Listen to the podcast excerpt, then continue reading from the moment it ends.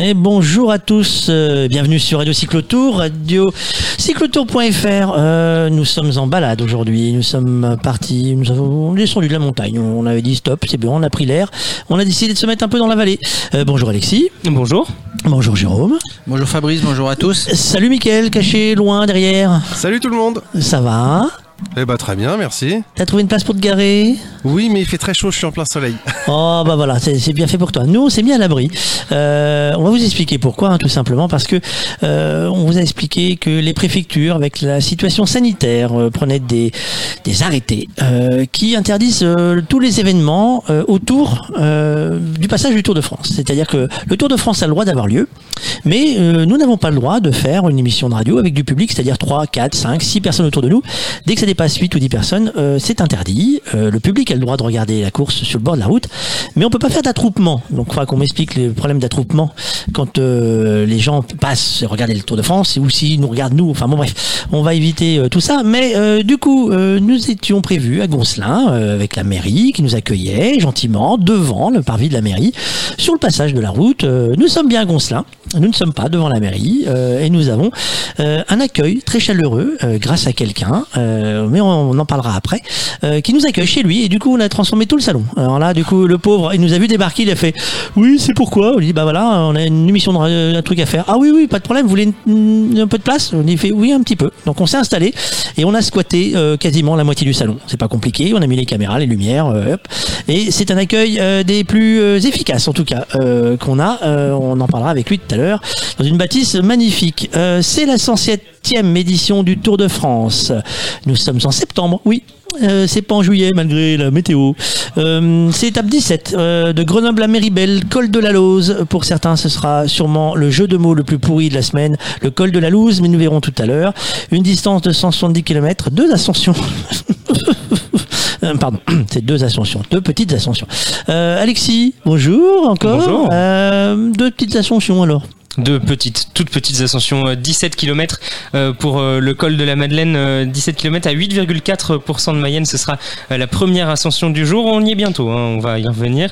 Et puis la deuxième ascension du jour, ce sera euh, le col de la Lose, euh, 21,5 km à 7,8% de moyenne. Mais bon, ça c'est pour le col en entier. Et la partie la plus importante, c'est à partir de Méribel, celle qui monte directement au col de la Lose.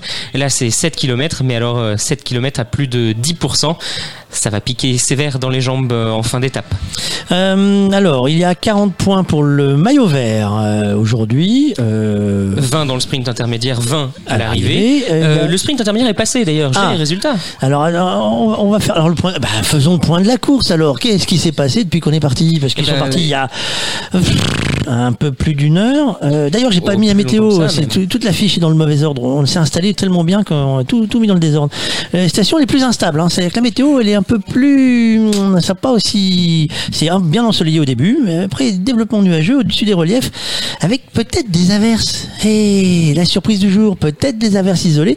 Une température encore chaude hein, en pleine, hein, 28-30 degrés, hein, c'est clair. On est en mois de juillet.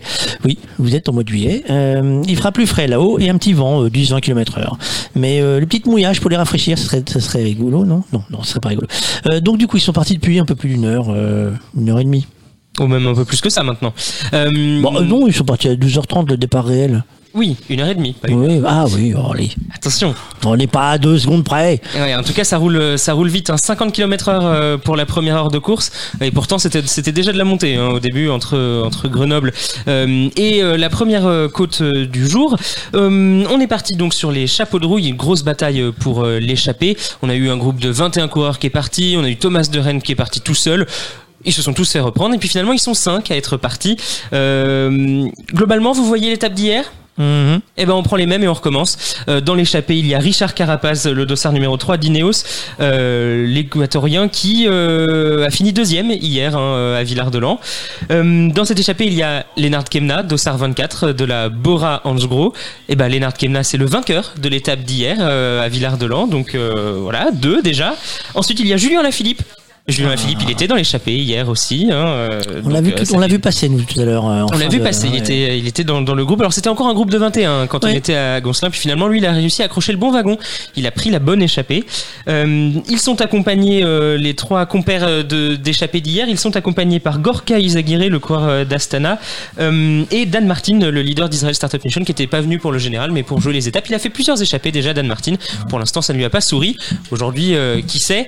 Euh, Ces cinq hommes de tête ont été chassés pendant un moment par euh, Daryl Impey, le, le Sud-Africain. Bon, il est vite rentré dans le peloton parce qu'il a compris qu'il rentrerait pas sur la, sur la tête de la course parce qu'il en avait pas les moyens. Euh, et donc, euh, ces cinq hommes de tête ont 5 minutes 20 d'avance. Ça risque pas de monter beaucoup plus haut parce que on a une idée derrière la tête chez la Jumbo Visma, évidemment. Il y a des secondes de bonification à Eh aller oui. chercher en haut du col de la Lose. euh, 10 secondes pour le vainqueur. Évidemment, Primoz Roglic, il, les- il aimerait bien les prendre ces 10 secondes et puis faire les écarts. Donc, on laisse pas plus de 5 minutes 30 pour l'instant. Ça devrait pas suffire, hein, 5 minutes 30, mais on sait jamais. euh, à la faveur d'un mouvement de course, on pourrait euh, voir des écarts un peu plus grands. Et puis euh, c'est du costaud hein, ce qu'il y a devant. On a trois vainqueurs d'étape sur le Tour de France. Hein. Dan Martin, il a aussi déjà gagné sur le Tour de France. Julien Lafilippe cinq fois, Lennart Kemna une fois. Gorka Izagirre, il avait fait deuxième. C'était derrière Julien Lafilippe. C'était en 2018 à Bagnères de Luchon. Donc on a on a des gros bonhommes dans l'échappée. Ça pourrait se jouer la victoire si on lui si on leur laissait plus de temps.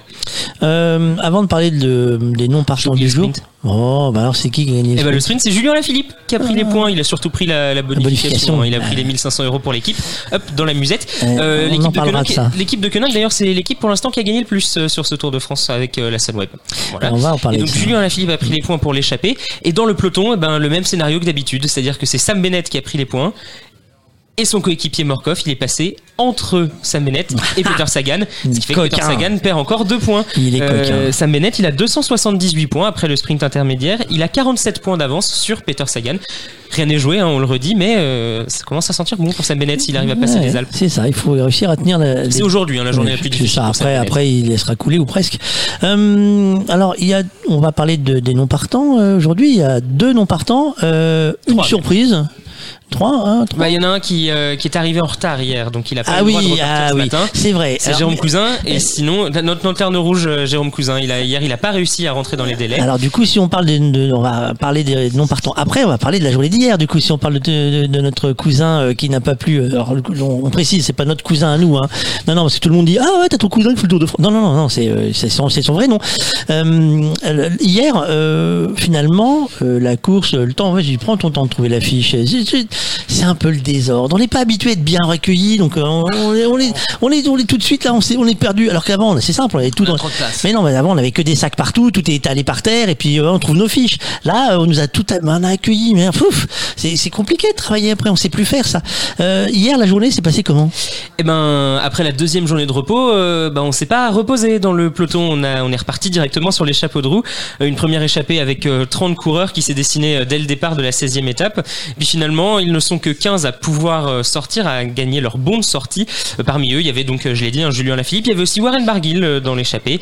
Et puis Pierre Roland avait fini par rentrer sur l'échappée. Pierre Roland, il s'était rapproché du maillot à poids en prenant les points au sommet du col de Porte.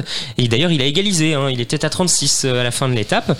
Le peloton a validé l'échappée. Il y avait 22 hommes à l'avant. L'écart a grimpé jusqu'à 12 minutes avant la dernière difficulté du jour. C'est Quentin Paché, le coureur de la BNB Vital Concept, qui a lancé les hostilités dans les premières pentes de la montée de Saint-Nizier du Moucherotte. Et c'est Ineos hein, qui est à la recherche de victoire qui a euh, répondu les premiers. Et c'est euh, Richard Carapaz hein, qui avait euh, attaqué ensuite. Et puis finalement, Richard Carapaz, il s'était fait piéger par Lennart Kemna, euh, l'Allemand, qui avait attaqué tout au sommet de la de l'ascension de première catégorie. Et puis, ben, Richard Carapaz, il l'a jamais revu, l'Allemand. Il est allé s'imposer euh, tout seul à Villard-de-Lans au sommet de la côte de Mille. Il avait fini deuxième sur l'étape du Puy-Marie, Lennart Kemna. Devant, il s'impose donc devant Richard Carapaz et Sébastien Reichenbach pour la Groupama FDJ. À l'arrière, le peloton était emmené par la Jumbo-Visma qui a roulé tranquillement hein, jusqu'à l'arrivée. Euh, 15 minutes euh, de retard hein, euh, au, pied de la côte de Mille. Puis il y a un petit filou qui a essayé d'attaquer dans la côte de Mille. C'est toujours le même. Hein. Tadej Pogacar, dès qu'il y a une occasion, il attaque. Ah. Mais cette fois, il n'a pas réussi à faire d'écart avec les leaders. Tout le monde est rentré dans les mêmes temps, mais il a fait une petite alerte. hein. Euh, On a vu, on a vu les équipiers de Primoz Roglic tirer la langue un peu, un peu de, surprise. On s'y attendait un peu, mais quand même, il a mis une telle accélération que tout le monde a été un peu surpris. Finalement, euh, pas d'écart qui sont faits. Primoz Roglic reste maillot jaune, Tadej Pogacar lui reste maillot blanc. Euh, alors, euh, je vais prendre un risque. Euh, on va voir avec Brice. euh, à quoi on peut s'attendre aujourd'hui? Grenoble, col de la Lose, l'étape reine de ce Tour de France, le point d'orgue de la grande boucle, le juge de paix de cette édition, le jour que tout le monde attend. Est-ce que j'en fais un peu trop? Non. Cette trouvaille d'ASO est unique et superbe. Alors certains aimeront, d'autres non, mais une chose est sûre et on ne pourra pas l'enlever, c'est son originalité.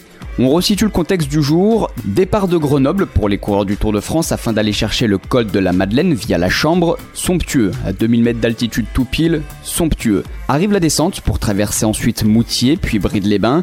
Les coureurs prennent la direction de Méribel et déjà cette montée de 15 km est tout sauf simple. Le Tour de France traverse cette jolie station jusqu'à l'Altiport où de nombreux chalets d'ailleurs sont en construction. Petit rond-point, on prend sur la droite et c'est parti pour 7 km d'ascension pour atteindre le col de la Lose à 2300 mètres d'altitude. La Lose, avec son rocher notamment, c'est un lieu très prisé par les randonneurs de la région. Alors très simplement, qu'est-ce que ce col de la Lose? Eh bien c'est un ancien chemin de terre qui joint les stations de Méribel à Courchevel, et c'est un chemin qui a été goudronné au printemps 2019 pour en faire une voie verte, accessible aux piétons mais également aux bicyclettes, et évidemment aucun véhicule n'est autorisé sur ce tronçon. Et c'est pourquoi la construction de cette route est atypique. C'est une sorte de piste cyclable, 4 mètres de large au maximum, des ruptures de pente incessantes et on retrouve des virages étroits et serrés qui n'en finissent plus. Et tout cela dans un paysage magnifique composé de terrains de golf, de réserves d'eau ou encore de fleurs luxuriantes. Il est vrai, en plein cœur du massif de la Vanoise, les images vont être superbes et pour le côté sportif, tout est réuni pour surprendre les coureurs et décanter le classement général. En effet, les favoris du tour verront se dresser sur leur roue des pourcentages affolants, dépassant même parfois les 20%. Au sommet du col de la Lose, la dernière rampe est absolument terrible, mais si les conditions le permettent, la vue sur le Mont Blanc, une fois la ligne d'arrivée franchie, devrait être une récompense largement appréciable. La huitième étape du Tour de l'avenir en 2019 a déjà fait étape au sommet du col de la Lose et a servi de test, on va dire grandeur nature, pour accueillir aujourd'hui la plus grande course cycliste du monde. Mesdames et messieurs, plus qu'une chose à vous dire, belle étape à vous et faites en sorte de vous délecter de ce beau spectacle savoyard. Alors, en tout cas, il y en a deux qui ne verront pas euh, le Mont Blanc là-haut en récompense. hein. Eh ben, il y en a deux qui le verront pas. Il y a notre grand Suisse, Ah, le- Stéphane Kung. Bah oui, parce que, alors, euh, pour ceux qui n'avaient pas suivi l'autre jour, on avait deux sur- Suisses en, en C'était étape. sur hein. l'étape euh, Île d'Oléron, Île de Ré. Et Il y avait deux rouleurs à l'avant. Et on pouvait pas dire les petits Suisses qui font plus d'un mètre 80. Ils faisaient tous euh, les deux plus d'un mètre 85, donc forcément c'était les grands Suisses. Voilà. Et donc, il y en a un qui Kung- abandonne. Stéphane Kung, euh, le, le coureur de la Groupama FDJ, lui euh, est non partant euh, ce matin. Euh, J'ai pas vu pourquoi en revanche, mais euh, ça doit être sûrement des, des- des douleurs. hein, euh, toute l'équipe euh, Groupama FDJ est passée, hein, ils sont tous tombés. Et on a, C'est ouais. c'est- c'est assez compliqué. Et on a perdu le number one. Et on a perdu le dossard numéro 1, on a perdu Egan Bernal aussi, Egan Bernal qui était non partant sur cette étape. Alors, c'est vrai que rétrospectivement, on aurait pu s'en douter en fait. Parce que si on avait suivi un petit peu avant le, le Tour de France, bah, il avait déjà abandonné le critérium du Dauphiné, il était blessé, Egan Bernal. Et on s'était dit à ce moment-là, c'est du bluff, c'est parce qu'il veut pas le finir, il va aller sur le Tour de France tout frais, tout, tout beau, tout propre. Et ben en fait, c'était pas du bluff, il était vraiment blessé au dos, Egan Bernal. Et moi, je vous l'ai dit hier, le passage des photos, les sourires, les caméras, ça permet d'avoir des photos propres de lui. Il n'est pas humilié. Il sort de la course sans prendre une valise, c'est-à-dire sans prendre 15 à 20 minutes dans la vue. Moi, ça, c'est mon avis. Enfin, il a pris quand même je le 18 garde pour il- moi. il- il a quand même pris 18 minutes. Oui, hein. mais imagine s'il en avait pris 20 de plus. Ah bah, vous voyez, non, mais 18 il- en deux jours quand non, même. Mais hein. voilà, mais, non, mais là, ça aurait été, ça aurait été une cata. Arriver là-haut avec la langue pendante et machin, ça aurait été une cata pour une vue image. Hein. Faut pas oublier que toujours de l'image est importante. Alors que là, on sort avec des images d'hier, propres, euh, souriants, machin. Aujourd'hui, bah, il, a mal au dos. J'enlève pas sa douleur, attention, hein, oh là là là. Sauf qu'il y a une image à calculer. Euh, merci Alexis. Euh, petit point course rapide, là, du coup, on en est où euh, 14h15 euh, Eh bien, il reste 85 km avant l'arrivée. On va bientôt hein, euh, arriver dans les, dans les pentes du, du, col, euh, du premier col de journée, le col de la Madeleine. Euh, on arrivera en haut euh, à 2000 mètres hein, d'altitude et là, euh, pour l'instant, on est, on, est, on est bien bas. hein. On, est, on est encore dans la, on dans est- la vallée. On est toujours dans l'Isère ou pas? Eh non, on n'est plus dans l'Isère. Ah, donc maintenant les gens ont le droit de faire la fête autour. On est dans la Savoie. Ah non, parce que non, mais oui, je vais, je vais vous casser les pieds avec ça. Nous, on n'a pas le droit de faire la fête. Eux, ils ont le droit. Voilà. On, est, on est en Savoie et puis euh, la Savoie, elle est pas très clémente parce que là, il y a 1400 mètres de dénivelé sur le premier col de la journée. Bon, bah écoutez, Euh, il est 14h15, vous êtes bien sur Aglo Cyclo Tour, il y aura des cadeaux comme d'habitude tous les jours, on a des petits cadeaux qu'on donne, nous, des, des livres. Livres, euh, des casques, euh, des choses. Il faut jouer, il faut écouter. Il faut jouer, il faut écouter. C'est pas compliqué, on vous le dit. Euh, nous, Jérôme, nous sommes sauvés de la pluie, des eaux. Euh, nous avons trouvé notre arche de Noé, euh, pas avec Noé, mais avec Pascal. Euh, on peut le remercier grandement, mais c'est qui, Pascal? Eh ben, Pascal, euh, c'est le président du CODEP. Alors je vais expliquer ce que le CODEP, hein, c'est le comité départemental de l'Isère. Bonjour Pascal, Bonjour. de la Fédération française de cyclotourisme, la FF Vélo. C'est-à-dire que FF Vélo, c'est un nom qui lui a été donné, c'est une marque, c'est mais la vraie euh, fédération, c'est la Fédération française de cyclotourisme. Et alors, quand on le s'est appelé, quand on préparait le tour, vous m'avez dit, bah moi je peux intervenir au micro, etc., etc. Et puis, et puis on s'est retrouvé un petit peu dans la misère il y a quelques Ouais. jours. Et vous avez la gentillesse, vous avez la gentillesse avec votre épouse, bah, de nous héberger, d'héberger le studio, de nous héberger carrément. Et euh, on vous en remercie. Alors, la FF Vélo euh, sur tout le pays et euh, bah, ce que vous faites vous sur le département. Alors sur, sur tout le pays, la FF Vélo, combien de licenciés? Alors, a priori, c'était aux alentours de 120 000 à la fin de l'année dernière. Maintenant, je sais pas, j'ai pas les chiffres. Ce que je peux vous donner en détail, c'est au niveau du département et au niveau de la région. Ça, j'ai les éléments, mais je n'ai pas une vue globale. Ah, un téléphone qui sonne. C'est un Bon, invité qui doit, un qui invité doit- qui doit arriver. qui doit arriver. Donc, euh, au niveau du, de, la, de la région, euh, euh, effectivement, aujourd'hui, euh, on y a une petite baisse qui est constatée. En fait, ça doit être un des effets du, du Covid. Euh, on a fini l'année dernière à 18 900, mi- euh, 900 euh, adhérents. Sur la aujourd'hui- région. Sur la région, c'est-à-dire donc. 12 départements. Auvergne-Rhône-Alpes. Voilà, du Cantal jusqu'à la Haute-Savoie.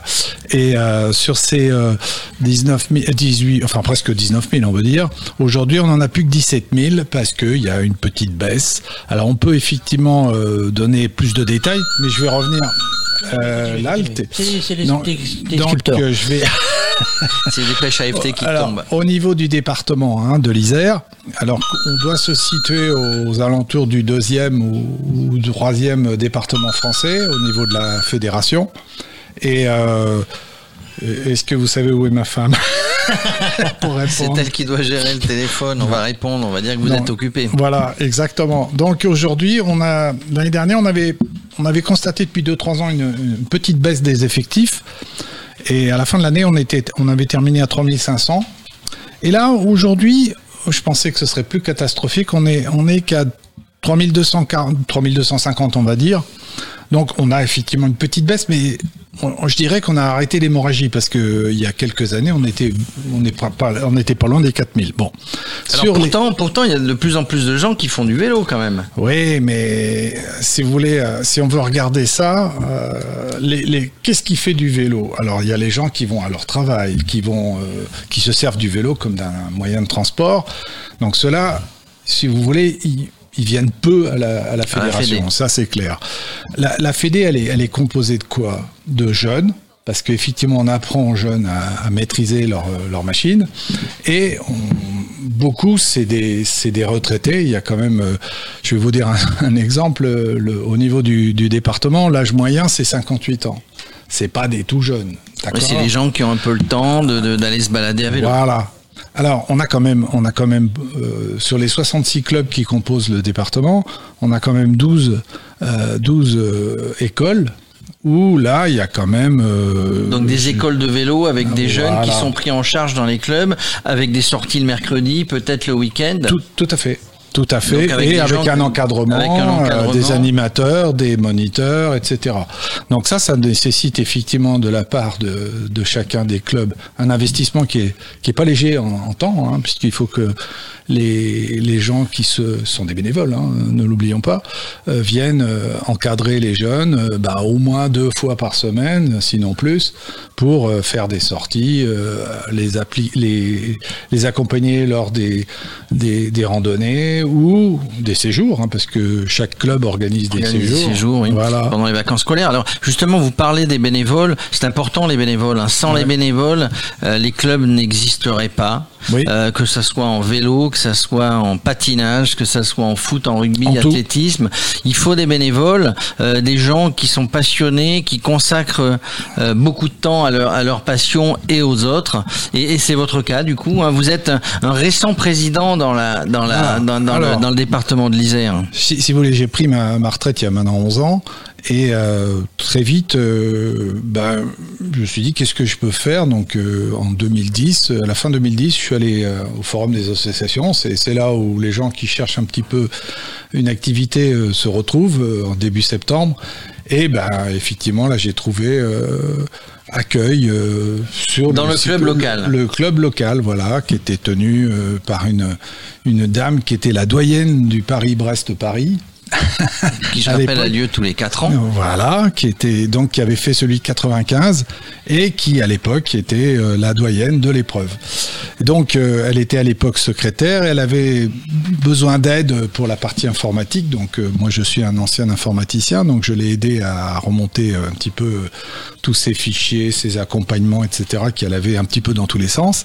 Et puis depuis, bah, je, me- je me suis pris au jeu et en 2000, euh, en 2011, fin 2011, je me, je suis, me suis retrouvé secrétaire du, du club avec euh, un changement un peu, un peu important de l'équipe parce que la dame en question voulait se retirer, Oui, le président de l'époque euh, aussi.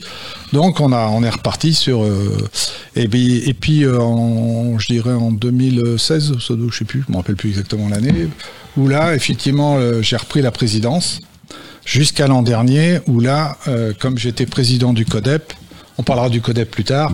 euh, effectivement, je me suis, je me suis un petit peu mis de côté pour, euh, je ne suis plus que vice-président, sachant qu'à la fin de l'année, je passe la main euh, pour des jeunes qui veulent arriver, qui veulent prendre les, les rênes du.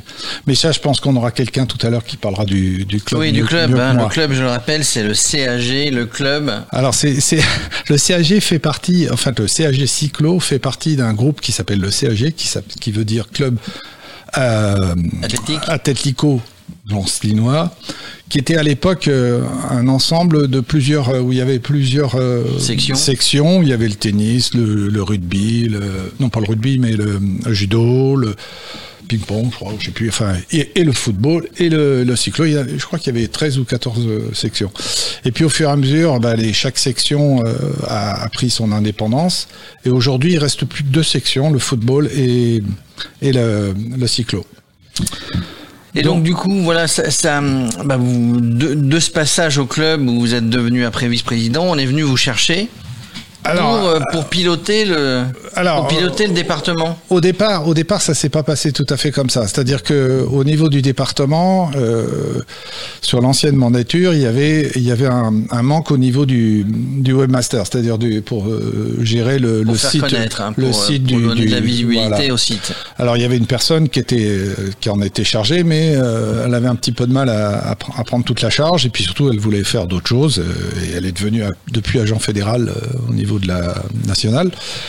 Donc euh, j'ai commencé à lui porter euh, la main, l'aider, euh, à reprendre les articles, etc.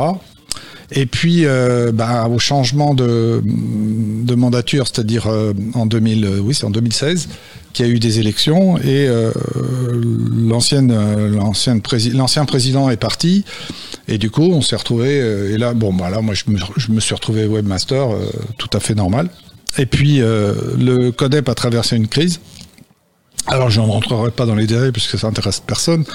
Mais toujours est-il que la- le, le gros élément, c'est qu'on a perdu euh, sept personnes d'un coup.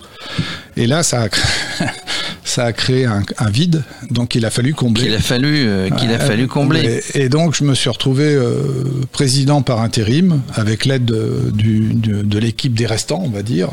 Et on s'est tenu les coudes et on a remonté euh, pour l'année suivante une, une- équipe qui est en, grande partie, euh, je dirais, euh, composée des, anciens, d'anciens qui étaient, qui étaient là présents avant. Et là, on est reparti de bon pied, bon oeil. Et donc ça a repris, ça a repris sa vitesse de croisière. Voilà. D'être président départemental d'une fédération comme là, avec 66 clubs, hein, vous avez dit, euh, ça prend du temps. Il faut avoir quelques compétences. On, on a tous les rôles. Hein. On a le, Ouais, mais a on le est- je rôle d'animation, On a le rôle d'aller euh, d'aller dans les clubs, de faire le tour régulièrement. Alors en fait, euh, moi je n'ai pas la prétention de, de tout connaître, hein, loin de là. Euh, Donc on, on- on s'appuie énormément sur les, sur les gens qui sont en place. C'est-à-dire que euh, chaque, euh, il y a plusieurs commissions qui, qui composent le, le CODEP et euh, de, de- de toutes ces commissions, ben, chacun a, a, un- je dirais, un- une activité bien, bien Oui, il y a son rôle. Chacun son rôle. voilà, chacun son rôle. Donc on, on- va trouver pour les pour les jeunes quelqu'un qui est assez dynamique, qui est entouré. Alors moi j'ai toujours voulu qu'il y ait deux personnes pour chaque commission parce que pour que personne n'est irremplaçable et effectivement il faut pouvoir euh, remplacer quelqu'un. Euh, on avait une personne. Alors là aussi, je voudrais dire deux mots. Euh, On a perdu cette année malheureusement notre responsable de la commission féminine qui est décédé suite à une, maladie. Et c'est dommage parce que c'est quelqu'un qui, avait beaucoup de, bagou, qui, qui avait beaucoup de dynamisme et qui nous avait rejoint suite à la crise dont je viens de vous parler et qui euh, avait, avait l'intention, enfin, nous a bien aidé dans la première année puisqu'on a fait un, un regroupement des féminines euh, sur Goncelin là, en, 2000, en 2019 et qui a, qui a été une belle réussite. hein. C'est-à-dire tous les ans, on essaye de réunir les féminines des départements de l'Isère, de la Savoie et de la Haute-Savoie. Alors justement, alors vous, vous organisez, c'est aussi le rôle des clubs et de la Ouais. et, et du CODEP d'organiser un certain nombre de manifestations dans l'année. Juste puisque vous parlez des, fé- des féminines, euh, dans vos pourcentages, ça n'est évidemment pas une question piège. Si vous n'avez pas la réponse, c'est pas grave. Mais au niveau du département, de la région et peut-être d'une manière générale sur la Fédé, euh, quel est quel est le pourcentage de, Alors. de rouleuses, on va dire? Je peux, je peux vous donner les pourcentages pour la région et pour le, le CODEP, enfin pour l'Isère. Donc en Isère, on a, on a 3 729 féminines et qui représentent 29% du, de- des effectifs. Et pour euh, la région, on a euh, 3640 euh, féminines, ce qui représente 27% des, des- du global. Je n'ai pas les chiffres pour le. Je crois que ça tourne euh, de mémoire. Je crois que ça tourne sur ce genre de sur cette euh, stat à peu Ça près. doit, à ça peu doit, oui, parce que on- quand on voit entre la région et le département, c'est assez proche. hein. Euh, On voit que pour les âges moyens, c'est pareil. Ça, ça, Vous avez des jeunes justement, j'allais, euh, qui viennent au vélo parce que il y a des gens qui se disent, vous en parliez tout à l'heure, bon, on peut faire du vélo tout seul, etc. Mais mais le but d'être dans un club, d'être structuré, c'est déjà d'être assuré, d'avoir une licence, de sortir avec d'autres. Ça entraîne hein, quand on est en groupe, quand vous prévoyez une sortie, vous-même vous le faites avec votre épouse. Euh, de temps en temps, vous organisez des sorties collectives et euh, bah, Alors- le, le le bien, c'est d'attirer d'autres nouvelles personnes. Il y a plusieurs. Dans ce que vous venez de dire, il y a beaucoup de choses. hein. Euh, la première chose, c'est effectivement l'éducation. L'éducation routière, c'est-à-dire d'amener les gens à, à maîtriser leur machine et à, à respecter le code de la route, ça, ça paraît évident. La deuxième chose, c'est effectivement, c'est de donner une motivation aux gens. Et effectivement, de faire du vélo tout seul, bah, on- chacun en a fait tout seul, c'est un peu ennuyeux, on n'est plus très motivé. On... Bon, le fait d'en faire à déjà à deux, c'est déjà beaucoup mieux. Et le fait, le fait de le faire dans, dans un club, c'est l'ouverture, c'est c'est le consensus, c'est vrai, c'est vraiment, euh, vraiment sympathique. Alors, ce, que, peut apporter un club, effectivement, c'est un, en- un environnement, c'est un encadrement, c'est la possibilité de faire des randos. Euh, Alors, chaque club aujourd'hui, euh, en, France, on va dire, hein, c'est pour propre l'Isère, chaque club en général organise une ou deux randonnées qu'elle ouvre à tout à tous les À toute la population, à toute la tous ceux qui veulent population, venir, tous- oui. tous ceux qui veulent venir. En général, il y a un petit peu de publicité qui est faite autour de ça. Et euh, le jour J, bah, les gens reçoivent. Alors, les gens du club en général sont sur le pont et ils ont pré- préparé des parcours. Alors, euh, il y, a, il y a des clubs qui font euh, du VTT, des, des tr- trois ou quatre parcours VTT, trois ou quatre parcours route. Et euh, souvent, ils font aussi de la randonnée euh, pédestre. hein. Donc, euh, donc, général, euh, là, dimanche dernier, on a été un- une, une rando qui été organisée par le, le euh, c'est une commune de, à côté de Vienne. Et il y avait les trois, effectivement. Il y avait à peu près plus de 400 personnes qui étaient présentes. Donc, ça permet à, tout à chacun d'un club de découvrir non seulement chez, chez soi, mais aussi chez les autres. C'est le gros avantage. Et puis, euh, la plupart des clubs, chaque semaine, organisent deux ou trois sorties dans le cadre du club, c'est-à-dire euh, on a alors si je prends mon club par exemple, il y a un calendrier qui est établi euh, chaque année et qui donne selon les groupes auquel vous appartenez la possibilité de faire un circuit, euh, etc. Et puis de temps en temps, euh, il y a des journées où tout le monde se réunit, et tout le monde du club hein, se réunit autour euh, d'une randonnée commune avec un point de chute commun. Voilà. Pascal Jarry, on- se retrouve hein, tout au long de l'après-midi. Vous êtes, je le rappelle, le président du CODEP, comité départemental de l'Isère pour la FF Vélo. Et on vous retrouve parce que vous êtes chez vous, hein, il n'y a pas de souci, vous venez nous interrompre quand vous voulez ou presque. Euh, comme vous l'avez dit tout à l'heure, euh, euh, si jamais on dit une bêtise, vous débranchez tout, donc on va essayer de pas en dire. On va essayer de se tenir à carreau. Vous allez devoir laisser Ah la oui, place. sinon je coupe le courant. Voilà, vous allez devoir laisser la place à notre euh, nouvel invité. entre temps, Alexis, euh, on a, euh, on est parti de Grenoble tout à l'heure et, et il est 14h30, on est bien sur Radio Cyclotour. Vous ne raterez rien du tour, on va faire un point course. Mais Grenoble, euh, il y a des gens célèbres euh, à Grenoble ou qui ont été célèbres? Eh ben oui, il y a des gens euh, célèbres et puis des gens qui ont fait des, des sacrées découvertes. Ah, Par, par exemple, alors, par exemple, euh, quelqu'un qui a déchiffré une écriture. Là, peut-être que ça vous dit quelque chose. Ouais, attends, faut mettre Qu'est-ce la qu'on a musique. Attends, attends, attends, attends, écriture on va mettre la musique de, du quiz, sinon ça marche pas comme ça. Alors, il faut mettre les musiques. Et là, attention, Jérôme, concentre-toi. Michael, concentre-toi. Il y a une question piège d'Alexis. Qui a fait une grande découverte et découvert une écriture Et qui a déchiffré une écriture et qui est né à Grenoble Jérôme Si je lis trop vite, vous allez penser que j'ai triché. Voilà, vas-y, donne la réponse. Je sais pas. Euh, Bonjour. Euh, allez, donne la Bon, réponse. je Alexis. vais donner la réponse. C'est Jean-François Champollion. Ah bah oui, je le connais. J'étais en classe avec sa sœur il y a. Jean-François Champollion. Ah non, c'est pas le même. Pardon. C'est exactement célèbre égyptologue français euh, né en 1790. Euh, c'est un génie, hein, Jean-François Champollion. Dès 13 ans, il s'ini- il s'initie tout seul au grec, au latin, à l'hébreu. Ensuite, il va apprendre l'arabe, l'araméen, le, le syriaque. Et puis plus tard, il va apprendre le copte. Et c'est ça qui va lui donner euh, les, les clés peut-être pour euh, l'ancien égyptien, puisqu'il pensait que le copte était un dérivé de l'ancien égyptien. Et après, il va aussi apprendre le chinois et le sanskrit, mais là, on s'éloigne un peu du, du sujet. sujet, ouais.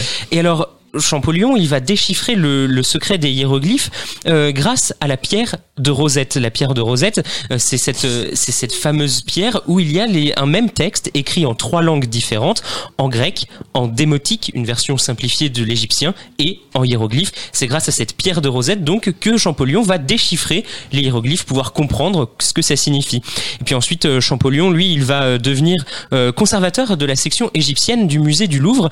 Et puis, il va ensuite faire une, une expédition en Égypte en 1828. Et il va ramener euh, tout un tas de, trésors. Il va emmener avec lui des, savants, des scientifiques et des dessinateurs pour euh, euh, prendre toute la beauté des paysages égyptiens et puis ramener ça en France. Et puis, il va, il va ensuite, voilà, diriger la section égyptienne du musée du Louvre.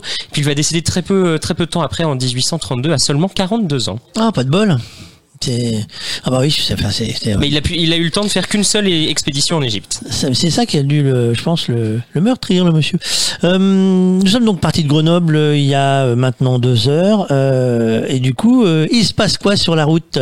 Eh bien, on est parti euh, quasiment exactement il y a deux heures. hein, C'était indiqué il y, a, il y a quelques minutes. Euh, et pendant ces deux premières heures de course, les coureurs, ils ont parcouru 92 kilomètres. C'est beaucoup, ça va vite Ah pour, oui, une étape de, même. pour une étape de montagne, c'est beaucoup. hein. Euh, Ça veut dire du 46 km heure, c'est c'est pas mal. hein. Ah, Ils envoient là. hein.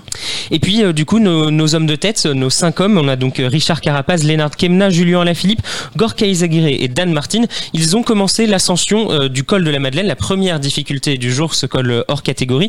Euh, il y avait 17,1 km d'ascension, il leur en reste 15, ils ont donc fait 2 km. Les premiers kilomètres sont les plus durs hein, dans, le, dans le col de la Madeleine, à, à plus de 10% les, les 4 premiers kilomètres.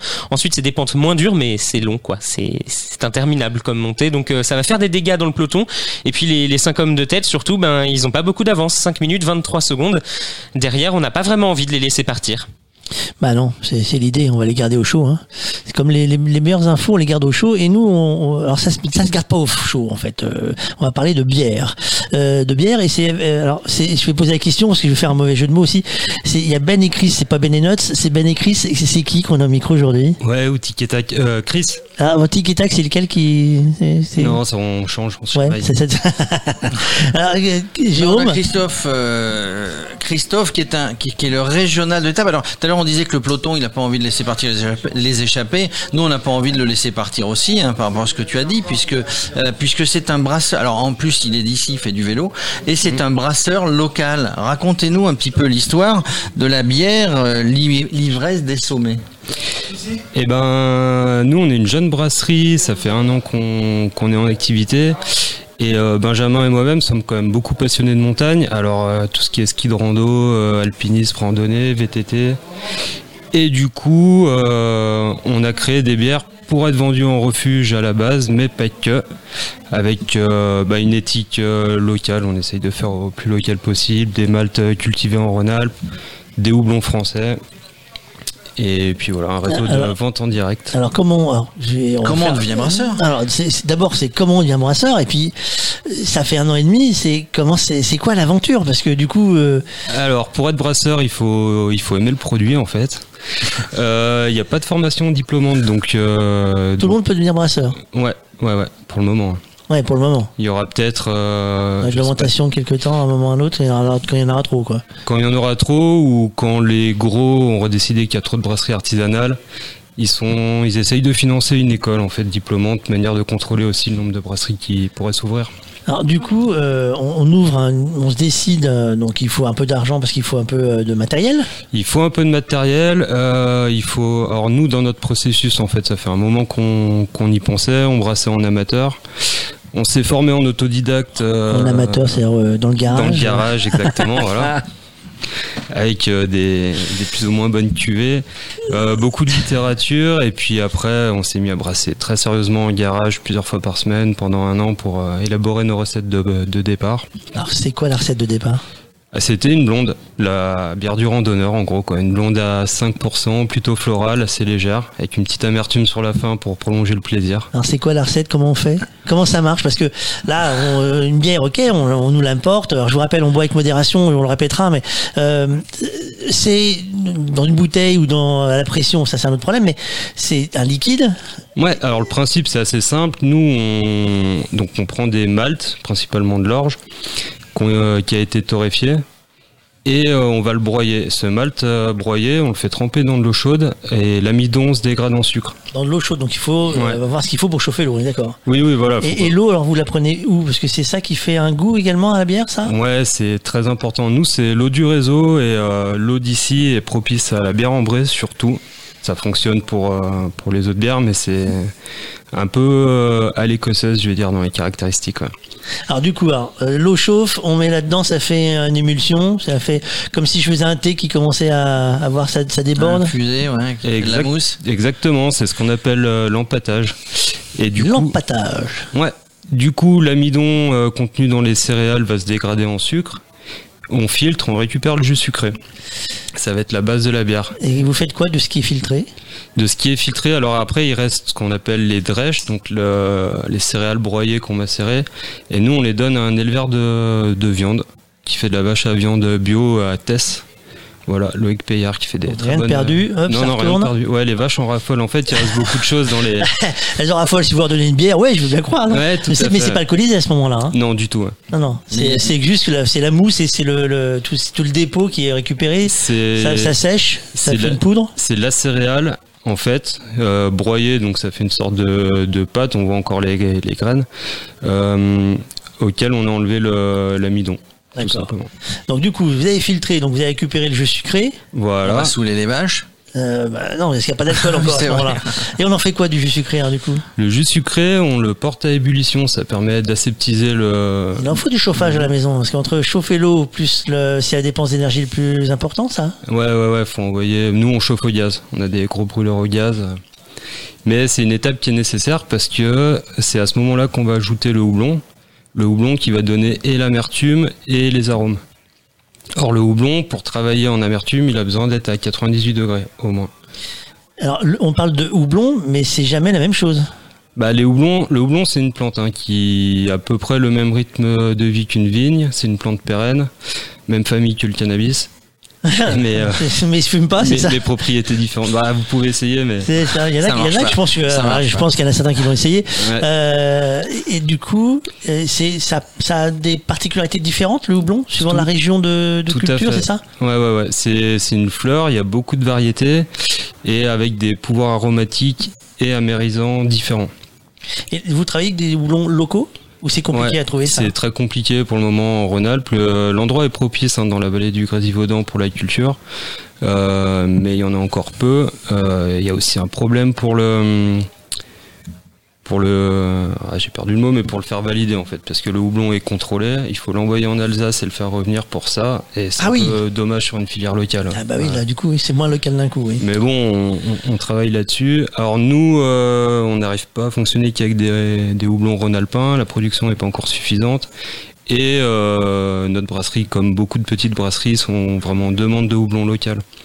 Donc, On fait un appel à ceux de la région, hein, si vous voulez euh, planter Si du vous houblon. Il y, a des- il y a de la demande, c'est bien euh, ça. installez-vous agriculteur, ouais, tout à fait. Il y a de la demande. Alors du coup, quand on est brasseur artisanal, qu'on a démarré il y a, il y a un an et demi, donc on a testé avant, etc. Combien, combien on produit de bouteilles aujourd'hui? Et, et où où est-ce qu'elle est consommée? Alors nous, à deux, sur notre première année, on a produit 25 000 litres.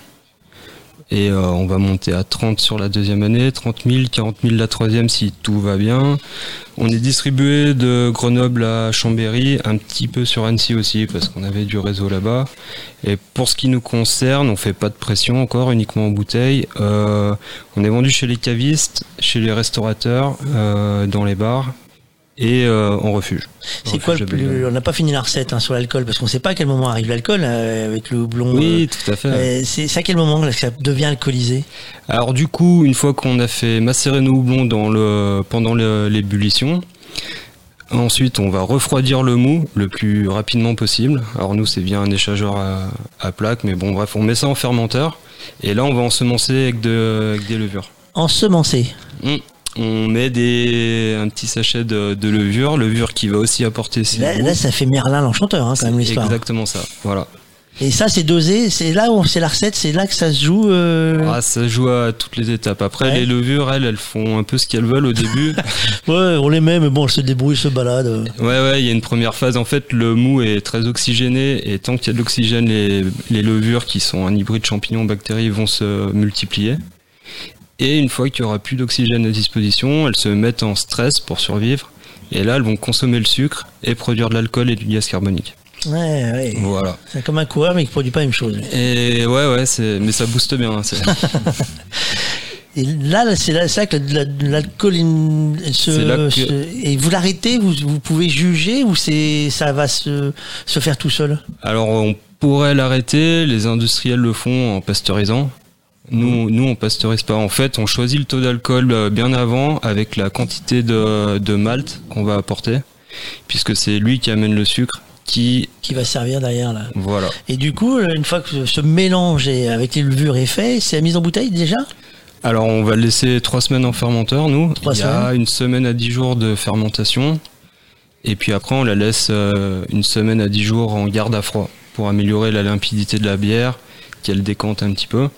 C'est une période aussi où on va purger les levures mortes qui vont se déposer au fond du fermenteur. Et après, on met en bouteille, voilà.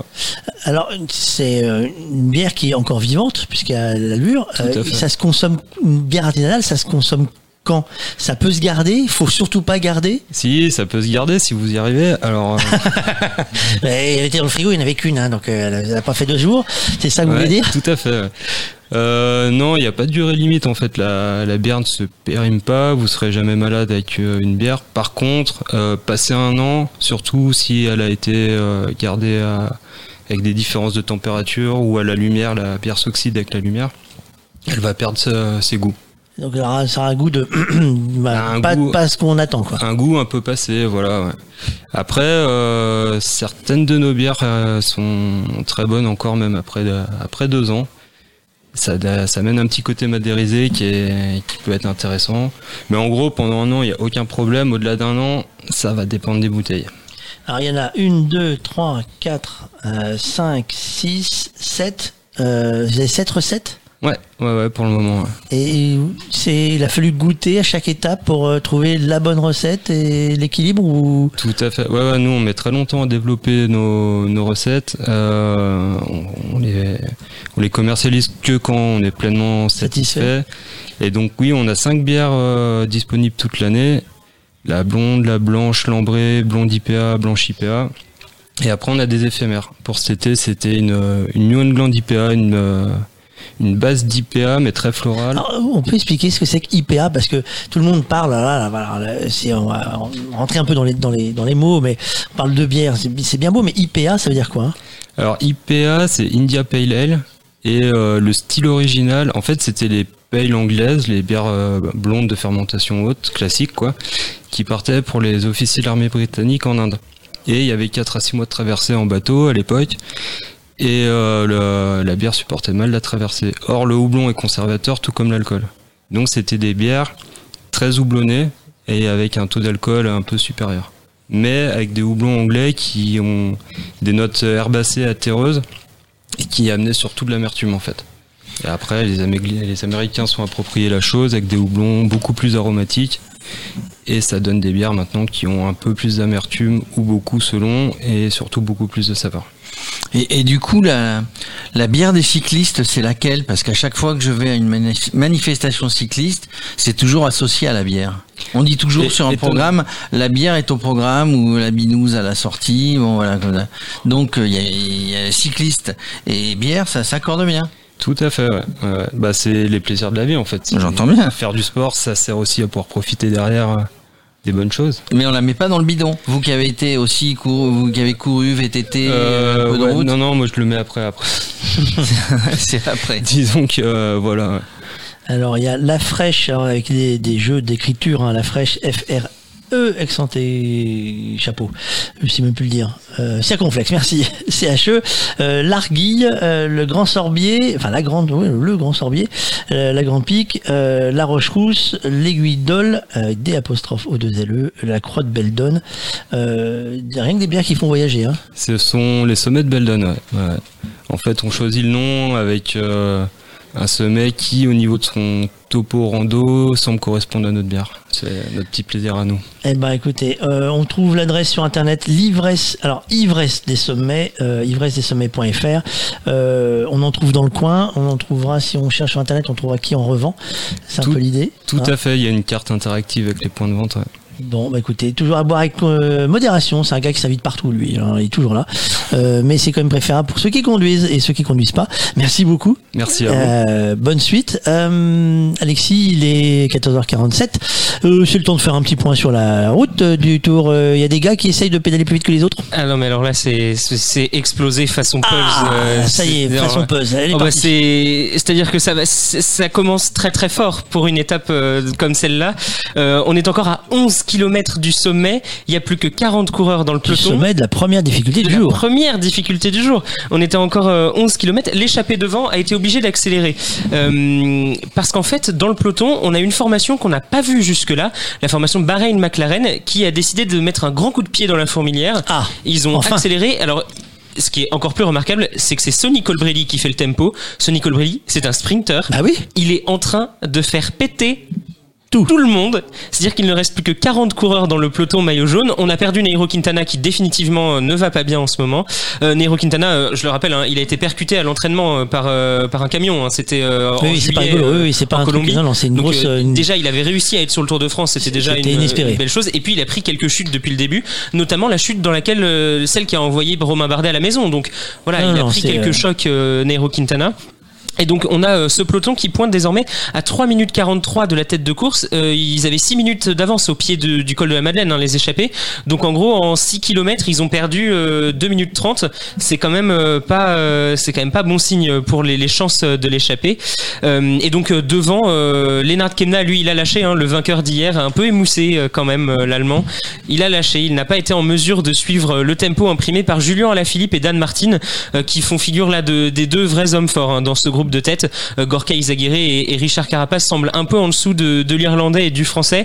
Euh, les chances de l'échapper sont euh, à peu près nulles. hein. Ça, paraît très compliqué de, les voir arriver en tête au sommet du, col de la Losse. Déjà, il faudrait qu'ils arrivent en tête du col de la Madeleine. Et même ça, c'est pas gagné parce qu'on est encore à 10 km 800 hein, du sommet pour les échapper.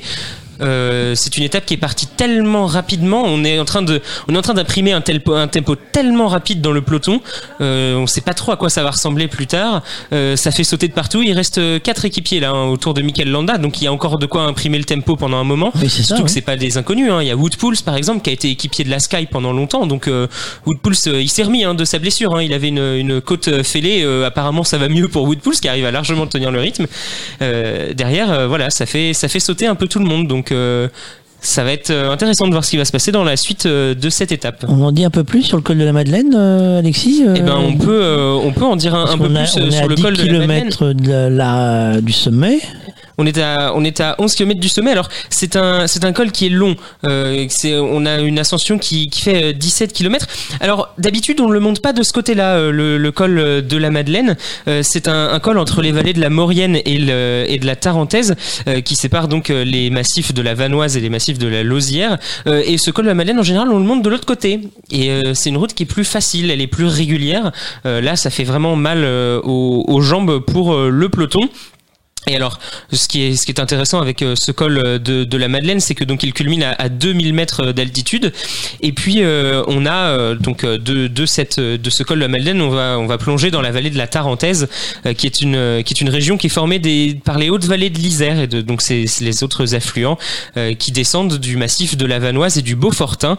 Euh, on trouve des bassins, des gorges dans cette euh, dans dans ces régions et c'est un c'est un paysage vraiment magnifique et on trouve alors là, c'est plus un parc naturel régional, c'est un parc national, le parc national de la Vanoise, euh, qui est euh, qui est le plus vieux parc national de France et qui est absolument magnifique. Euh, il est 14h50. Euh, devant, ça imprime un tempo de malade. Ah, ça, ça ne se derrière, regarde pas. Hein, derrière, ça essaye de suivre. C'est des images qu'on pense voir généralement à la fin de à la l'étape. fin de l'étape. Sur le le truc là, c'est un On, peu. bah, on s'attendait à ça dans les pentes du col de la Lose, évidemment. Euh, on s'attendait aussi à ce que, on s'attendait pas à ce que la course soit facile dans le col de la Madeleine, évidemment. Euh, mais là, c'est plus que, c'est plus que pas facile, quoi. C'est, c'est un, tempo euh, impressionnant. Même si ça un peu, ça coince un peu hein, du côté de, de Sonny Colbrelli. Il fait moins le ménage désormais. Il est peut-être temps de, passer le relais hein, pour pour Sonny Colbrelli. Dans ce dans ce peloton de tête, il reste oui, une, trentaine, une, quarantaine de, coureurs. C'est euh, c'est assez étonnant, surtout que. mais, en revanche, c'est très intéressant hein, de voir euh, cette euh, cette cette cette formation de, de course là parce que euh, on s'attendait pas spécialement à voir euh, cette équipe là la Bahreïn McLaren euh, imprimer le tempo. On sait que leur leader Mikel euh, Mikel Landa est bien placé hein, pour le pour le classement général. Il a encore quelque chose à jouer euh, largement pour le podium et puis peut-être qui sait pour pour aller remporter ce Tour de France. Et, et donc voilà c'est c'est assez impressionnant de, de voir cette équipe prendre ses responsabilités. Alors là on, vient de voir une image qui est qui est impressionnante on l'a déjà dit un peu sur les deux autres étapes de montagne mais on vient de voir Sonny Colbrelli passer d'une allure de fou en tête du peloton à l'arrêt complet sur le bord de la route. Euh, c'est euh, c'est toujours impressionnant de voir un coureur euh, qui a fait le tempo s'écarter d'un coup comme ça du, du groupe devant. Il a laissé donc la, la- la- la charge de la, de- du tempo à euh, le coureur, le, le néerlandais, euh, anciennement coureur de d'Ineos, et qui désormais est donc coéquipier de, de Mikel Landa dans cette formation Bahreïn-McLaren. Maintenant, il va laisser couler et se rattraper par les autres et se mettre au chaud dans le peloton qui va monter à un rythme. Dans le différent. groupe Eto. Euh, Alors nous, nous allons euh, retrouver Henri qui va nous parler de la petite histoire du Tour de France. Aujourd'hui, encore un, un grand monteur.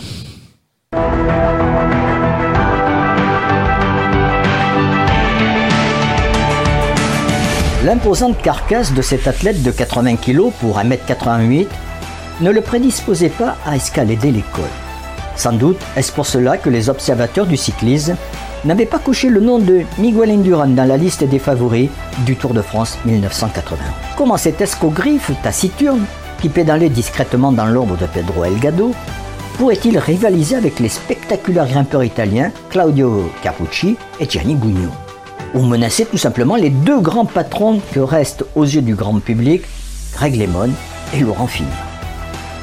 Et c'est vrai que la morphologie du coureur espagnol ne lui permit jamais de dynamiter le peloton par des coups de boutoir dans les rampes à 10%. Mais sa puissance phénoménale, mesurée à 450 watts, lui suffit pour poursuivre les meilleurs grimpeurs dans la haute montagne, pour étouffer leurs tentatives avant de les écraser plus tard sur la plaine retrouvée dans les étapes contre la montre. C'est ce qu'il fit en 1991, puis en 1992 et ensuite en 1993, 94 et 95 dans les cinq Tours de France qu'il remporta. Le même palmarès que Jacques Anquetil, Eddy Merckx et Bernard Hinault. Mieux encore que ces exceptionnels champions, le roi Miguel tissa son règne sur cinq années consécutives, un vrai quinquennat de domination tranquille sur une opposition réduite au silence. S'il avait mieux travaillé leur dossier et plongé dans les statistiques, les pronostiqueurs n'auraient sans doute pas oublié Miguel Indurain dans leur papier à la veille du Tour de France 1991. Sa progression dans la Grande Boucle montrait depuis 1985 une trajectoire comparable à son coup de pédale, c'est-à-dire rectiligne et implacable. La légende suggère que ce fils de cultivateur né à Villava, un village proche de Pamplune, en Navarre, avait alors quitté les routes françaises parce qu'on requérait sa force de travail à la ferme familiale en juillet. Il a prouvé qu'il grimpait sans complexe grâce à un rapport poids-puissance qui rappelait le luxembourgeois François Faber, le géant de Colombe, héroïque vainqueur du Tour en 1909 après avoir passé en tête le ballon d'Alsace et digéré les premières côtes des Alpes malgré ses 90 kilos. Si les commentateurs n'en avaient pas fait un favori, il ne fallait pas attendre que Miguel Enturen annonce lui-même ses ambitions. Malgré toutes ces années, déjà passées dans le peloton international, le coureur espagnol reste toujours dans la réserve. Même plus tard, dans sa gloire de quintuple vainqueur, il économisera ses mots aussi efficacement que ses efforts en course. Et retour à l'image. Euh, merci Henri. Euh, il est euh, presque 15 heures. On est un petit peu en avance sur ce coup-là. Euh, petit point course, du coup, devant. qui, Eh bien, qui, qui, qui roule? Eh bien, c'est toujours pêle-mêle hein, dans cette ascension du, du col de la Madeleine. Devant, on a toujours notre, notre groupe échappé. On a perdu un membre dans cette échappée, c'est l'Allemand Lennart Kemna, le vainqueur de l'étape d'hier. Sûrement un peu fatigué quand même, l'Allemand, après tout ce qu'il a, le contre-la-montre individuel qu'il a dû faire au sommet sur le plateau du, Vercors.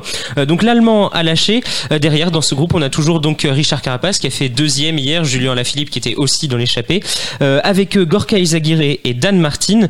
Donc dans ce groupe de quatre, ça, roule. On n'en garde pas sous la pédale. hein. Ça va, ça va bon train pour Julien Lafilippe et Dan Martin. Derrière, Richard Carapace et, Gorka Izagirre tentent de s'accrocher. On voit qu'ils sont peut-être un peu moins bien. On verra dans la suite de la montée ce qu'il en est réellement. Derrière, dans le peloton, c'est l'équipe Bahreïn McLaren qui roule et qui fait le, qui fait le ménage. Euh, on est sur un, un peloton qui euh, est composé maintenant de 33 coureurs. Euh, on en perd mètre après mètre dans cette, dans cette ascension qui est, encore longue. hein. En revanche, petite indication. On a toujours dans ce groupe maillot jaune Benoît Cosnefroy, le porteur du maillot à pois. Lui, il arrive à s'accrocher. Alors c'est assez étonnant de le voir là, puisqu'on l'a vu, il a eu du mal à s'accrocher dans toutes les étapes de montagne jusque-là depuis les Pyrénées. Et ben Benoît Cosnefroy, il est dans ce groupe maillot jaune pour l'instant. Et puisqu'ils ne sont que 4 à l'avant, et ben il y a des points à aller chercher au sommet Et du col de la il- Madeleine il- s'il il- arrive à s'accrocher. Voilà, mais après, euh, Mais on, Il est loin. Non, mais surtout, on est loin encore du sommet du col de la Madeleine. Il reste 8,5 km. Et quand on voit le rythme imprimé par la Bahreïn McLaren, on se demande ce qui va rester au sommet. eh ben, on va voir ça tout à l'heure. Et il est 15h, vous êtes bien sur Radio Cyclo Tour. Je vous rappelle qu'il y a des petits futés, vélo et fromage à gagner. Et d'autres choses, des surprises comme ça, faut nous rejoindre, faut venir avec nous, discuter, envoyer des petits mots, tout ça. euh, C'est pas très compliqué pour gagner. Jérôme, nous avons un nouvel invité. Eh bien oui, nous avons Michel Borel avec nous. Bonjour Michel. Bonjour. Ben, Michel, il fait partie du club, le CAG. hein. Redites-nous euh, ce que c'est le... Alors le club, euh, le club euh, Athlétique. euh, athlétique de Ganselin, euh, vers- et puis c'est le cyclo. On dit d'habitude CAG cyclo. le CAG Cyclo. Alors Michel, il, il, il- bah, il roule, hein, il roule avec les copains, avec les amis, mais il a la particularité de tracer les parcours, c'est son rôle. Hein. On voit des beaux parcours dans le Tour de France. Bah, pour le Tour de France, chaque année, il nous réserve des belles étapes avec des, des passages nouveaux, des passages anciens. Ben vous, au sein du club, ben c'est d'aller euh, soit, soit, soit trouver de nouveaux parcours, Oui, soit, ça, oui. soit d'entretenir et d'aller voir si ceux qu'on a l'habitude de faire sont bien. hein. Tout Voilà. ça au profit de tous les membres du club, c'est ça à, tout à fait. En fait, euh, euh, je prépare le calendrier. Euh, On a un calendrier qui est sur Internet, sur le site du, du club. Et ce calendrier, euh, il est euh, spécifique à, à plusieurs équipes qu'on a dans le club, parce que il y a quand même, il faut voir quand même qu'il y a des, des, des équipes de, de niveau. Oui, il y a des catégories, Voilà, il y a les enfants, voilà, il y a les moins jeunes, les plus jeunes. Donc il y a différents niveaux, il faut Il préparer les voilà. différents parcours. Absolument. Donc il y a quatre, il y a quatre niveaux.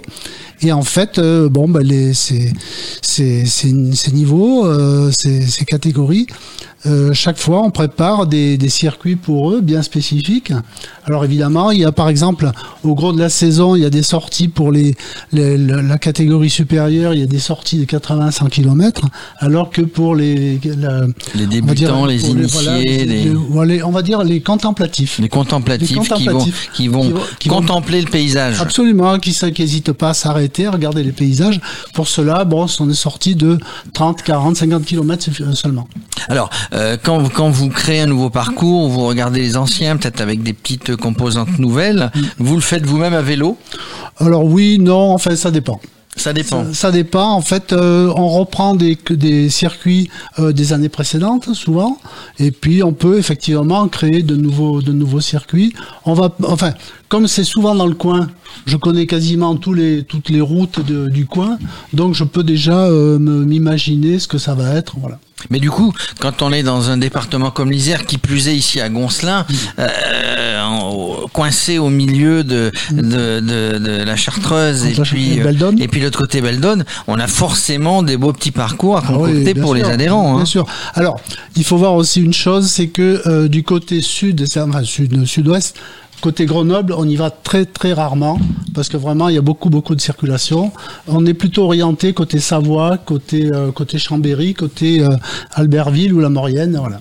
Alors, euh, VTT aussi? Non, pas Non, VTT, que- uniquement cycloroute. Et alors du coup, juste euh, pour informer nos, nos, nos auditeurs, nos téléspectateurs, quand vous avez quand vous avez défini des parcours, euh, vous les reportez sur une application qu'ils peuvent mettre sur leur GPS Oui, ou, tout à fait. euh, Ouais. c'est, un petit peu euh, Oui, oui, c'est ça. euh, Voilà, tout à fait. comment on a plusieurs applications hein, qui, qui, qui permettent de suivre Oui, oui, c'est ça. et, et chacun peut savoir ce qu'il a fait même s'il part tout seul. Euh, et, et vous avez vous avez les retours vous en, en- de, de, de chacun comment ça s'est passé Oui, etc. en, en général, les gens disent si ça les intéresse ou si ça les intéresse pas. Ça, c'est, c'est. Mais euh, moi, je sais que dans, dans mon groupe, euh, euh, mon groupe de niveau, euh, bon, on, on se connaît bien et on sait si ça intéresse les gens ou si ça les intéresse pas. Il est, il est, il est relativement fréquent de prévoir un circuit et puis de le modifier ou alors de, de, de faire autre chose. En même. fonction des remarques, en fonction des remontées. Alors, et, et en fonction de la météo. en fonction de la météo, et on ne parle pas, on ne part pas euh, dans chaque endroit Ouais. euh, suivant euh, telle ou telle météo. Ouais. Vous organisez aussi avec le club chaque année Mm. une randonnée mythique Voilà, tout à que- fait. qui est connue dans toute la France. hein. Euh, dans la France. Alors comment s'appelle-t-elle? Alors, c'est la randonnée de la plantation des oignons. Parce que en février, alors ça se passe à la fin février. À la fin février, normalement, les, les bons jardiniers plantent leurs oignons, soit les oignons de tulipes, soit les oignons à manger.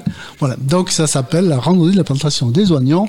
Elle a lieu chaque année, traditionnellement, euh, à la fin février, des fois tout début mars.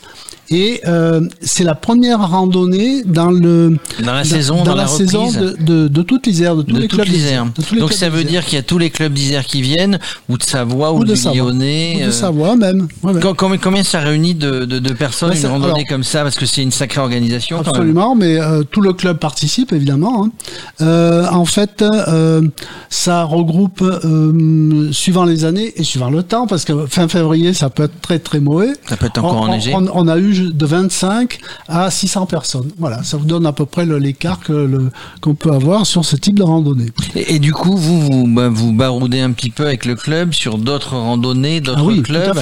Ça, ça vous donne des idées. Vous allez chercher des petites difficultés Oui, nouvelles. Oui, parce qu'en fait, euh, l'intérêt d'aller euh, euh, participer à des randonnées organisées par d'autres clubs, c'est que ça nous fait sortir un peu de nos, cir- de nos circuits traditionnels. Par Et- exemple, euh, vous voyez, par exemple, on, on passe le col du chat, on va vers Yenne, on va dans le dans le budget, etc. Voilà, ça nous fait rouler un peu sur d'autres circuits qu'on ne fait pas d'habitude. Ça veut dire, vous, vous êtes en train de me parler du col du chat et puis euh, du budget, ça veut dire que dans vos randonnées, il y a le Grand Colombier? Euh, on l'a eu fait, on l'a eu fait, oui, effectivement. et c'est c'est- c'est pas donné à tout le monde. Ah ben évidemment, bon, euh, mais bon, euh, on l'a eu fait. Et la Madeleine, alors ici, puisque les coureurs Pareil. Tour de France, hein, vous êtes un passionné. En, en attendant euh, le passage sur notre sur notre plateau, vous étiez en train de regarder. Ouais. Donc euh, Ah ben, le- vous êtes le- admiratif de tous ces. Ah de- ben écoutez, tout à l'heure, là, enfin à l'instant, il y a quelques minutes, je regardais le passage du Tour par manger la à la montée du col de la Madeleine. Bon, ben je l'ai fait, je sais ce que c'est. Oui, oui, c'est c'est c'est c'est ce que j'allais dire, c'est que euh, vous, vous savez ce que c'est euh, et vous êtes impressionné par euh, par la Ah ben, vitesse, bah, par leur façon de monter. Évidemment, ils, ils montent deux à trois fois plus vite que nous, hein, donc euh, ça c'est sûr. Mais ce sont des professionnels malgré tout. Vous qui connaissez bien le club, il y a, il y a des dans le Tour de France ou dans les coureurs professionnels, il y a, il y a, il y a le régional de l'étape. Il y en a qui, qui, qui viennent de temps en temps rouler l'hiver sur ces sur ces routes. Oui, bien sûr, on en rencontre de temps autre, en particulier l'équipe euh, AG2R. Là, qui est- les qui est basée à AG2R, voilà, ils sont de Chambéry ou- Chambéry, donc il est pas rare qu'on les, qu'on les rencontre, qu'on les voit. Bon, ce sont des, ce sont des express par Ce rapport sont à nous. les TGV. Vous, Ah oui. vous, vous, vous, essayez de leur, leur tirer la bourre quand Non, vous les nous, on essaye même. vous les laissez passer, ça Ah, fait oui. du vent, ça rafraîchit. le- Absolument. Alors, là, les prochaines randonnées là qui arrivent, ça a été un petit peu tronqué hein, avec le avec la crise où beaucoup sont restés sur leur Zwift, euh, et leur home trainer. Euh, on, on est frustré. Hein, mais Bah oui, évidemment, on est frustré. Nous, normalement, dans notre calendrier, on avait prévu une vingtaine de randonnées extérieures. Euh, quasiment euh, en septembre, c'était tous les samedis ou les dimanches. Bon, mais tout est annulé à cause du Covid. C'est dommage, en fait. Voilà. Combien, combien vous prévoyez de, de- Une, de- une vingtaine de randonnées extérieures. Mm. D'accord. Donc là, bah, cette année, ça a Non, été, ça a été décalé. Il a fallu s'y remettre hein, parce que ça a Oui. été compliqué. Le club arrive à, on en parlait tout à l'heure avec euh, Pascal. avec Pascal, arrive à recruter, arrive à, à faire venir parce Oui, qu'il y a oui. 66 clubs, hein, 66 clubs, troisième fédération, je crois de la Mm. FF. Et nous, nous, on est au club, on est une bonne soixantaine de personnes. ouais, C'est ça, c'est ce qu'il nous disait tout à l'heure, Ouais. avec à peu près 30% de, euh, de jeunes femmes. Oui. Euh, Beaucoup de- donc vous beaucoup faites de des parcours spécifiques parce que pour une raison que que qu'il faudrait euh, du Alors, parcours un petit peu a- plus simple pour les femmes. Oui et non. Vous savez, il y a, il y a des femmes qui tiennent très bien leur, euh, leur rôle. hein. Non, non, pas, pas forcément. Donc il n'y a euh, pas besoin. Non, non, non, non. Les sorties sont les sorties sont mixtes et Oui, puis tout à euh, fait. bon on attend Voilà. parfois. Voilà. En fait, lorsque par exemple il y a des couples, bon, ben, ils connaissent la, la difficulté des parcours et ils s'adaptent en fonction de- des parcours. En fait, ils choisissent. hein. Est-ce qu'il y a du, du, du VAE ou du VTC euh, Oui, bien sûr. qui Oui, viennent oui, donc, ah bah oui, ça- alors, on faut- la voit de plus en plus. hein. Oui, bien sûr, on en voit de plus en plus, d'une part. D'autre part, euh, il faut quand même reconnaître que la majorité des gens du club sont des gens qui sont à la retraite, donc qui ont au moins de 60 ans, sinon plus. Et euh, ces gens-là, bon, petit à petit, leur capacité physique diminue. Donc, qu'est-ce qu'ils font pour continuer? Bah, ils, achètent des, vélos électriques, des- à- voilà, des et en fait, ils continuent à faire leur sortie. On parlait tout à l'heure avec Pascal de la de la FF Vélo, Fédération française de cyclotourisme, auquel vous adhérez. Oui. Est-ce que est-ce que vous avez une obligation quand vous créez des parcours en tant que club de les faire remonter euh, à la à la fédération sur l'application pour que bah, le gars de Cherbourg qui vient qui passe en vacances ici, il ait, il ait tous les éléments? Pas que je sache, mais enfin, euh, de toute façon, euh, on est ouvert à, à tout. Hein, euh, voilà. On travaille. euh, Oui. quand on est dans un Voilà, club, on travaille. euh, Il est pas, il- effectivement, il est pas rare de recevoir, par exemple, à, à l'occasion de la RPO, il est pas rare de recevoir quelques personnes vraiment qui viennent de loin. Lorsque je dis de loin, ça veut dire non seulement l'Isère ou la Savoie, mais même be- be- beaucoup plus loin de, de, de l'Ain ou, même de, du Massif central, ouais, etc. Du coup, l'oignon de la de la vallée euh, attire euh, attire Ouais. des foules vers Ah, ici. c'est connu parce que vous savez, la spécificité de cette, randonnée, c'est de, de- proposer de la soupe à l'oignon À la fin. à la fin. Ah bon. Et les gens apprécient vraiment parce qu'ils ont eu froid, parce qu'en fin février, il fait froid. hein, hein. Ils apprécient vraiment notre soupe à l'oignon. Ben voilà, prochaine euh, Hervé, comment comment vous l'appelez RPO. Le prochain RPO, donc au mois de février, organisé par le club de Goncelin, Voilà. euh, sous l'égide de la, de la Fédération française de cyclotourisme. Mhm. Euh, bah, si vous venez, premièrement, vous serez bien accueillis. Deuxièmement, vous aurez droit à la soupe à l'oignon. Ouais. Et, et troisièmement, vous verrez des paysages magnifiques. Ah ouais. Même si on est en, en fin d'hiver, vous verrez, c'est magnifique ici de venir rouler. En tout cas, euh, Michel, merci hein, d'être venu nous éclairer un petit peu sur les beaux parcours Ah non, que nous trouvons dans la région. C'est moi qui suis content de, de vous avoir rencontré. Alors, euh, dans vos parcours que vous parlez, il y a euh, dans votre région, dans l'Isère, le Tour des quatre montagnes, pour euh, qui est cité dans Petit Futé Vélo et Fromage. Ah, vous le connaissez pas celui-là, hein, vous avez vu. Hein, C'est un parcours gourmand, C'est un Michel. parcours gourmand, c'est-à-dire que c'est c'est du vélo, du vélo, et on a des on a des, des zones de stop pour pouvoir visiter. d'accord, ouais. Ouais, non mais vous allez, Pourquoi pas, hein. vous allez découvrir et ça on vous offre.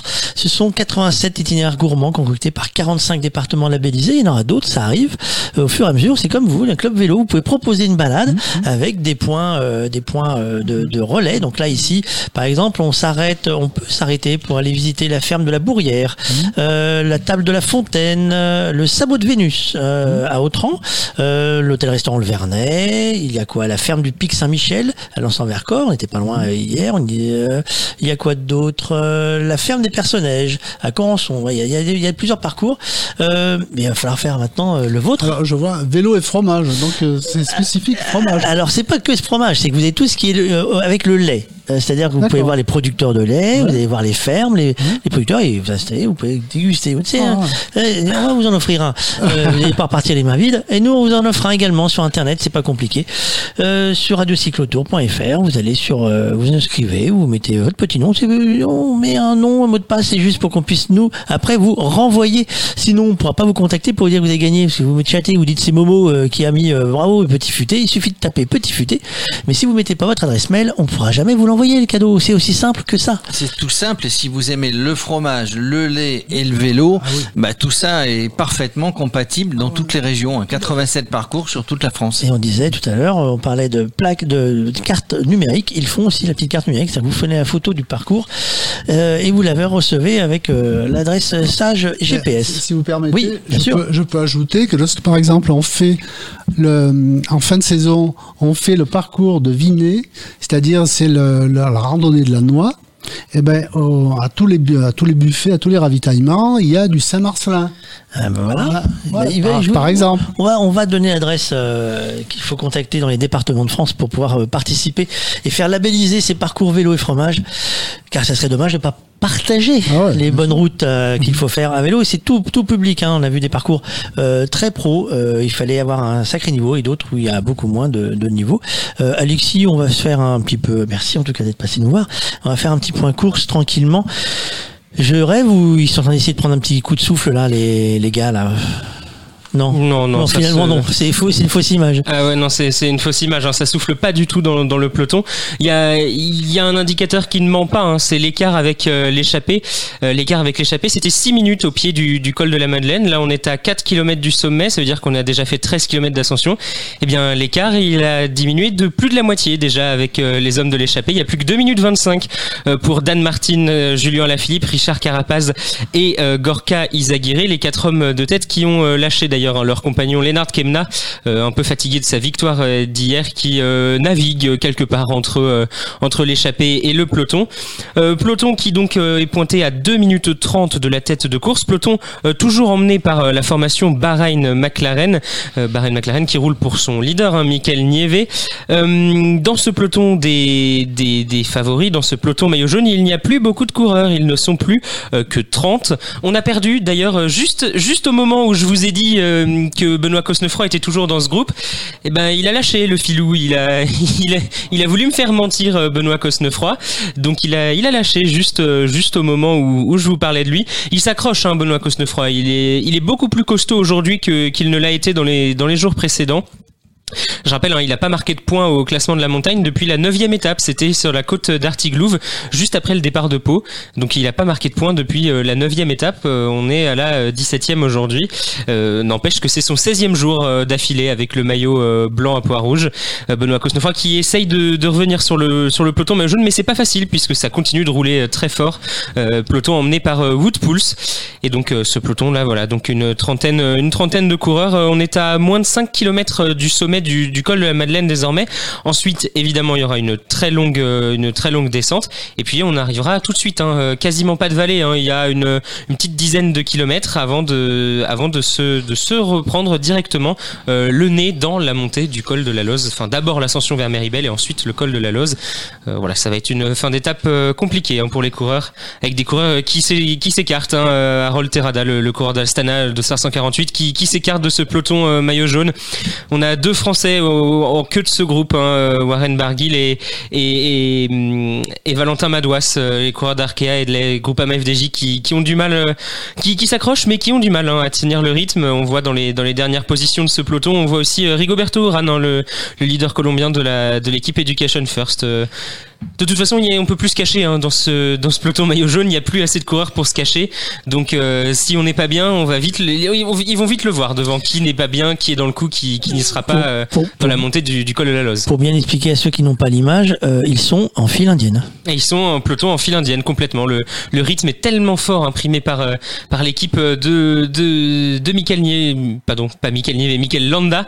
Oui, parce que Michael Nieve, euh, il a abandonné. Le, coureur de la Mitchelton Scott, euh, il a il a quitté les routes du Tour de France. C'était sa 19e participation à un grand tour, premier abandon. Et sur ses 18 autres participations à des grands tours, eh ben il avait fini dans les 25 premiers à chaque fois. Michael Nieve. Cette année sur ce Tour de France, c'était beaucoup plus compliqué pour le coureur espagnol. Un petit point course là devant, on a Devant, on a quatre coureurs. Richard Carapaz, Julien Alaphilippe, Gorka Izaguirre et Dan Martin. Ils ont deux minutes tout pile d'avance sur le peloton maillot jaune emmené par la Bahrain McLaren. Aucun leader n'est distancé à part Neiro Quintana qui n'était déjà plus dans la course au maillot jaune. Alors, euh, nous, on va aller chercher un- quelqu'un qui était dans la course du maillot jaune régulièrement. C'est Jean-Louis Filc. Bonjour Jean-Louis. Salut Fabrice. Comment vas-tu? Ça va bien, ça va bien. Écoute, euh, parfaitement bien. Il fait toujours un temps magnifique, comme sur la route du Tour, donc tout va bien. Ah, Il fait limite chaud, nous. hein. Dès qu'on est au soleil, euh, je peux te garantir qu'on on aurait dit avec cette température-là que c'est un gros mois de juillet. Alors c'est un très très gros mois de septembre. Euh, Il y en a un qui débarque euh, cet, cet après-midi sur le dans le peloton. euh, c'est le président de la République, euh, Monsieur Macron. Euh, T'en as vu passer quelques-uns, toi, des présidents de la République sur le Tour de France? Ah oui, ah oui, j'en ai passé quelques-uns. Tu sais, les, les, les présidents, enfin les hommes politiques en général aiment beaucoup le Tour de France parce que ça leur permet d'abord d'avoir un jour off, comme on dit entre parenthèses. Ça leur permet de se balader, de prendre l'air, surtout lorsqu'ils se, ils se pointent comme ça en montagne, ils prennent de l'oxygène. Euh, ils oublient un peu les problèmes et Dieu sait s'il y en a quelques-uns en ce moment dans la musette de Macron. Euh, et puis, et puis, euh, c'est quelque chose, c'est un événement tellement populaire, tu le sais, que euh, les présidents de la République, quoi qu'ils fassent, quoi qu'ils aient fait, quel que soit leur sondage, leur leur réputation et, et, et tout ce qu'ils peuvent traîner derrière comme problème, eh bien, sont toujours les bienvenus sur la route du Tour de France parce que euh, on les on les assimile un peu à un, spectateur, un spectateur un petit peu particulier, c'est vrai, mais mais un spectateur. Alors oui, j'en ai vu un paquet. J'ai pas vu celui qui a initié, si tu veux, parce que là quand même j'étais un, j'étais un peu trop euh, un peu trop petit. C'est le général de Gaulle. C'est le général de Gaulle qui qui pour la première fois euh, a vu passer. Alors c'est pas tout à fait a vu passer, c'est plutôt le Tour de France qui a vu passer le général de Gaulle parce que c'était en 1960. Euh, L'étape devait être la sixième du Tour, si mes souvenirs sont bons, mais je peux me tromper. Une étape qui se terminait à trois, je, je crois bien. Et cette année-là, c'est pas le général de Gaulle qui s'est déplacé pour aller voir le Tour de France, c'est le Tour de France qui s'est arrêté chez le général de Gaulle, c'était à, à Colombey les deux églises. Euh, le Tour s'est arrêté. euh, bien sûr, c'était le grand Jacques Godet et, et- et son chapeau colonial qui commandait la tribu à ce moment-là. C'était pas Christian Prudhomme n'était pas encore né d'ailleurs. Et, et ils se sont arrêtés. Il y avait des coureurs français euh, très connus. Alors les noms vous diront peut-être pas grand chose. Si, euh, Darigat, quand même, vous devez, euh, vous, ça, ça doit rester dans votre souvenir. Grazit également, qui était là. Donc la voiture de, de, de, de- du directeur sportif de l'époque, euh, euh, directeur du Tour, qui était Monsieur Godet, s'est arrêté et le général de Gaulle est sorti sur le, sur le, sur le palier de sa maison et est venu saluer le peloton. Et puis le peloton, euh, tranquillement, est reparti. Ça, ça veut dire que c'était pas, vous vous rendez compte, la grandeur du bonhomme quand même, c'est pas le bonhomme qui se déplace sur le Tour de France, c'est le Tour de France qui s'arrête pour euh, saluer le général de Gaulle. Ça, c'était une exception. Puis après, alors j'en ai vu passer quelques autres. Euh, en 1975, je l'ai pas vu, mais euh, on me l'a raconté.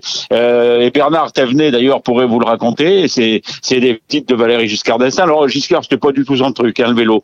Euh, il- non, non, c'est pas du tout. Et il ça, c'était c'était vraiment un, un peu, un, peut-être un petit peu trop populaire. Je veux pas être bégueule en disant cela, mais euh, alors, il avait fait un jeu de mots. Je me souviens. Ça, j'ai vu ça dans mes archives ce matin. Il avait fait un jeu de mots lorsque il était allé sur les Champs-Élysées. Il était allé à pied d'ailleurs de l'Élysée jusque sur les sur les champs euh, VGE. Euh, et c'était à l'époque, à, à la grande époque de la bagarre euh, entre entre Fignon et Lemon. Et il avait fait un, il avait fait une petite euh, une petite blagounette, une petite blagounette comme il savait en faire à, à, à Fignon. Il lui avait dit, vous savez ce que ça veut dire Lemon et Fignon qui était qui avait pris 8 secondes dans la tronche cette année-là, qui avait pas vraiment envie de plaisanter, euh, lui avait dit non non pas du tout. Et il lui avait dit ça veut dire citron. Oh, oh, ça veut dire ça veut dire citron. Ça pique hein. Et alors euh, voilà.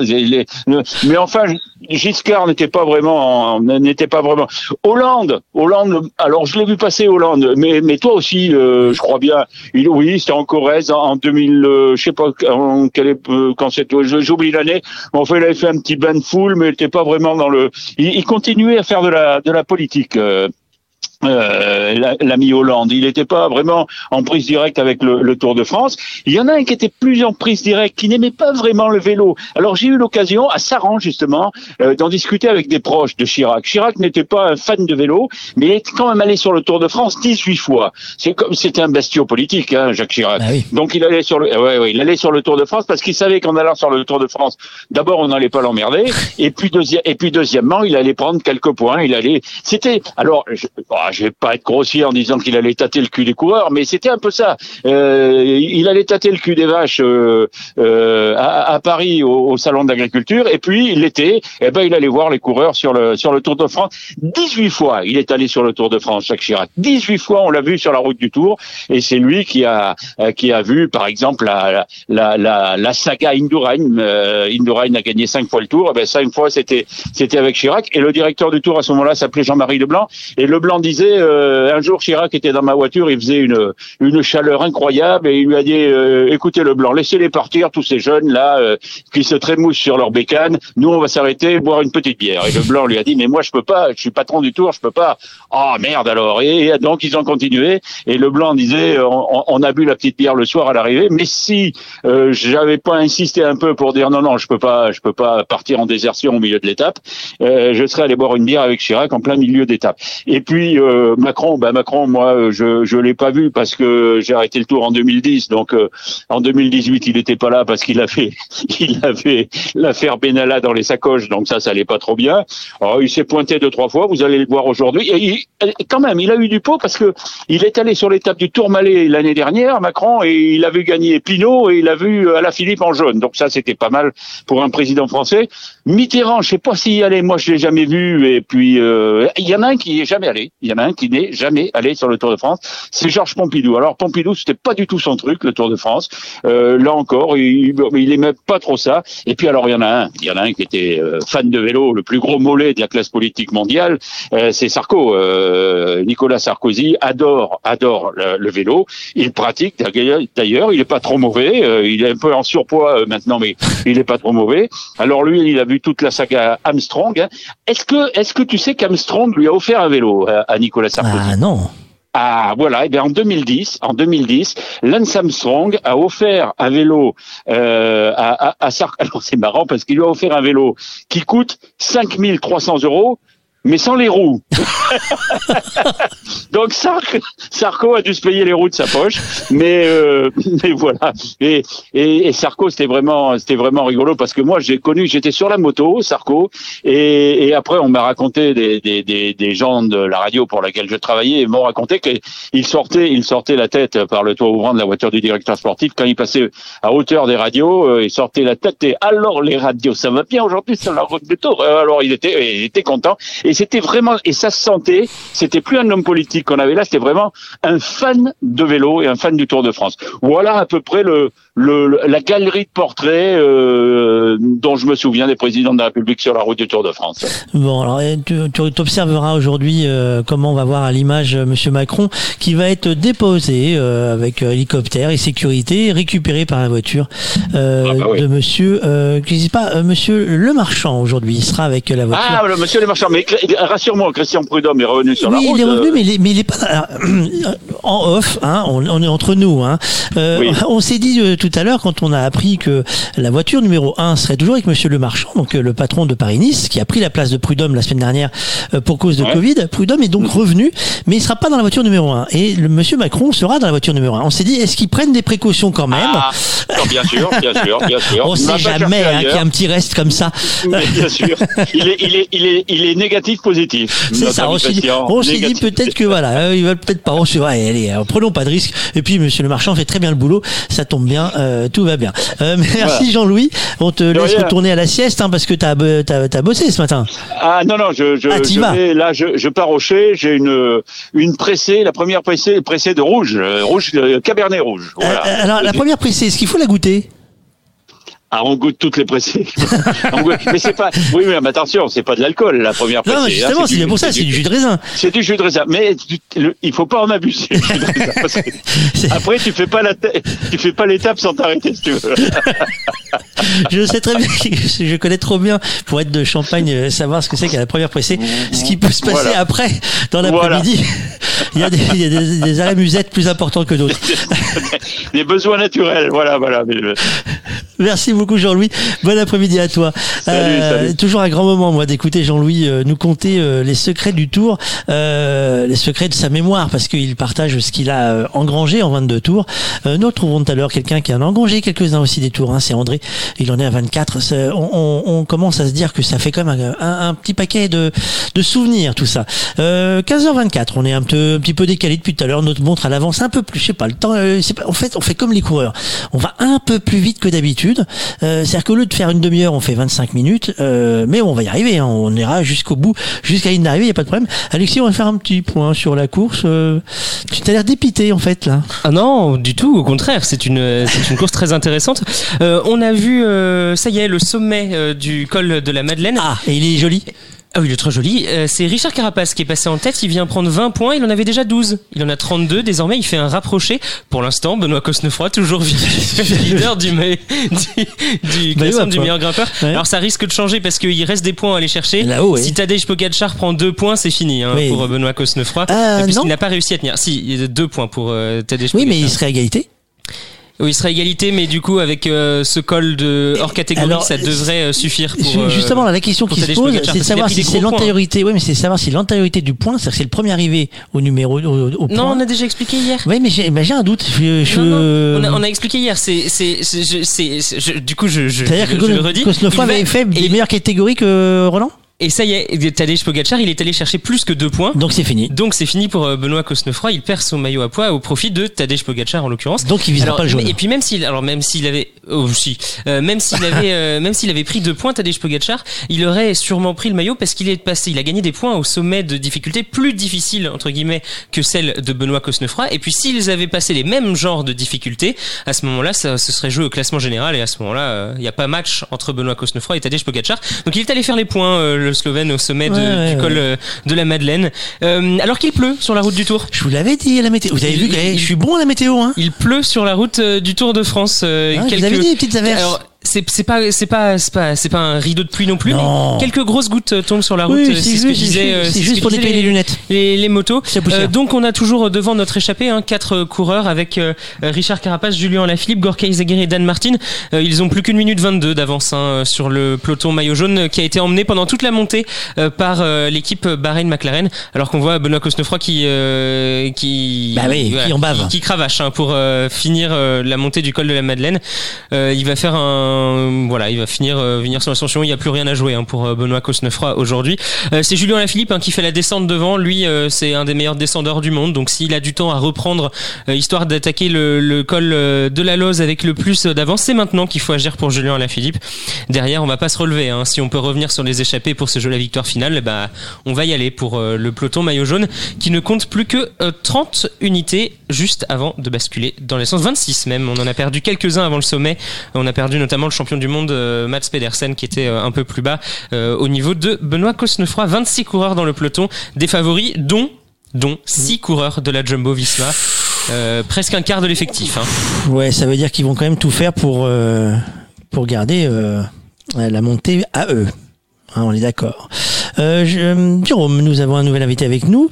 Euh, je, vous, je vous donne de, tous les secrets de ce qui se passe. Nous aurons aussi Luc Leblanc qui est en position de, de nous avoir, sauf que mon téléphone étant bloqué, euh, nous allons vous l'appeler autrement.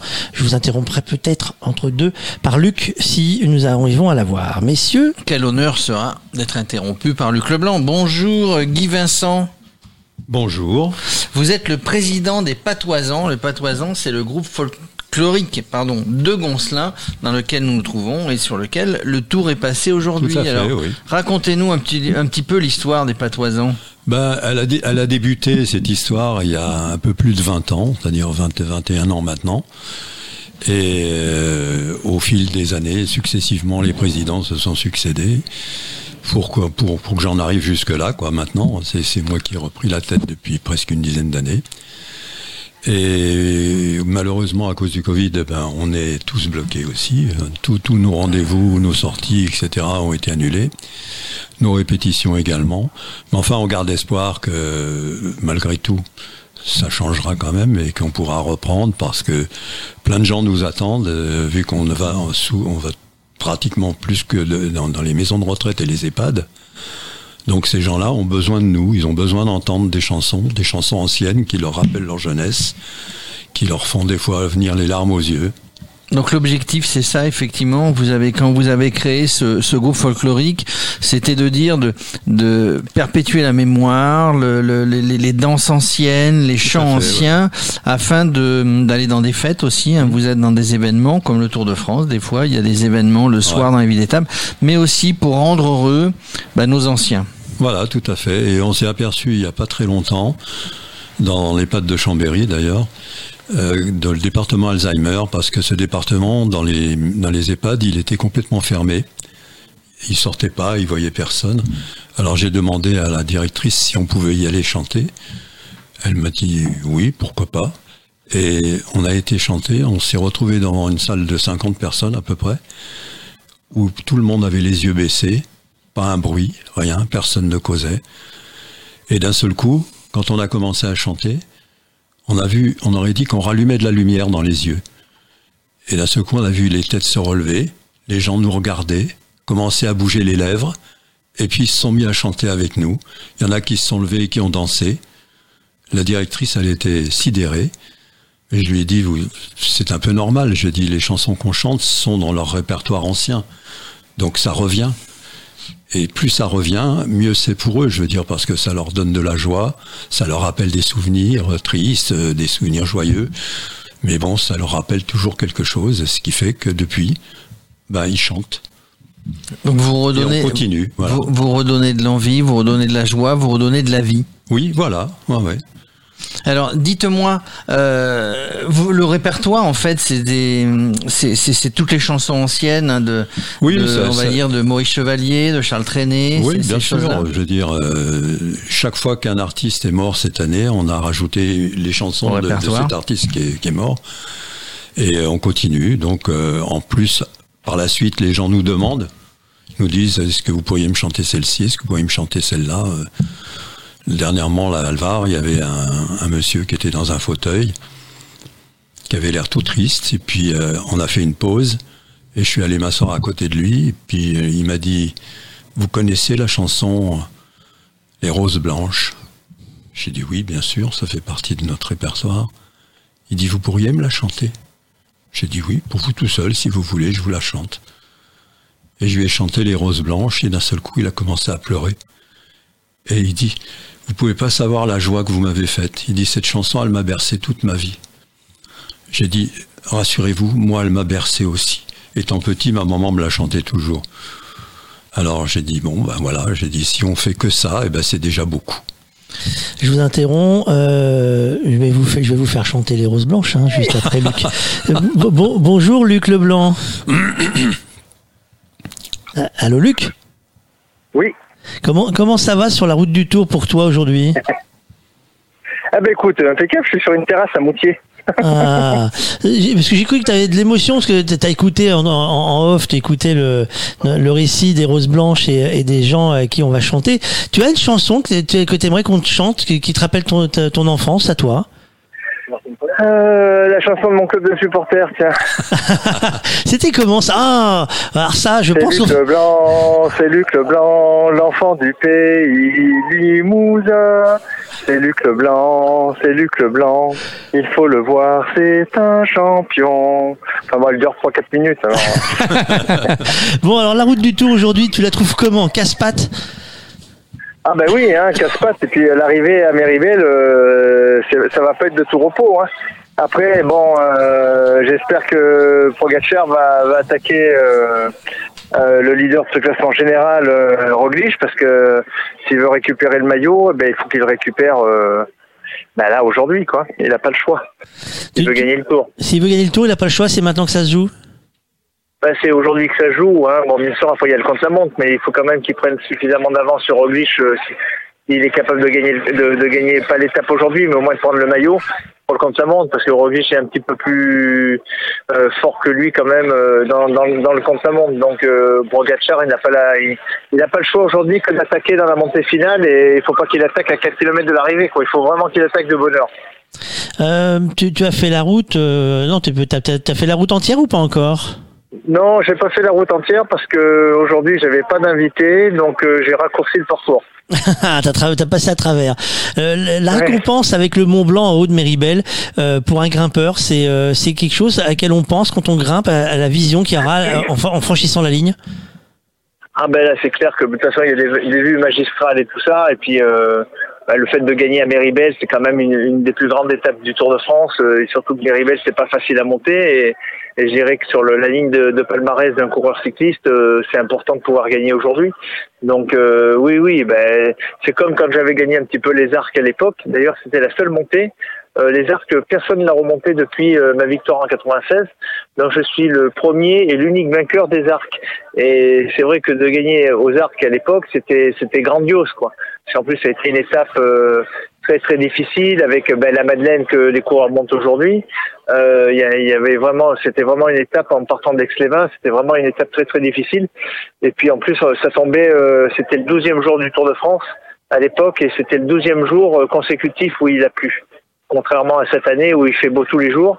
Là, à l'époque, on était parti de, de, de la Hollande et euh, pendant 12 jours, euh, il a plu, mais il a plu euh, tous les jours. Quoi. Et à un moment donné, euh, les coureurs, on était quand même assez fatigués, mais ça ne nous a pas empêché de faire des, des, des, des grandes, grandes étapes et puis d'attaquer très tôt ben, entre les leaders. Et c'est vrai que c'est un très beau souvenir. Donc la Miribel aujourd'hui, celui qui va la remporter, ben, ça va être chouette. quoi. C'est une, une belle chose. Est-ce qu'un coureur cycliste, grimpeur qui plus est, euh, a le temps de regarder le paysage ou ça c'est euh, c'est qu'une image qu'on qu'on se fait? Bah, de toute façon, quand t'es coureur, tu peux pas regarder le paysage. T'es tellement concentré, t'es tellement dans ta bulle que tu n'as pas le temps de regarder à droite à gauche euh, et de et de pouvoir apprécier euh, les paysages euh, de chaque région que l'on traverse. C'est impossible. Là aujourd'hui, je me rends compte que, ben, en tant que suiveur, et de piloter les invités Noroto, ça me permet de pouvoir apprécier euh, d'autant plus les paysages, la, la beauté de notre pays, parce que on a tendance à vouloir aller euh, voir ailleurs euh, si l'herbe est plus verte, mais en fin de compte, il n'y a pas besoin d'aller si loin que ça pour se rendre compte que eh ben, on a un beau, beau pays, et puis chaque région que l'on traverse est différente, le relief est différent, les paysages sont, sont différents, et on a vraiment une chance extraordinaire d'être français aujourd'hui. Euh, parlons un peu gastronomie. Euh, T'as eu le temps de t'arrêter un peu pour profiter du, des charmes de notre pays, comme tu dis? Bah écoute, là on est en, on est en Savoie et tout ça. Bon, il y a les raclettes, euh, il y, a, y a pas mal de choses. Donc, euh, mais j'essaye de de garder un petit peu, euh, de freiner, de mettre le frein à main comme on dit, parce que là j'ai pris 3 kilos depuis le départ du tour, donc je voudrais pas, je voudrais pas augmenter le, le tarif, quoi, tu vois. Donc euh, j'essaye de faire très attention. Donc euh, ce midi j'ai mangé très léger, mais bah, c'est pareil, hein, il y, a, il y a vraiment de belles spécialités ici, hein, dans la région. Alors tu dis, euh, c'est ça s'appelle le dénivelé positif des, euh, des suiveurs, ça, le- les, les kilos. Euh, Ah oui, ça c'est sûr, ça c'est sûr. euh, Aujourd'hui, tu, toi, pour toi, c'est Pogacar qui doit attaquer, euh, sinon c'est cuit et c'est Roglic qui gagne le tour? Alors écoute, euh, c'est un peu haché là quand tu me parles, mais j'ai compris à peu près. Euh, Aujourd'hui, de toute façon, c'est Brogachar, Brog- Brogachar qui, qui doit attaquer, donc euh, s'il veut prendre le maillot de leader. Mais bon, il faut pas, il faut pas se leurrer, hein, il faut pas se voiler la face. Euh, Roglic est en très bonne position pour gagner le Tour et arriver avec le maillot jaune sur les Champs Élysées. On voit mal comment, avec l'équipe qu'il a et la condition qu'il a aujourd'hui, même si je le sens un petit peu moins bien que d'habitude, je pense qu'il y a peut-être des choses à faire aujourd'hui, mais à la seule condition que de toute façon, euh, il faut il faut dire une chose, on se rappelle du premier, mais on se rappelle pas souvent du deuxième. Donc euh, à la limite, il a gagné euh, une étape sur le tour, il a rempli son contrat, euh, il est en pleine condition physique, et donc à la limite de faire deux ou trois du tour, c'est pas gênant. Euh, il faut pas vivre avec les regrets après, et donc euh, je pense que il doit prendre tous les risques aujourd'hui pour essayer de déloger euh, Roglic, même s'il a une belle équipe. Euh, Roglic, il a une belle équipe, mais tu sais, dans la montagne, euh, on est on est seul contre tous. Hein. Euh, Je veux dire, euh, les équipiers, si Roglic il est mal, c'est pas les équipiers qui vont le ramener sur Bogacar. Hein. Tu sais, quand on est mal, on est mal. Donc, il y a une chance, il y a une carte à jouer pour pour pour euh, Bogacar aujourd'hui. Donc, faut qu'il la saisisse cette chance. Et euh, moi, je serai son directeur sportif. Hein. À la dernière montée, il faut attaquer au pied. Il faut vraiment attaquer au pied, il faut vraiment éliminer le maximum d'équipiers euh, de Roglic pour essayer de l'isoler et que ça se fasse au moins entre les deux à la pédale. Bon, un beau programme que tu nous annonces, euh, que tu te demandes, que tu espères. Euh, bah, on va essayer de suivre ça. Merci beaucoup, Luc. Bonne suite. Oui, merci mon Fabrice, à demain. À demain. Euh, À demain. Alors merci Luc. Euh, alors vous avez vu la chanson, c'est pas la même. Hein, ça- la chanson qui l'a bercé, lui coureur. Euh, les roses blanches, ça donne quoi? C'est une chanson, c'est une chanson que, que Bert Silva a chantée. Je sais pas si ça vous rappelle quelque chose, Bert Silva. Vous êtes un Ah, peu moi, jeune. je suis un peu jeune, oui. Ouais, ouais. Même tous ici, vous êtes un peu jeune. Il y a que moi qui peux l'avoir connu et encore. Alors ça donne quoi si vous chantez? Ça donne. C'était un gamin, un gosse de Paris. Pour famille, il n'avait que sa mère. Une pauvre fille aux grands yeux flétris par les chagrins et la misère. Elle aimait les fleurs, les roses surtout, et le bambin tous les dimanches lui achetait de belles roses blanches au lieu d'acheter des joujoux. La câlinant très tendrement, il disait en les lui donnant, c'est aujourd'hui dimanche, tiens ma jolie maman, voici ces roses blanches, toi qui les aimes tant, va quand je serai grand, j'achèterai au marchand toutes ces roses blanches pour toi jolie maman. Il y a une chanson de, du répertoire que vous avez, que vous préférez chanter. Il y en a une qui sort du lot pour vous. Pas vraiment, non. euh, je veux dire, j'en, j'en, Qui vous a touché plus personnellement que les autres? J'en ai vraiment, euh, je vais dire, euh, plusieurs centaines, je devrais dire, alors à ce moment-là, parce que sinon. Oh, il y avait euh, ici, on a euh, Étoile des Neiges qui nous sert d'introduction, quoi. Pardon, qui nous sert d'introduction. Mais bon, c'est vrai que c'est une chanson qui a été euh, chantée, rechantée, euh, travaillée, retravaillée. Mais bon, la plupart du temps, si on la chante pas, on nous la demande. Alors. Il y, en a une qui vous touche et vous avez du mal à la chanter?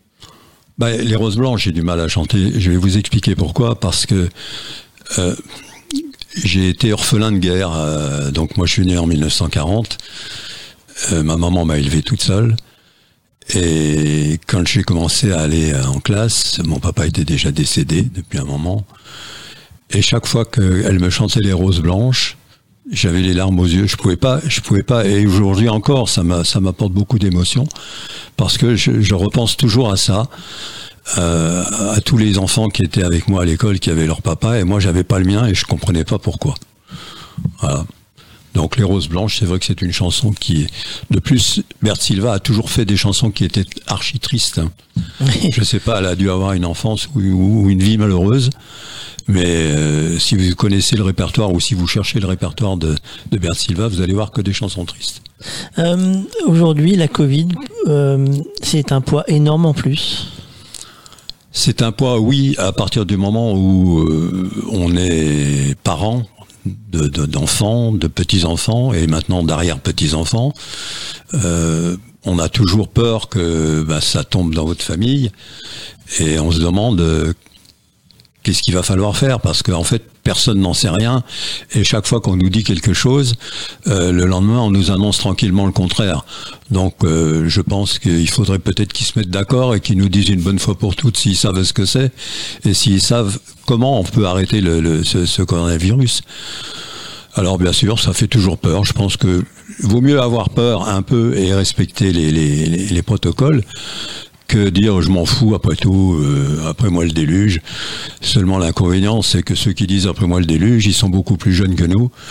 Et ils peuvent nous le refiler, ils peuvent perdre leurs grands-parents. Et ce jour-là, je pense que ça leur fera également beaucoup de peine, parce que les grands-parents, c'est quand même la, la, la connaissance entière d'une famille qui, qui s'en va.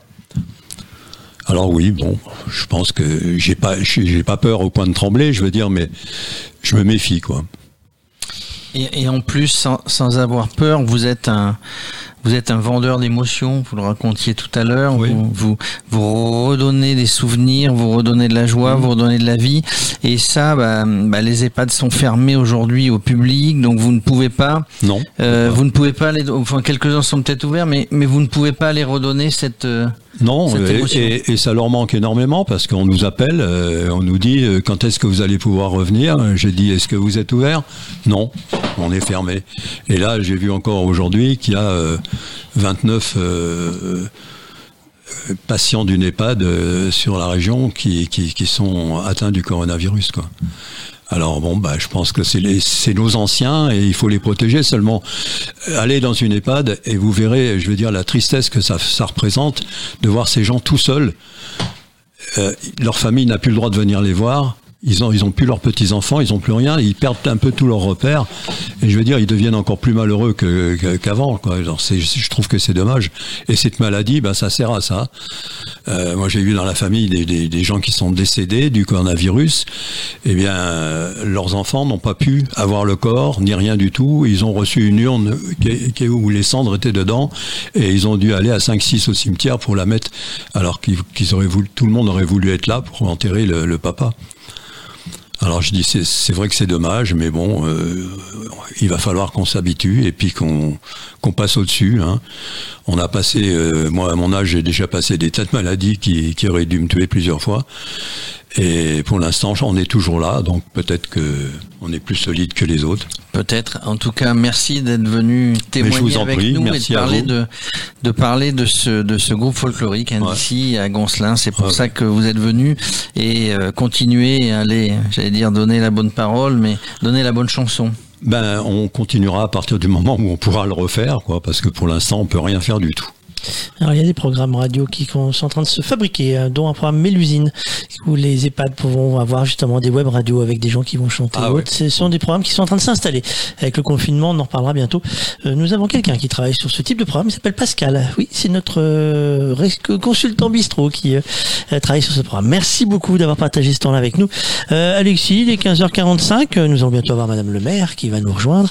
Je crois qu'on l'a vu, on l'a aperçu, elle est en train de monter la côte. Euh, oui, ici aussi, c'est euh, c'est Bosselet.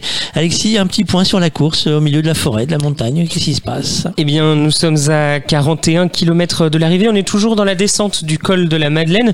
Une descente que Julien Alaphilippe fait énergiquement. hein. Il a repris, d'ailleurs, il a, il a repris quasiment, voilà, il a repris plus d'une minute dans la descente d'avance sur le groupe du maillot jaune emmené par l'équipe Bahreïn-McLaren. Groupe maillot jaune qui a repris aussi quelques unités puisque dans la descente, certains ont réussi à, revenir. Euh, C'est le cas notamment du, maillot du, du maillot arc-en-ciel euh, du champion du monde Mats Pedersen qui est revenu dans la descente. Euh, Benoît Cosnefroy va aussi faire son retour dans ce groupe maillot jaune. Évidemment, il n'arrivera pas au sommet du col de la Lose dans les premières positions, mais en tout cas, il monte le maillot Benoît Cosnefroy et il se sera bien battu aujourd'hui le français d'AG2R la mondiale. Donc voilà, il fait son retour dans le dans le groupe maillot jaune.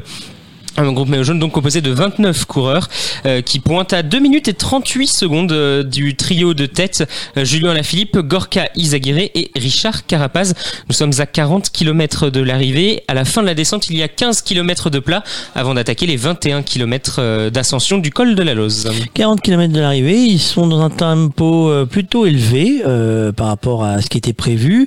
Euh, Ça ferait une arrivée euh, vers 17h10 approximativement, ce qui serait euh, une arrivée plus rapide que prévu, ou presque. Euh, à part ça, euh, on a vu Alain Philippe qui euh, montrait ses talents de descendeur tout à l'heure, c'est ça hein? Exactement, hein, on l'avait dit déjà plusieurs fois depuis le début de ce Tour de France. Julien Alaphilippe, c'est peut-être un des descendeurs, un des meilleurs descendeurs euh, du monde. Alors cette année, on l'a moins vu parce qu'évidemment, il a été moins souvent à l'attaque. Julien Alaphilippe, il a moins eu l'occasion de faire la différence dans les descentes puisque à Nice, c'était pas une descente très technique hein, qu'il a dû affronter avec ses compagnons d'échappée. Donc on l'a pas vraiment vu à l'œuvre cette année, mais là, euh, dans cette descente du col de la Madeleine, on voit qu'il est, il est tout à fait à l'aise, euh, Julien Alaphilippe. C'est, tout naturel chez lui de, prendre euh, les virages, alors que c'est, Matej Mohoric, le, le Slovène, qui fait la descente pour le peloton. Et d'ailleurs, il a lâché tout le monde de sa roue, le Slovène Matej Mohoric, le coureur de la Bahreïn McLaren. Il arrive lui aussi à, à lâcher les, autres dans la descente. C'est un très bon descendeur, Matej Mohoric. J'ai des images assez toujours impressionnantes quand ils se mettent à, à califourchon sur leur vélo, euh, comme s'ils étaient euh, oui, c'est- des hommes grenouilles sur un, Mais c'est sur une, un petit cadre c'est- des- une position qui fait pas l'unanimité. Hein, Oui, parce que euh, la dans- chute peut arriver plus vite en fait. Alors, je sais pas si elle peut arriver plus vite, mais en tout cas, Ah, c'est, c'est si, si on, On annonce si, Madame le maire. si la trajectoire est moins bonne, c'est plus difficile de la corriger dans cette position. Et puis surtout, euh, voilà, aucun contrôle sur le, un contrôle beaucoup moindre, bien moindre sur le vélo euh, quand on est sur le cadre que sur la selle. Donc une position qui fait pas l'unanimité. Merci Alexis. Euh, il est temps. Euh, bonjour Madame le maire. Rapp- Rapprochez, rapp- euh, rapprochez-vous. Bonjour. Euh, et merci pour l'accueil. On sait qu'on aurait dû être devant la mairie. Ah, alors euh, oui, faut mettre. euh. Bon, c'est pas grave. Je vais pas vous aider. C'est jamais simple. C'est ah, attention, l'oreille elle est pas bien mise. Voilà. Ou sinon, il n'y en avait pas besoin forcément, c'est pas indispensable. Mais n'hésitez pas à vous rapprocher. On est Covid-proof, on change les bonnettes, tout ça, on, on fait ce qu'on peut pour respecter euh, les règles du jour. Merci pour l'accueil. On sait que vous teniez à ce qu'on soit devant votre mairie, que c'est compliqué. Euh, le- la Covid, ça, ça impose des responsabilités supplémentaires quand on est maire. Ah, automatiquement, bien sûr, mais nous essayons, nous travaillons au jour le jour, puisque les choses euh, évoluent de jour en jour. Et là, je me dis qu'après le passage du Tour de France, nous risquons d'avoir d'autres consignes gouvernementales ou préfectorales, étant donné que le département est en rouge. Oui, donc le département est en rouge et, et donc tout dernièrement, alors que nous, devions- nous devions nous installer sur le parvis de la mairie, vous aviez prévu d'ailleurs des animations, une buvette, etc. pour être dans Mm. la fête, la fête du Tour de France. Malheureusement, eh ben tout tout tombe euh, à cause de ça. Écoutez, hein, le Covid est là, je crois qu'il faut raison garder, essayer de d'apprendre à vivre avec euh, ce virus, essayer de s'en protéger le mieux possible en portant un masque, en respectant les gestes barrières et en ayant une attitude citoyenne euh, le plus possible et tous les jours. Alors, c'est ce que nous essayons évidemment, nous aussi. Euh, tous les jours, on passe d'une étape à une étape. Aujourd'hui, eh bien, dans, dans le village, on, appelle un, un village, une ville, Goncelin village. Un village. Eh bien, bien, au moment du passage de la caravane, puisque le tour, c'est c'est la grande fête, hein, Mm. euh, mais il y avait du monde. Oui. Euh, au passage des coureurs, il y avait du monde. Et ça, bah, pour un maire, c'est ça fait partie de d'une joie de voir passer le Tour de France. D'ailleurs, il y a d'autres courses qui sont passées un petit peu avant. Il y avait le Dauphiné Le qui était passé, le Critérium. Mhm. Donc ça fait plaisir finalement. Bien sûr que ça, ça fait plaisir, les gens se retrouvent dans la joie et la bonne humeur. Et je pense qu'on en a vraiment besoin en ce moment. Donc euh, pour rien au monde, je pense que les Concelinois n'auraient voulu manquer le passage du Tour de France, malgré le Covid. Alors malgré, malgré le Covid, alors euh, c'est vrai que c'est un peu frustrant. Dans certains départements, tout est ouvert. Euh, dans d'autres départements, tout est fermé. On doit faire avec. hein, il y a des consignes. Il y a, il y a- fait. il y a une Il y a une crise sanitaire et vous, bah, vous devez, euh, en tant que premier magistrat, euh, faire appliquer euh, les règles qui sont définies par l'État, par la préfecture. Bien sûr. Nous sommes dans l'obligation de le faire, mais je crois qu'il ne faut pas être constamment dans l'angoisse. Il faut, je pense, essayer de garder un certain optimisme, euh, faire tout ce qu'on peut pour protéger l'ensemble de la population, hein, puisque il y a euh, les multi le multi-accueil, l'école maternelle, l'école primaire, le collège, les lycéens, euh, les personnes âgées. Euh, que nous avons essayé d'entourer le mieux que nous avons pu pendant euh, la période de confinement. Et euh, il y a d'ailleurs eu un élan de solidarité qui m'a terriblement touchée et émue de la part de nos citoyens qui ont tous pris en charge ou leurs voisins ou, ou leur famille. Et ça, ça a été un élan de solidarité extraordinaire. Et j'aimerais que, que, ça, que ça perdure que ça le perdure. plus possible. Alors, Malheureusement, quand il y a eu le déconfinement, c'était une de mes angoisses. Et c'est une angoisse qui, qui malheureusement s'est avérée euh, vraie. hein. Beaucoup de, gens ont été complètement déstabilisés par ce confinement et certains se sont retrouvés complètement euh, démunis. Donc euh, nous, municipalités, nous nous devons d'être à l'écoute et réactifs par rapport à ces gens qui sont un petit peu perdus et quelquefois, quelquefois un simple petit coup de pouce et les choses se, se rétablissent. Alors c'est là justement où la solidarité doit, intervenir. Euh, si elle n'est pas au niveau des habitants, elle est de fait par la, par la mairie, par la municipalité. Alors je sais que c'est un travail difficile. Euh, ben, vous êtes sur... euh, vous jouez sur tous les tableaux. Il faut, il faut. Vous parliez tout à l'heure de l'école, peut-être de la cantine, du collège. Il y a tout à, à manager, à mettre en place. Et j'avoue que bah, pour une municipalité, c'est c'est pas facile. Vous, ça n'est pas votre premier mandat. Imaginez-vous que l'autre jour nous avions un maire qui avait démarré son mandat. Je l'ai plaint de Euh, tout mon un cœur. maire qui avait démarré son mandat, qui est arrivé aux affaires euh, comme ça, avec en même temps la crise. Pas facile. Hein. Non, c'est ça a sûrement été euh, très difficile pour tous ces nouveaux euh, élus, mais il faut se dire une chose, même si on donne beaucoup, et je pense que c'est le rôle des élus, surtout dans des communes comme les nôtres, hein, nous nous devons d'être attentifs à tout le monde, de d'essayer de donner le maximum. Mais si vous saviez tout ce qu'on reçoit en retour, ce sont des cadeaux merveilleux que vous gardez au fond de votre cœur et qui vous aident à continuer à avancer. C'est pour ça qu'on est élu. Euh, le rôle d'élu, c'est d'être au service du, du citoyen. Mm, à c'est un peu ça, de mettre en place les choses. Et c'est ce que vous faites. Alors, pour revenir au Tour de France, Mhm. est-ce qu'il y a des, des choses particulières au moment où on sait que le Tour de France va passer, en termes de voirie, en termes d'aménagement? Est-ce qu'on vous demande euh, de fleurir peut-être le giratoire qui est au bout parce qu'il va être filmé euh, par l'hélicoptère? Est-ce qu'il y a des contraintes, justement? Alors, on- n'est pas dans ce genre de contraintes-là, mais euh, nos services euh, techniques, avec euh, leurs responsables, hein, Finet, euh, sont sur le sont à- actifs Sur- sur le qui-vive. euh, sur le qui-vive depuis euh, deux mois déjà. Euh, on a travaillé en étroite collaboration avec le département, hein, puisque Goncelin est traversé par trois départementales. Donc tout ce qui est à l'intérieur du village euh, appartient n'appartient pas à la, à la municipalité puisque c'est une départementale, mais c'est du domaine de la municipalité. Et un peu plus loin, en sortie et entrée de village, c'est le département.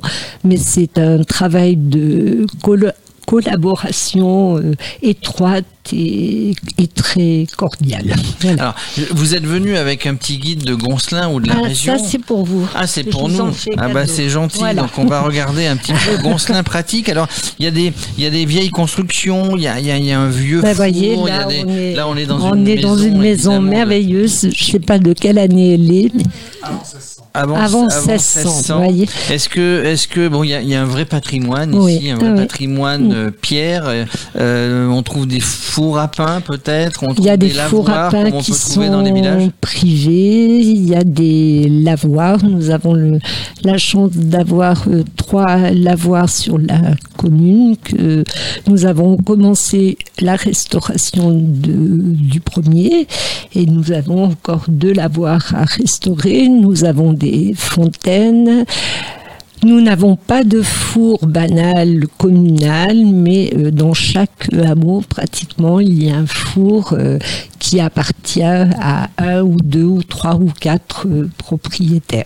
Alors l'objectif, en gardant le patrimoine ou en le rénovant, c'est aussi de faire passer les touristes, les touristes à vélo, les touristes à pied, les touristes euh, bah, qui vont un petit peu faire travailler l'économie locale. Bien sûr. Et nous avons euh, au niveau de Goncelin une chance extraordinaire. Nous avons des commerçants de très grande qualité euh, qui travaillent euh, énormément. Euh, la période de, pendant la période de confinement, ils ont eu un travail euh, incroyable. Je ne sais pas comment ils ont fait pour euh, tenir tellement ils avaient du monde, mais je les remercie parce qu'ils auraient tr- très bien pu euh, fermer et ils sont restés là pour euh, la population euh, goncelinoise et vraiment je crois que tout le monde a, a apprécié. Nous avons une épicerie, une boulangerie, pâtisserie, une boucherie, charcuterie, une cave fromage, un marchand de légumes, primeur. Une agence immobilière. Ah, nous en avons deux, Ah, deux agences immobilières.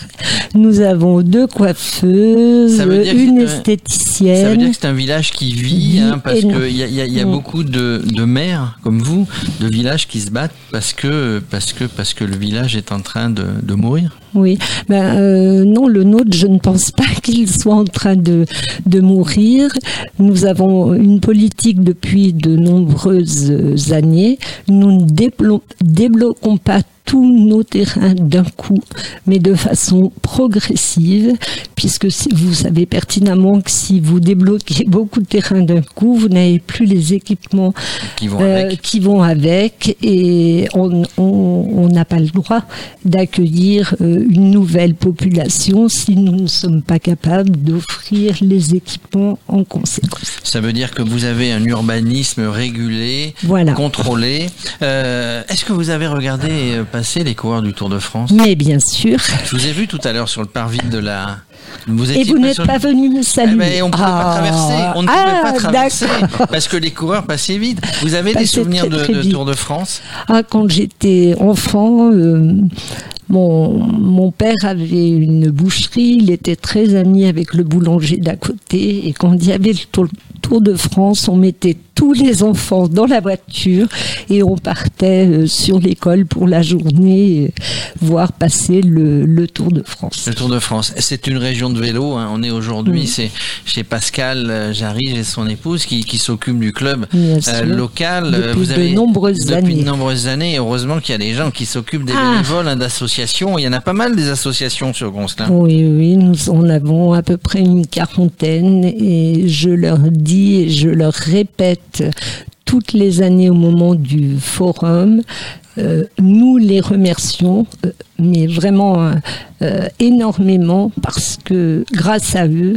des activités peuvent être offertes aux enfants, aux adultes, aux personnes âgées aussi, hein, puisqu'il y a la gym du troisième âge, il y a le club du troisième âge, il y a les patoisans, voilà. Donc, Mais dans, une ville et un village, hein, ce sont les associations qui font le job avec des bénévoles, mais sans politique associative euh, de la mairie, il ne se passe rien.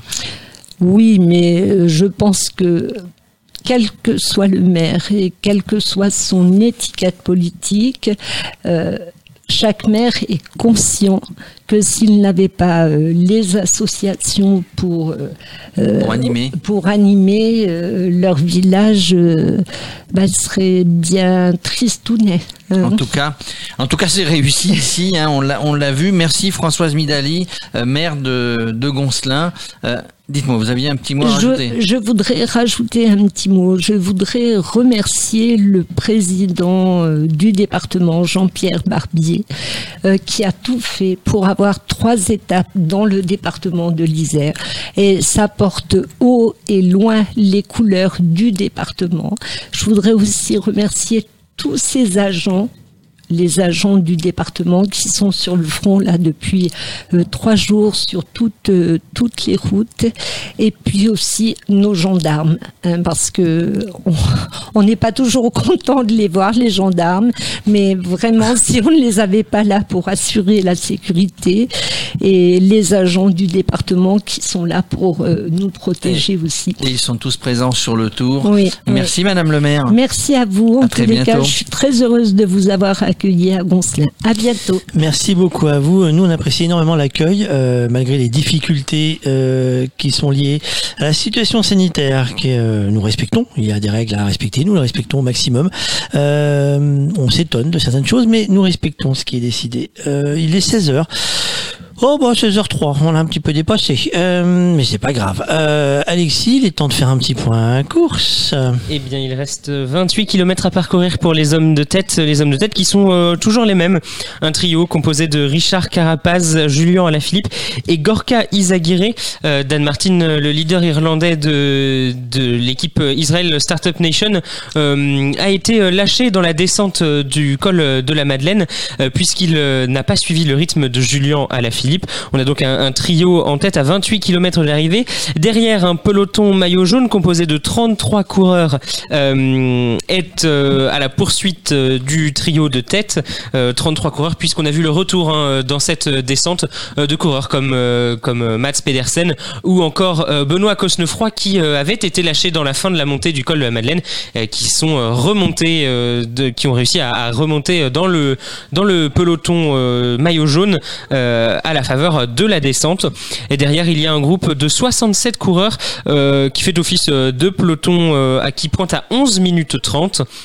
Et puis encore derrière ce groupe, il y a le groupe maillot vert, euh, le groupe Eto, dans lequel on retrouve euh, donc Sam Bennett, euh, Caleb Ewan euh, ou encore euh, Chesbol ou André Greipel. On retrouve aussi Elia Viviani dans, dans ce groupe. Un groupe maillot vert qui pointe donc à 13 minutes 20. Euh, petite inquiétude en revanche pour notre sprinter français Brian Cocard, qui lui ne figure pas dans, dans ces groupes. Brian Cocard, il pointe bien loin de, de ce groupe, de, de ce groupe groupe Eto. Euh, il est déjà pointé à, plus de 20 minutes, euh, Brian Cocard. Ça va être compliqué pour les délais euh, pour le pour le sprinter français. On risque de le perdre sur cette étape, alors que euh, il a déjà voilà 8 minutes de retard sur le groupe qui le précède. C'est pas du tout bon signe pour Brian Cocard aujourd'hui, alors qu'on va bientôt hein, rentrer dans le dans les premières pentes du col de la Madeleine pour les hommes de tête, euh, puisque l'ascension commence à 21,5 km de l'arrivée, alors que les coureurs euh, sont à 27 km, 6, 6 km encore euh, de plat pour... Enfin, de plat. Vite fait, hein, de, de, de plats qui montent déjà un peu euh, pour Julien Alaphilippe, Richard Carapaz et euh, Gorka Izaguirre. On rappelle qu'ils n'ont quasiment aucune chance hein, d'arriver au bout euh, tous les trois, puisque derrière ça roule et ça roule fort dans le peloton. Merci Alexis. On pourrait parler des beaux bâtiments que nous voyons sur la route et nous, nous sommes dans un très beau bâtiment qui a plus de 400 ans. La difficulté du bâtiment qui a plus de 400 ans, c'est tout simplement que Internet ne passe pas partout. Quand vous avez du Wi-Fi, ça passe pas partout. Le téléphone, ça passe pas partout. Donc c'est un peu compliqué des fois. Donc euh, nous sommes en train de naviguer entre les coups de téléphone, euh, les SMS et tout ça pour continuer l'émission. Euh, nous avons eu le temps de nettoyer les casques, les lingettes et tout ça pour notre nouvelle invitée. On va parler de tourisme au patrimoine. Euh, bonjour madame. Bonjour, alors je suis Claire Moreau, je représente le RIF de Goncelin, qui est une association euh, culturelle et citoyenne de Goncelin.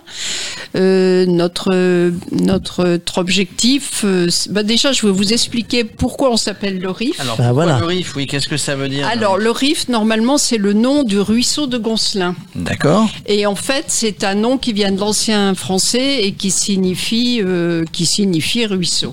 ruisseau. Euh, le ruisseau de Goncelin a eu pas mal de problèmes de débordement au niveau des, des siècles et donc euh, voilà et donc maintenant il est à peu près endigué, il n'y a plus de problème. Mais euh, il a un peu façonné l'histoire de Goncelin.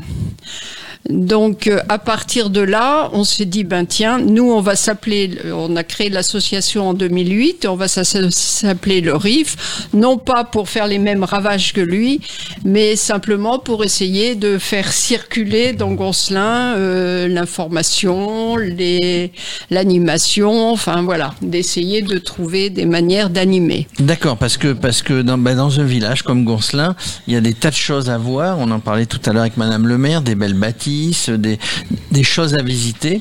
Euh, mais pour ça, bah, il faut que des gens s'en occupent, que des gens dans une association répertorient et puis aient envie de le faire visiter, de faire partager aux autres.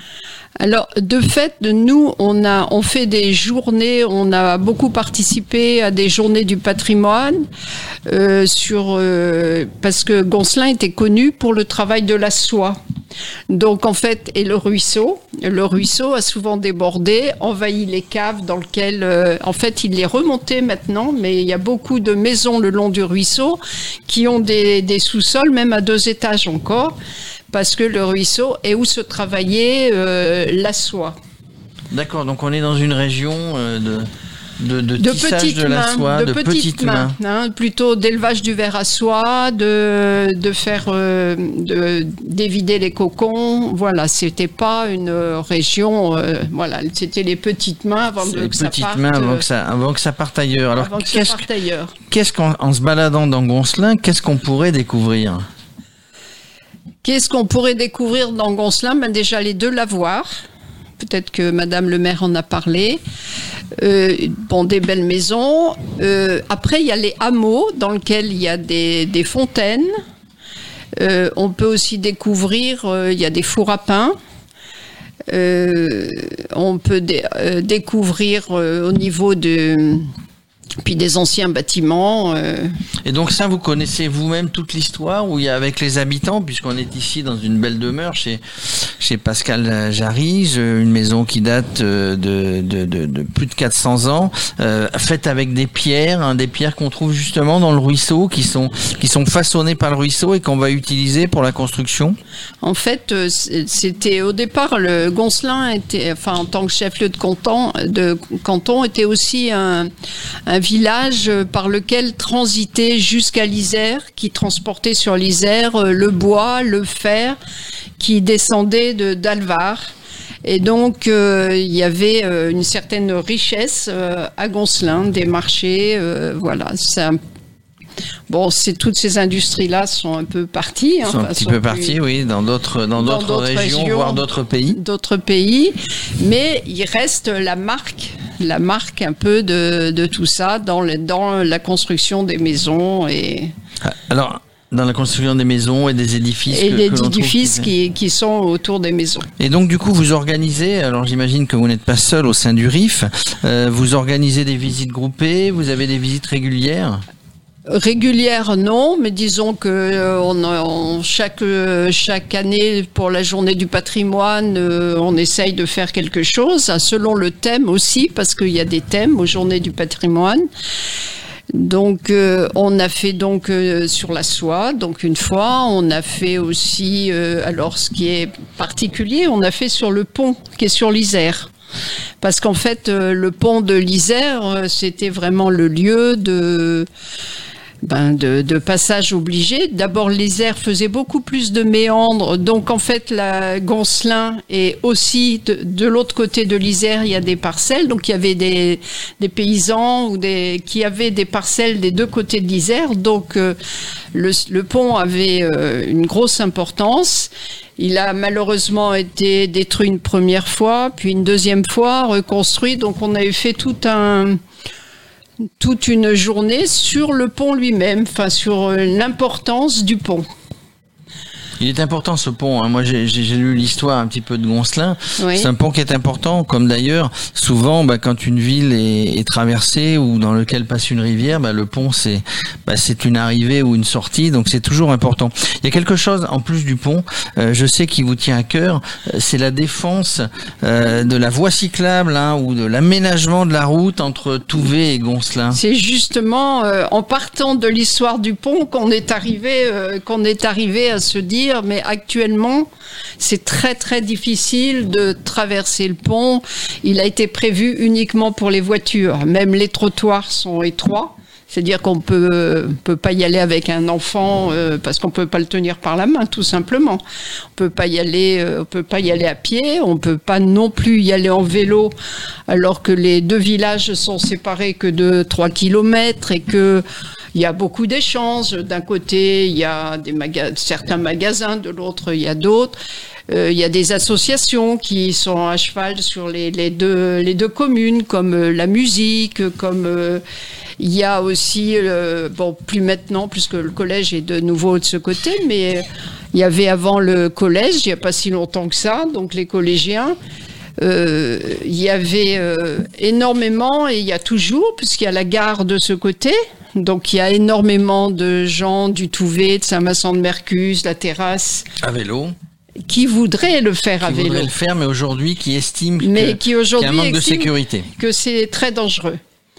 Donc, euh, donc euh, effectivement, on fait euh, de notre côté, effectivement aussi une journée euh, tous les ans. Bon, on essaye de tomber un peu dans la semaine des mobilités sur euh, ce. On fait une troisième vélo- Vélorussion. D'ailleurs, je le redis, c'est le 4 octobre, euh, en partenariat avec d'autres associations. Donc, une association Graine qui est Grésivonnement environnement sur qui est sur toute la vallée avec euh, le club cyclo bien sûr. Avec euh, la DTC qui est euh, c'est surtout sur Grenoble mais maintenant ils ont une, antenne sur le Grésivaudan qui est pour les pour les piétons et les cyclistes et euh, voilà donc et avec la F3V par contre La F3V, l'association française Des- des, voies, des voies véloroutes vertes, et des voies véloroutes vertes. et des voies vertes. Voies vertes, voilà. Bah écoutez, euh, merci de nous avoir un petit peu raconté le patrimoine, l'histoire euh, de euh, bah, de Goncelin, et puis on, va- on va suivre ça avec beaucoup d'attention hein, concernant cette route. C'est la difficulté souvent dans les villes et les villages de rendre euh, plus sécurisées ces, ces, ces routes. Oui, il y a beaucoup de choses qui se font dans le sens euh, de la vallée. Actuellement, il y a le département qui travaille à une véloroute dans le sens de la vallée, mais en fait, il y a beaucoup de, co- de communication transversale. Et là, euh, c'est vrai que jusqu'à il y a très peu de temps, il n'y avait aucune possibilité entre juste la sortie de Grenoble pour traverser en vélo et la Savoie. Mais il n'y a aucun des ponts qui a été prévu pour passer euh, en vélo. Alors, ne doutons pas que vous y travaillez. Merci d'être venu nous exposer euh, tout ça, Claire Moreau, et puis eh ben, continuez votre travail. Merci beaucoup. Merci, je vous remercie de nous avoir entendus. Merci beaucoup. Alexis, il est 16h15, euh, le petit point course. Euh, ça se passe comment devant? Eh bien, ça y est, on est dans euh, la dernière ascension du jour, l'ascension euh, de vers Méribel, l'ascension du col euh, de la Lose. Les trois hommes de tête, Julien Lafilippe, Gorka Izaguirre et Richard Carapaz, ont 1 minute et 55 secondes d'avance sur le peloton maillot jaune composé de 33 coureurs, toujours emmené par l'équipe Bahreïn-McLaren de Mikel Landa. Globalement, ça, fait les affaires hein, de la formation de Jumbo-Visma, puisqu'ils sont toujours 6 dans ce dans ce groupe euh, de, de dans ce groupe maillot jaune les coureurs de la- de l'équipe Jumbo Visma. Euh, six coureurs donc ça veut dire cinq équipiers hein, pour euh, Primoz Roglic pour écraser un peu plus la course aujourd'hui. On s'attend bien évidemment à, à des attaques sachant que les cinq derniers kilomètres sont terribles hein, des, des pentes à, à, plus de 10% de moyenne et surtout avec des passages à 25% euh, ça va être euh, costaud la fin de, de cette étape. Euh, on en a pour un moment encore hein. il est il est 16h15 mais on n'a pas fini. Parce que 21,5 km d'ascension, à ce pourcentage-là, eh bien, on en a pour euh, pour un, un bon moment euh, sur les routes du Tour de France encore aujourd'hui. Et puis, on devrait voir euh, des belles attaques normalement, du spectacle. Alors c'est Roland qui, qui- tout le monde dit Roland attaque, attaque de Pierre Roland. Non, bah là, c'est pas possible. Il n'est pas dans le groupe, Pierre Roland. Il n'est pas dans le groupe ni des favoris, ni ni dans l'échappée, Pierre Roland. Donc, il y aura pas d'attaque de Pierre Roland aujourd'hui. Mais c'est vrai que c'est une expression qui est rentrée dans le dans le vocabulaire cycliste. L'attaque de Pierre Roland. Voilà, et il aimerait qu'on ne le dise plus. Et, Ouais, il est, il est, ça lui, ça lui fait pas si plaisir que ça. euh, Oui, dise, euh, mais, il est obligé de le dire également. Et ce matin, il a fait un tweet. euh, il a retweeté. euh, ça nous a fait sourire. Il a retweeté le, un tweet des éditions Leclerc qui offre, euh, Edouard Leclerc qui offre des maillots à poids. Et il a, il a retweeté qu'il jouait pour gagner un maillot à poids, celui de Cosnefroy. Euh, nous avons notre invité au téléphone, Jérôme. Bonjour Jean-Pierre Brunet. Bonjour Jean-Pierre Brunet. Oui, bonjour. Alors Jean-Pierre Brunet, euh, puisqu'on est partenaire aussi de la, de la Fédération française de cyclotourisme, euh, la FF Vélo, mais Jean-Pierre Brunet, il est président du CODEP, le comité départemental 73 de la Savoie, et c'est tout naturellement qu'il est à notre micro parce que le Tour passe en Savoie et arrive aujourd'hui en Savoie, c'est ça? C'est tout à fait ça. Il arrive euh, au col de la Lose, hein. Une, euh, une route spécialement faite pour relier les trois vallées dans le futur. Voilà. Alors quand on est quand on est président d'un CODEP hein, en région, en département, bah, bah, c'est c'est du boulot finalement. Euh, on connaît les parcours, il faut qu'on aille voir le club, tous les clubs. Combien vous avez de clubs dans votre département de la Savoie? Alors en Savoie, nous avons 28 clubs. Oui. 28, 28 clubs, euh, 1400 adhérents, cyclotouristes donc. Euh, dans ces 28 clubs, euh, on retrouve euh, 30% de féminines environ, avec des clubs bien sûr qui en ont des pourcentages beaucoup plus élevés, qui vont même jusqu'à 40 voire 50% de réceptifs. Et euh, nous avons actuellement trois écoles cyclo avec des jeunes. Hein, donc nous avons en gros 100, 110, 120 jeunes et euh, trois points d'accueil qui se mettent en place pour euh, devenir plus tard des écoles cyclo aussi. Voilà. Alors le, le rôle le rôle de la fédération, effectivement, bah, c'est de d'encadrer, de mener une politique, bah, évidemment avec euh, en concertation avec euh, avec tous les clubs de la région. C'est aussi peut-être que vous avez ça dans votre département. C'est aussi puisque vous me parlez d'école, c'est le, le, le savoir rouler. Savoir rouler. Alors le savoir rouler, euh, chez nous, il a encore pas démarré. Il a encore pas démarré. On a une demande euh, côté euh, Maurienne. Euh, sur le bassin chambérien, il n'a pas démarré et nous essayons euh, de faire le maximum pour euh, former des, des moniteurs qui vont pouvoir euh, encadrer ces jeunes dans le cadre du savoir rouler. hein. Alors en plus de, en plus du, en plus du savoir rouler, donc vous fédérez, hein, c'est le rôle euh, de de- de- d'un président. Euh, bah, tous les clubs, hein, tous les clubs qui sont dans votre département, il faut il faut avoir des jambes hein, finalement parce que il y a, y a pas grand plat dans votre département quand on fait une a- sortie. Oh, bah, il y a du plat, si, dans le bassin chambérien. hein. Ça, on peut faire des, des sorties début de saison qui sont sympas.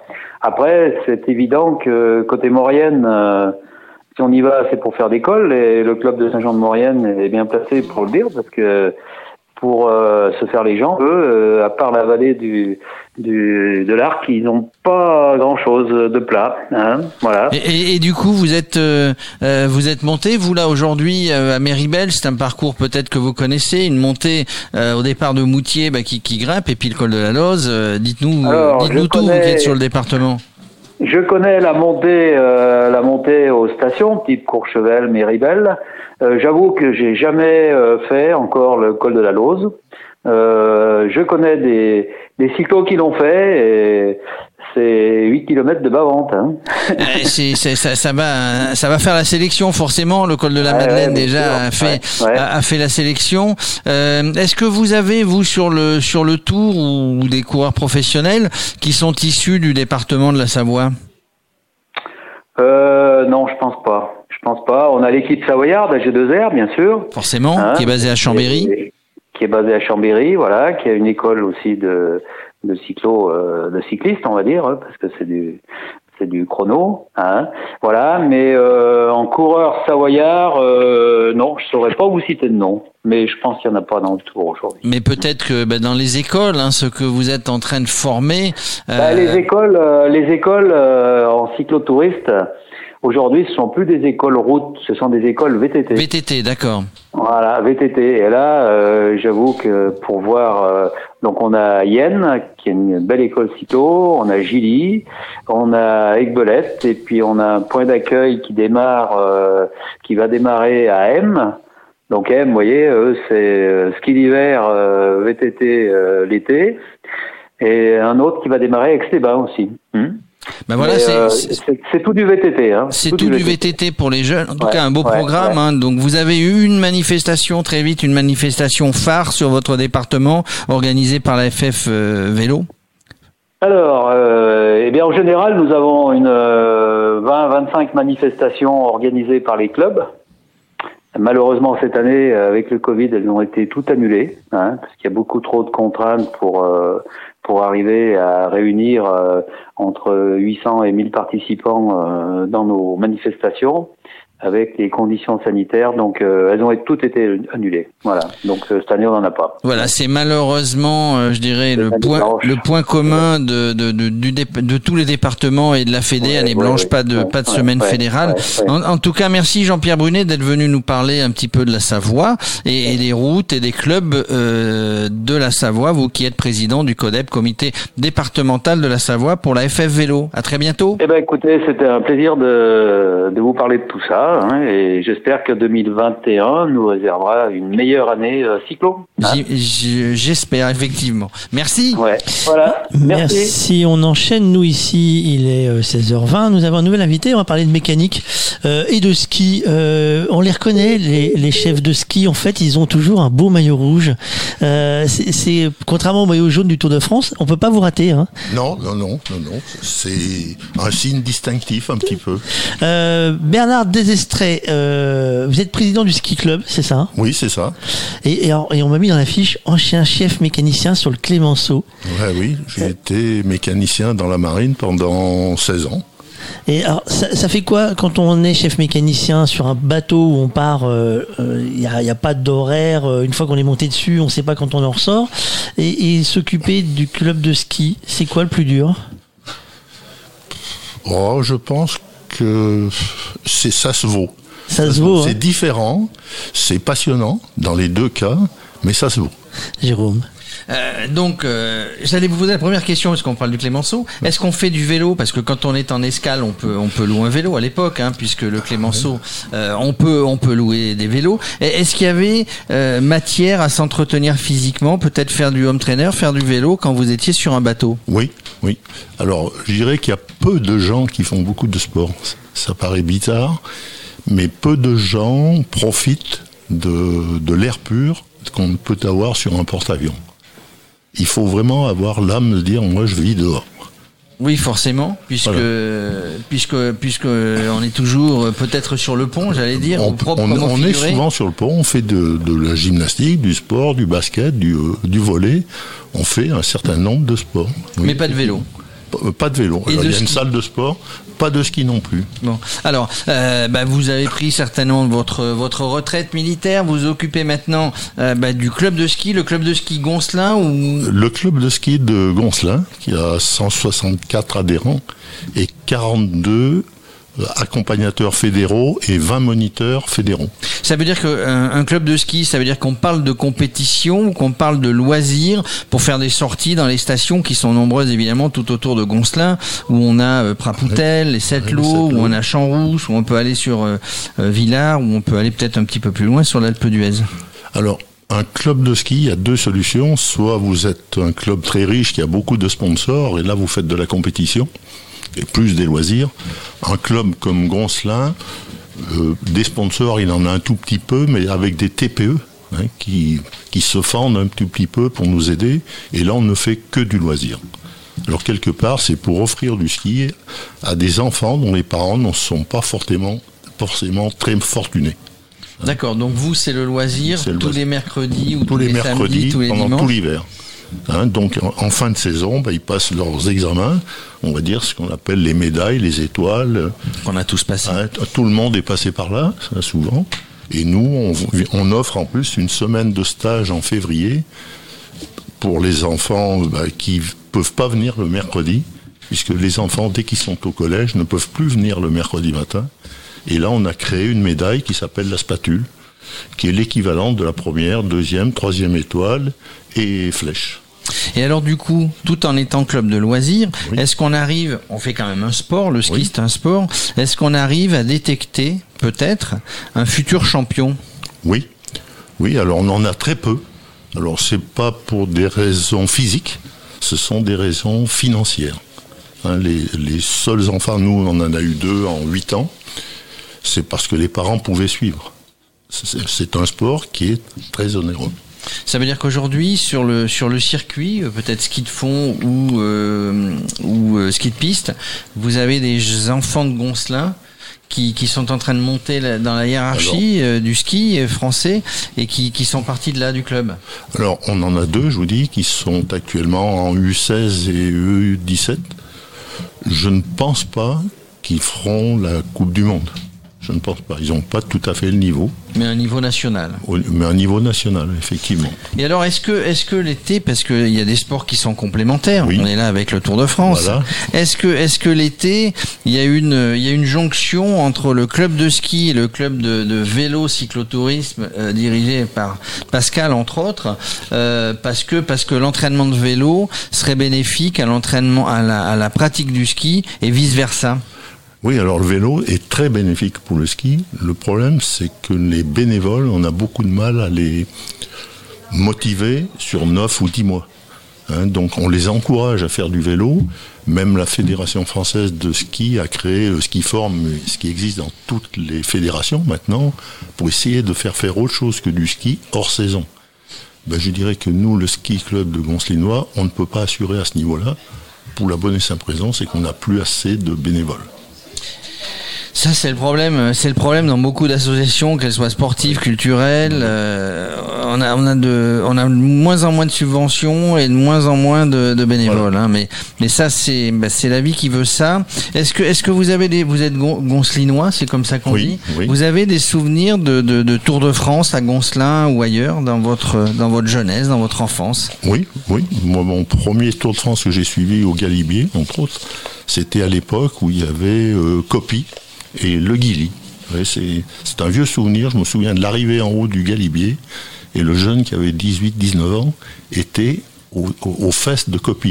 Dirais, Et pour moi, ça m'a marqué toute ma vie, puisque jusqu'à ce que je rentre dans la marine, je faisais à peu près 100 ou 120 km tous les jours. En vélo. À vélo? Ah oui. C'est-à-dire pour aller euh, en Bah, on, faisait le balade tour, ou- on faisait le tour de Chartreuse, on était une bande de copains à l'époque. Tous les jours ça tous les jours. Ah bah c'est une sacrée, une sacrée vie de sportif. Hein, c'est. euh, Oui, mais c'est une. Oui, le sport c'est une passion. Maintenant, ma passion n'est plus dans le ski que dans le vélo, plus la marche en montagne. Écoutez, tout ça, tout ça est complémentaire, j'ai bien l'impression. En tout cas, continuez à tous à faire du sport parce que, parce que finalement, sans sport, on s'ennuie un petit peu et puis le corps, il... Oui, oui, oui. Ça, je dis, ça maintient à peu près jeune. Et puis, je dirais qu'on a la satisfaction du sourire des enfants. Eh ben, c'est, bah, c'est une grande satisfaction. Merci euh, Bernard, à très bientôt. Continuez à vous occuper des enfants sur le ski ou euh, à vélo. Merci beaucoup euh, Alexis, il est 15, euh, les 16h30. 16h30 c'est le temps du point course. Ils ont pris quelques mouillages tout à l'heure, ils ont un ciel un peu couvert, euh, parfois un peu de soleil, mais ça se passe quoi hein Eh bien, les trois hommes de tête sont toujours devant. Ils ont deux minutes d'avance sur le peloton maillot jaune peloton, toujours emmené par l'équipe Bahreïn-McLaren de, de Mikel Landa, le, le leader espagnol. Ça roule. Un tempo qui est euh, assez euh, fort pour le peloton, mais euh, pour l'instant on n'est pas encore dans le ménage final. hein. On a le temps, hein. on est encore quasiment euh, 18 km de montée pour, pour le peloton. Devant, le, rythme est beaucoup plus fort, hein, imprimé par Julien Lafilippe, Richard Carapaz et Gorka Izaguirre. C'est Julien Lafilippe qui a fait durcir un petit peu le rythme parce qu'il sentait bien que ça allait s'endormir avant de monter vers Méribel. Donc voilà, on est dans, des pentes déjà exigeantes, hein, à 9%. Euh, il grimace euh, Julien Alaphilippe, ils ont euh, toujours les trois hommes. 1 minute et 56 secondes d'avance sur euh, le groupe Maillot Jaune. Groupe Maillot Jaune composé de 27 coureurs. On a perdu notamment le vainqueur d'hier, Lennart Kemna, qui n'a pas réussi à s'accrocher à ce groupe. Merci Alexis. Il y en a un qui s'est accroché à sa voiture et qui a fait... il doit être dans la montée. Bonjour Dédé. Bonjour euh, Fabrice, bonjour à tous. Oui, oui, je suis dans la montée, tout à fait. Euh, une, une- une étape comme celle-ci qui est attendue par le monde entier, comme euh, l'étape Tout va se décider, est-ce que ça met une pression supplémentaire aux équipes du département? Euh, non, pas du tout, en fait. voilà. Au, au- au revoir. donc. Allez, Non, on non. se rappelle. Oh, ah, on se rappelle. Non, non, ça ne met pas de pression supplémentaire parce que pour nous, euh, ça ne, ça n'est guère qu'une étape de montagne. Euh, peu importe qu'on soit sur le toit du Tour, peu importe qu'on dépasse les 2000 mètres, peu importe qu'on ait 24% de côte, euh, c'est pas, c'est pas ce qui est le plus important pour nous. Ce qui est important pour nous en termes de sécurisation du tracé, c'est une vérification essentiellement des descentes. Donc là, on arrive en montée. Donc dans l'absolu, c'est moins grave pour nous s'il y avait un peu de gravillon. Euh, et je, je te répète, c'est essentiellement dans les descentes que l'on doit euh, faire attention euh, aux dangers, à savoir euh, les graviers, les gravillons, euh, éventuellement des chutes de pierre quand on est à flanc de montagne. Donc que ça soit euh, une étape dite euh, reine ou une étape de montagne plus classique avec des sommets moins élevés, ça ne change pas grand-chose dans notre reconnaissance du parcours. Au contraire, je te répète, quand ça arrive en altitude, on est plutôt plus tranquille sur les euh, 15-20 derniers kilomètres. Euh, le gros Léon, il a eu à bosser aujourd'hui, pas du tout? Gros Léon a eu à bosser aujourd'hui à plusieurs reprises. Euh, il a essentiellement fait du balayage. Euh, ça reste quand même en septembre avec certes des chaleurs, mais pas exceptionnelles, même s'il fait très chaud, il fait quand même moins chaud qu'au mois de juillet sur la continuité. Hein. Les routes euh, ne se refroidissent pas pendant la nuit, etc. Alors que là, oui, avec des nuits plus fraîches. Euh, donc du coup, Greléon concentre son travail essentiellement sur du gravillonnage que l'on trouve sur des portions de route généralement refaites. Alors ça va euh, euh, de euh, quelques dizaines de mètres sur un rond-point où la sortie a été refaite, en passant par des ralentisseurs qui ont été démontés, des coussins berlinois qui ont été démontés et qui n'ont pas été balayés autour. Donc il reste un peu de, un peu de, un peu de gravier, de sable, euh, jusqu'à euh, des choses plus compliquées, en tout cas plus, plus significatives, comme euh, des, euh, des, des, des lacets dans la, dans la descente de la Madeleine, euh, qui ont fait l'objet de euh, quelques, pour, pour, ouais, quelques, quelques moments où on a posé le balai pour nettoyer sur euh, 5, 10, 20 mètres soit du gravier qui était revenu sur la chaussée, on va dire, naturellement par usure de la route, soit tout simplement parce que quelques suiveurs s'étaient posés là pour faire une photo, puis en partant avaient euh, démarré un peu en faisant un peu un, burn ou en faisant cirer les, les, les roues et avaient rapporté, ramené euh, deux trois cailloux. Donc on est vraiment sur du sur du détail, mais euh, qui a son importance puisque euh, en descente les vélos vont très très vite. Euh, la- le président Macron qui a rejoint le- le- les voitures euh, euh, officielles du Tour de France aujourd'hui, euh, est-ce que ça met, un- ça change quelque chose dans l'organisation? Eh bien non, parce que nous, nous sommes jaunes, nous ne sommes pas bleus en fait. Donc euh, c'est une question de couleur. Euh, ce matin, comme tous les matins, nous avons notre petite réunion au village euh, briefing avec euh, la garde républicaine, euh, l'officier de coordination de la gendarmerie, euh, la mission police, l'organisation du tour, plus les équipes ADF et les équipes du département. Donc en gros une quinzaine de personnes autour de la table. Euh, Aujourd'hui, il y avait comme un, un de babouche euh, du côté des Bleus qui savaient évidemment, comme nous, que le président Macron allait euh, passer quelques heures sur le Tour de France et évidemment était un petit peu plus nerveux que d'habitude dans la mesure où eux, leur, leur, leur problématique de sécurité euh, publique euh, l'emporte et c'est bien naturel, c'est légitime, c'est leur métier. Donc oui, ils étaient un peu plus nerveux, mais somme toute euh, euh, assez sereins quand même parce que c'est quelque chose que le Tour maîtrise, c'est quelque chose qu'ils savent faire aussi puisque euh, le, le président est venu euh, aujourd'hui, mais le premier ministre était venu précédemment. Il y a toujours des ministres qui viennent, éventuellement des personnalités étrangères comme le, prince Albert de Monaco. Donc il y a toujours une sécurité des personnalités qui, euh, qui est mise en place. Et évidemment, quand c'est le président de la République, on rajoute euh, un degré supplémentaire. Aujourd'hui, toi, t'as roulé tranquille? Euh, tranquille. Euh, oui, sur la première partie de l'étape, on va dire sur les 80 premiers kilomètres, qui étaient quand même euh, assez assez plats, euh, même plat, même si c'était parfois avec deux trois petites montées. On a roulé tranquille parce que c'était une étape assez roulante. Puis ensuite, on a attaqué on a attaqué la Madeleine avec ses lâchers, avec ses lacets un peu un peu compliqués, route bosselée, donc là c'était plus difficile.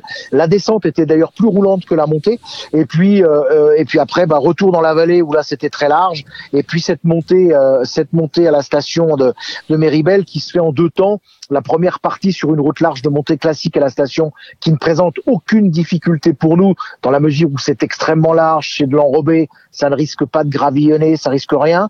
Et puis euh, la partie sommitale, les sept derniers kilomètres où euh, quelques gravillons ici ou là ont été décelés et ont été euh, nettoyés. D'autant plus que les services de la de la de la ville de, de Méribel étaient sur le pied de guerre et ont de leur côté euh, pas hésité à sortir des balais à la main pour euh, nettoyer 2-3 mètres ici, 2-3 mètres là sur les sur les épingles de, des, des sept derniers kilomètres. Donc euh, euh, pour, pour nous, euh, on a roulé je dirais tranquille comme d'habitude, euh, avec euh, cette tension un peu plus élevée quand on arrive sur les parties euh, sur les sur les parties montagneuses et essentiellement sur les descentes. Toi qui as l'habitude des Tours de France, on parlait avec Jean-Louis tout à l'heure de, des différents présidents qui sont venus. Il y a du monde aujourd'hui.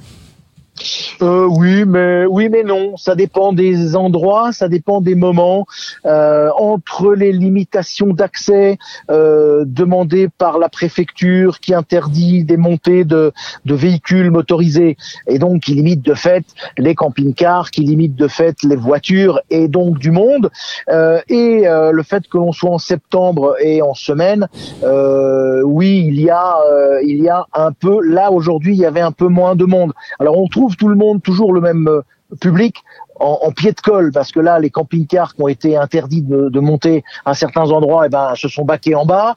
Euh, les personnes qui sont dans le coin en profitent mais vont pas se taper euh, 10 bornes à pied euh, pour aller se mettre sur un lacet à 5 ou 6 kilomètres de l'arrivée. Donc euh, voilà. Après sur la partie terminale sur la partie du du, euh, du col de la Lose euh, certains aficionados euh, évidemment ont, ont tenté l'aventure.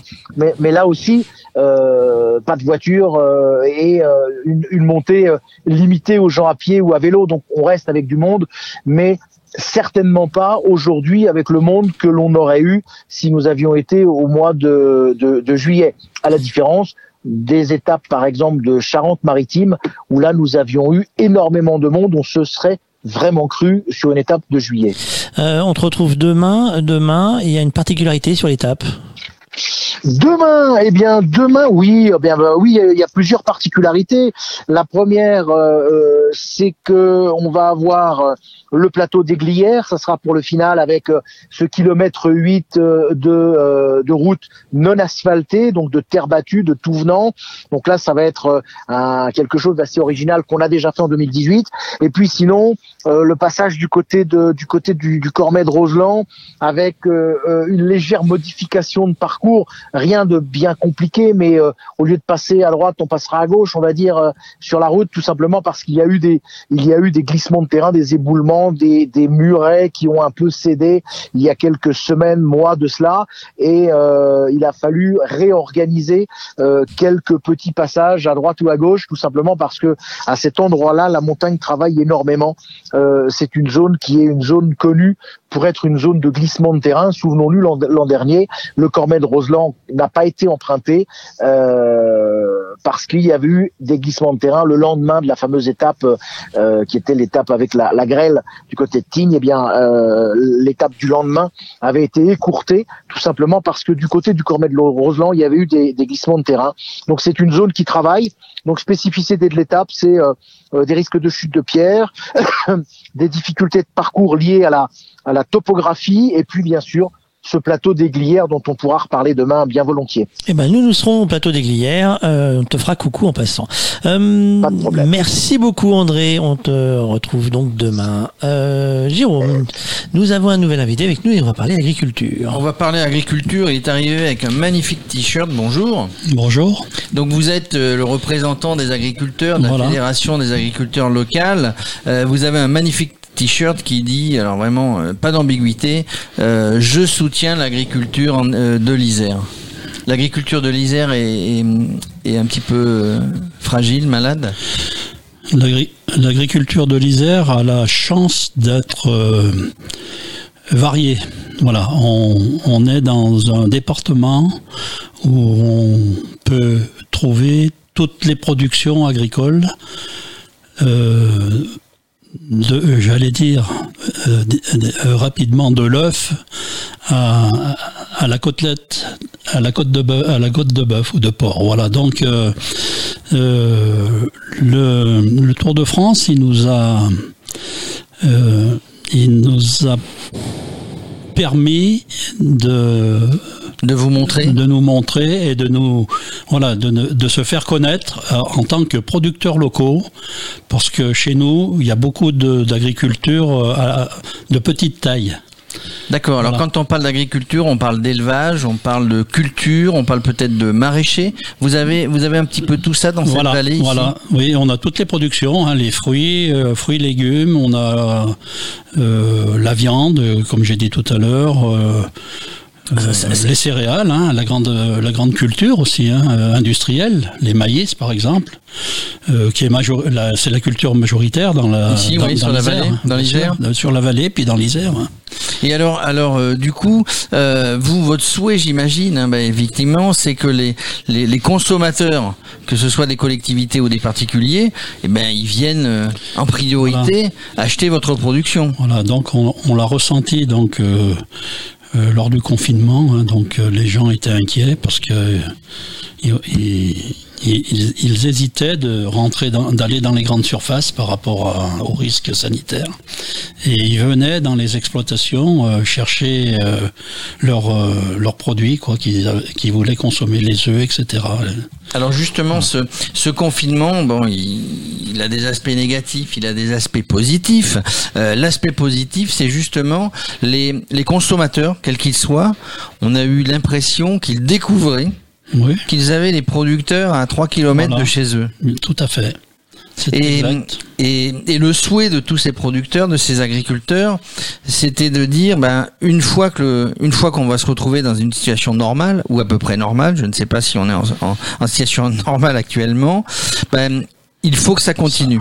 Et, et, et finalement, on s'aperçoit que ça n'a pas tout à fait continué comme vous le vouliez. C'est retombé. Voilà. C'est retombé. Qu'est-ce qu'il aurait fallu faire euh, de votre côté, mais aussi aussi des consommateurs, des grandes surfaces, des centrales d'achat, voire des collectivités, parce qu'on s'aperçoit qu'il y a des collectivités dans les cantines, euh, les cantines euh, d'écoles, de lycées, etc., oui. euh, qui ne travaillent qu'avec les agriculteurs locaux. Ça n'est pas le cas ici? Si, on a euh, la chance d'avoir un département qui s'investit dans les productions euh, locales. Donc, euh, pour, par exemple, pour les cantines des écoles. Et donc, euh, c'est une action qui, enfin, ça marche, quoi. Voilà. Donc, euh, maintenant, euh, au niveau du, du consommateur, il se, il regarde un petit peu. Ils regardent le prix Voilà, avant de regarder. voilà. Pourtant, après comparaison, on n'a pas une grande différence de prix. Même parfois, le produit acheté directement à la ferme est moins cher que le produit qu'on va acheter au supermarché. Est-ce que c'est parce qu'on n'a pas l'habitude que ça n'est pas encore rentré suffisamment dans les mœurs? Ben, il y a ça, bien sûr. Il y a aussi ça. On a, c'est-à-dire qu'on va dans les supermarchés parce qu'on trouve une diversité de produits qui, qui fait qu'on n'a pas besoin de se déplacer euh, dans plusieurs. euh, On a tout, on a tout sous la main. Ouais, on a tout sous la main, bien sûr. Mais hum, tiens, je parle du lait. Vous en parliez tout à l'heure, puisque vous disiez du lait à la côte, du, du- de l'œuf à la côte de à la côte de bœuf ou la côte de porc. Le lait, il n'y a pas de aujourd'hui de. Euh, c'est pas ce qui vous empêche peut-être de faire venir un consommateur d'avoir des, des normes européennes, par exemple, euh, de sanitaires qui font que bah, c'est compliqué de vendre du lait directement. C'est-à-dire que le lait, euh, chez nous, c'est une production euh, qui, qui, qui s'éteint parce que les producteurs de lait, les gros producteurs de lait, ils travaillent pour les coopératives de collecte. Et ces co- coopératives de collecte payent le, le lait au prix plancher, quoi. Donc euh, tout le monde. euh, Donc pas de rentabilité. voilà, tout le monde euh, abandonne parce que c'est voilà, il n'y a pas de rentabilité, c'est ça. Et mm, en termes de, parce que tout à l'heure on recevait un producteur, un brasseur local, Ah, euh, et qui nous disait, qui est d'ici, bah, il y a des, il y il y a des céréales qu'on ne trouve pas. Tiens, ça serait bien que les agriculteurs ils se mettent à, à produire ce genre de céréales pour euh, pour faire notre notre breuvage. Euh, Peut-être. Vous devriez il a raison, vous mettre- il a raison. il a ouais, raison, vous devriez oui. vous mettre en relation avec eux parce que visiblement il leur manquait des choses. C'est possible. Je sais pas, on le connaît pas. Enfin, il est sur notre village là. En fait, Bah, il faut aller le voir. hein. Il a démarré il y a pas très longtemps. En tout cas, donc vous avez dit une chose importante parce que on est on est là nous euh, bah, au travers du Tour de France. On est là parce qu'il y a le Tour de France. Bah, que le, le Tour de France vous a donné du coup une certaine visibilité, a perdu de a permis pardon de de, de, de dire un petit peu euh, bah, ce que vous aviez sur le cœur. Oui, c'est- ça a été l'opportunité en fait. Voilà. Mais bon, je- j'ai peur que le, le fait de de se servir euh, directement à la, à à la- euh, chez l'exploitant agricole soit aujourd'hui euh, sorti des, des- de la tête des gens quoi voilà. Parce que euh, voilà comme on a dit tout à l'heure c'est trop simple d'aller dans les, les hypermarchés pour remplir les caddies quoi. Pas de Bon, bah écoutez, on espère, merci d'être venu à notre micro, on espère qu'à l'avenir, bah, les gens viendront de plus en plus dans ce qu'on appelle les circuits courts, venir directement à la ferme, chez le producteur, pour s'approvisionner. Merci en tout cas d'être venu euh, nous en parler au micro Voilà. du Radio Cyclotour. Merci beaucoup. Au revoir. Au revoir. Euh, Alexis, merci. Euh, vous deux, Amexis, 16h45, euh, ça commence à s'activer un petit peu? Oui, euh, oui, oui, ça s'active. euh, oui, ça s'active parce que euh, derrière, dans le peloton, on a encore mis une accélération euh, de la part de l'équipe Bahreïn-McLaren. Euh, du coup, l'échappée a, a explosé parce que Julien Lafilippe a essayé d'y aller. Il a vu que personne ne voulait vraiment y aller. Du coup, bah, il s'est relevé. Julien Lafilippe, puis ça sert à rien, ça servait à rien pour le Français de euh, de lâcher ses, dernières forces euh, là-dessus. C'était pas pas intéressant puisque de toute façon, il irait pas en haut. hein. Il reste 10 km d'ascension euh, et le peloton est à 30 secondes de, Richard Carapaz et Gorka Izaguirre. Aucun intérêt de, continuer. Donc c'est toujours cette formation au maillot orange et rouge qui, qui roule, la formation Bahreïn-McLaren. Ils sont plus que deux autour de Mikel Landa, donc ils vont pas pouvoir imprimer un tempo pendant 10 km. derrière l'équipe Jumbo, ils sont encore euh, ils sont encore 5 les coéquipiers de de Primoz Roglic. Donc euh, on, se demande bien ce qui peut ce qui peut arriver euh, à Primoz Roglic. Il semble assez intouchable. Euh, en revanche, il n'y a plus grand monde euh, aux côtés de, de Tadej Pogacar. Euh, les, les principaux leaders sont là. Hein, euh, Roglic, Pogacar, Uran, Lopez, Yates, Porte, Landa, Mas, Dumoulin. Ils sont tous là. Guillaume Martin est dans ce groupe. Alejandro Valverde aussi. Il reste donc dans ce groupe Damiano Caruso et Peyo Bilbao, les coéquipiers de euh, de, de Mikel Landa. Il reste aussi Kenny Elisson, le, le jeune français coéquipier euh, de Richie Porte. Euh, Valentin Madouas est toujours euh, dans ce groupe aussi, le coureur de la FDJ. Merci Alexis, à tout à l'heure. Euh, vous ne raterez rien de l'arrivée, nous sommes à moins de 10 km, mais nous ferons l'arrivée en intégrale comme d'habitude. Euh, Jérôme, c'est l'heure de l'instant IMO. Euh, nous sommes dans une région où il se passe des choses aussi, aussi dans l'IMO. Alors il se passe, il se passe des choses dans l'IMO, aussi bien à Grenoble où, où nous sommes partis ce matin et à Méribel. Méribel qui est une belle, le jour j'en parlais de chalet, Méribel qui est une belle station euh, fait d'immeubles en bois, ce qui est plutôt euh, sympa dans une euh, dans une station de sport d'hiver. Euh, je voulais vous parler aujourd'hui de quelque chose qui s'appelle la conciergerie. Alors nous sommes en partenariat avec le réseau l'adresse d'agence immobilière et le, le portail acheter louer. Euh, je voulais vous parler de quelque chose qui s'appelle la conciergerie. Je ne sais pas si vous savez ce que c'est une conciergerie dans le cadre de l'immobilier. Euh, ben, la conciergerie, c'est c'est des gens, c'est c'est un service et l'adresse, le réseau l'adresse l'a mis en place depuis depuis quelque temps euh, dans son réseau, à travers ses agences. La conciergerie, euh, ça va vous aider à déménager, à organiser votre installation dans un nouveau logement, que vous soyez locataire ou vous soyez propriétaire, en vous permettant de réaliser plusieurs centaines d'euros d'économie. Je vais vous expliquer, hein, parce que quand on déménage, on a acheté, euh, on a vendu, on repart quelque part, on, on- on a souvent quelques contrariétés, on va dire administratives. On se débat dans un certain nombre d'actions et, et de choses que l'on a à faire. Eh bien, si vous achetez avec le un bien, avec le avec le réseau l'adresse, ils vont mettre en place pour vous un service de conciergerie qui est unique en Europe. hein. Donc, euh, euh, bah, quand vous achetez de, parti- de particulier à particulier, vous n'avez pas ce service. Quand vous achetez avec d'autres agences immobilières, vous ne l'avez pas forcément. Vous l'avez avec le réseau l'adresse. Alors. On va vous proposer dans ce cadre de cette conciergerie plus de 70 produits et de services qui vont vous faciliter euh, votre déménagement. Ça veut dire qu'on va mettre en place des devis de déménageurs, des locations d'utilitaires, des transferts de souscription de vos contrats d'assurance, contrats d'électricité, contrats d'internet. Euh, vous allez pouvoir trouver maintenant à un moment donné vous déménager euh, des gardes d'enfants, du bricolage pour faire des travaux, pour rénover. Tout ça, c'est un nom, ça s'appelle conciergerie. Et pour le réseau l'adresse, vous avez un numéro de téléphone à appeler et vous allez tomber sur quelqu'un en lui expliquant un petit peu ce dont vous avez besoin, qui va prendre en charge et qui va comprendre votre besoin et qui va vous mettre, euh, qui va vous mettre en relation. Alors, euh, la conciergerie, elle est à vos dispositions hein, sur le, sur le réseau l'adresse du lundi au samedi, répond à toutes vos attentes, vos besoins, vos questions parce que vous en avez quand vous êtes, euh, quand vous déménagez, vous êtes inquiet, vous changez de quartier, vous changez de ville, vous changez de région, c'est compliqué. Alors l'objectif de cette conciergerie du réseau L'Adresse, c'est de vous faire gagner du temps d'être à vos côtés pour organiser tout le déménagement en évitant le stress. On est déjà stressé hein, quand on, on vient de vendre sa maison, on a le déménagement, tout ça doit se faire dans, dans une journée, deux journées peut-être, l'inscription des enfants à l'école, ça devient très compliqué. Alors, vous avez des plateformes digitales hein, qui sont des compléments indispensables euh, à la gestion de ce qu'on appelle votre mobilité géographique. Avec le super assistant, l'adresse, hein, on va l'appeler super assistant en ligne, bah, vous allez lui décrire le projet et puis, euh, bah, c'est ce qu'on appelle l'assistance, ça va être le concierge, puisqu'on parle de conciergerie, va vous proposer les meilleures offres. Il va accéder à votre dossier, il va regarder l'historique, vos besoins, etc.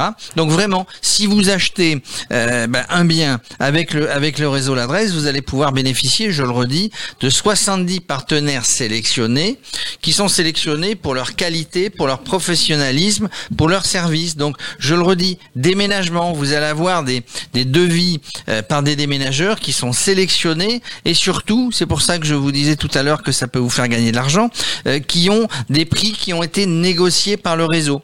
Pour l'internet, c'est pareil, de changer, on s'en fait un monde, de changer euh, de, de, de contrat, de transférer avec la box SFR, Orange, j'en passe, c'est les meilleurs au meilleur prix. Bah, vous allez avoir quelqu'un qui va s'en occuper pour vous, avec vous. Vous pouvez louer à un tarif préférentiel le véhicule pour déménager. Euh, le contrat d'énergie, c'est jamais simple non plus. Bah, là, avec la conciergerie, vous allez pouvoir faire votre transfert euh, et avoir le meilleur service euh, pour transférer, pour le contrat. Euh, au niveau énergie. Pour les assurances, c'est pareil. Et pour les services, souvent quand on achète, bah, il y, a, un petit peu de travaux, même si ça n'est pas de la grosse rénovation. Bah, on va avoir des, travaux, euh, du dépannage, de l'assistance. En un appel, bah, vous allez tomber sur la personne qui va bien. Voilà, voilà ce que c'est la conciergerie euh, du réseau l'adresse. Encore une fois, un service unique en Europe. C'est pour ça que je, vous, je voulais vous en parler aujourd'hui dans le cadre euh, de l'instant IMO. Merci beaucoup Alexis. Euh, j'allais dire Alexis. Merci beaucoup Jérôme. Euh, j'allais dire Alexis. Nous approchons. Il reste 8 km. Euh, qui est devant eh bien, qui est devant euh, Toujours euh, Richard Carapaz et, et Gorka Izaguirre, les, deux coureurs qui étaient partis euh, avec Julien Lafilippe. Carapaz, finalement, il a, il fini par se débarrasser hein, d'Izaguirre. il est pas très loin derrière, hein, mais de toute façon, il a que 20 secondes d'avance sur le peloton, Richard Carapaz. le groupe Maillot Jaune, lui, est toujours emmené par les coéquipiers de, de Landa.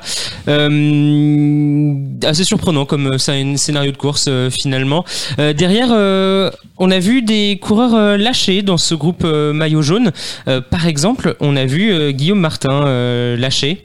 Pas très étonnant, le français qui, qui voilà, a essayé hier de, de, faire quelque chose. Il n'a pas réussi globalement voilà c'est pas il y avait plus grand chose à, jouer pour euh, pour Guillaume Martin. Euh, autre autre information dans ce groupe maillot jaune c'est euh, bah, Primoz qui perd euh, des coéquipiers. Ils ne sont plus que quatre Jumbo Visma. On a perdu notamment George Bennett qui n'aura pas eu l'occasion aujourd'hui de, de, lâcher un relais. Il a sauté sur l'accélération des coureurs de la Bahrain McLaren alors que le peloton est en train de traverser Meribel. On est à 7,4 km du sommet pour Richard Carapaz qui était le meilleur le, plus combatif euh, hier qui, euh, ma foi, devrait garder son dossard rouge pour la deuxième journée d'affilée, puisque je vois pas trop qui d'autre pourrait euh, rafler ce, ce, ce dossard, à moins qu'on le donne à quelqu'un d'autre, quelqu'un qui aurait participé aux attaques de début de journée. Je, voilà, je, je pense que euh, ça, devrait, euh, ça devrait être pour euh, Richard Carapaz, à vérifier, bien entendu. Alors nous, bah, c'est 17h ou presque 17h. Dans 5 minutes, il sera 17h et, et avant qu'on se fasse griller la politesse par l'arrivée, qui arrive finalement assez vite maintenant, 7 km. Ah, si si, si je vous mets à parler de, vous allez voir, si je vous mets à parler de vélo, vous allez voir comme ça va arriver vite. Euh, moi, je vais quand même prendre euh, des nouvelles de savoir où on mange ce soir, euh, puisqu'on traverse Méribel et je suppose que euh, c'est peut-être une bonne idée. Euh, allô Pascal, es-tu là avec nous et est-ce que c'est une bonne idée Dis-moi? oui.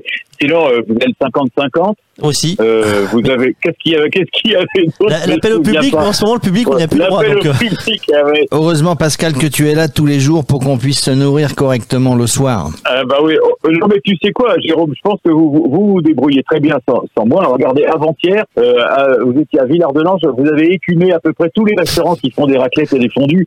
Donc euh, non non, j'ai pas j'ai pas vraiment de soucis pour vous. En revanche, euh, euh, à Méribel, faites-moi plaisir, allez à Lagrange. C'est un c'est un, un, très bon resto. C'est le restaurant du de l'hôtel Eterloo qui est à l'entrée de, la station. Vous passez les Alus, etc. Le village des Alus. Vous grimpez, vous grimpez, vous, vous entrez dans la station de Méribel et à gauche, vous verrez, il y a un, un resto qui s'appelle Lagrange, qui est absolument magnifique, en face de l'hôtel Eterloo.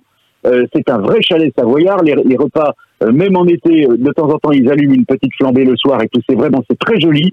Il y a une brouillade d'œufs qui est remarquable, des brochettes de volaille qui sont superbes, naturellement raclette, tartiflette, fondue, la charcuterie absolument magnifique. Et puis les, les prix sont, sont relativement convenables. La cave, évidemment, tu t'en doutes, elle est bien fournie. Sinon, je vous donnerai pas l'adresse. Vous pouvez vous installer sur la terrasse. Il y a une vue sur les sommets. C'est vraiment très chouette. La Grange, en face de l'hôtel Eterloo, c'est à Méribel euh, et on se donne rendez-vous là-bas aux alentours de 19h30 pour l'apéro. Ouais, qu'on nous, enfin qu'on se dépêche parce qu'on est un peu en bas là. Euh, les coureurs sont peut-être passés pas très loin pour les premiers. Euh, je suis pas sûr qu'on ait euh, vu ça à l'image, mais on va, on va se renseigner. Brice nous a rejoint pour la fin de l'étape. Euh, Brice, euh, de ce que tu as pu voir toi aujourd'hui, est-ce que ça correspond à ce que tu espérais voir? Ouais, c'est un petit peu timide pour le moment. C'est un petit peu timide. Juste pour répondre à Alexis, le prix de la combativité est revenu à Julien Alaphilippe. Euh, il a été décerné, pardon, par le jury à Julien Alaphilippe. Donc effectivement, ça peut être discutable parce qu'on sait que Richard Carapace, c'est quand même lui qui a mis le dernier coup de butoir et c'est le dernier escapé de, de l'échappée. Euh, ce qu'on voit euh, à l'image, Fabrice, c'est un petit peu ce qu'on a vu pour ceux qui ont suivi le critérium du Dauphiné euh, il y a un mois. L'équipe Bahreïn Le McLaren de Mikel Landa avait serré la vis. Euh, de mémoire, c'était la quatrième ou cinquième étape, c'est-à-dire qu'ils avaient euh, imprimé un tempo très costaud euh, dans les premières difficultés du jour. Et puis finalement, ça avait fait pof euh, dans l'ascension euh, finale. Ça avait fait euh, eh ben, un chou blanc, comme on dit, parce que Mikel Landa avait été très rapidement distancé. Et à l'époque, c'était par Egan Bernal et, et Primoz Roglic. Donc là, on se retrouve un petit peu dans la même configuration de course où la Bahreïn McLaren a, pris les choses en main depuis euh, le pied de l'ascension du col de la Madeleine, du très dur col de la Madeleine. Ils sont encore là à 6 km du sommet de, la ligne d'arrivée au, au- à la Louse, col de la Louse.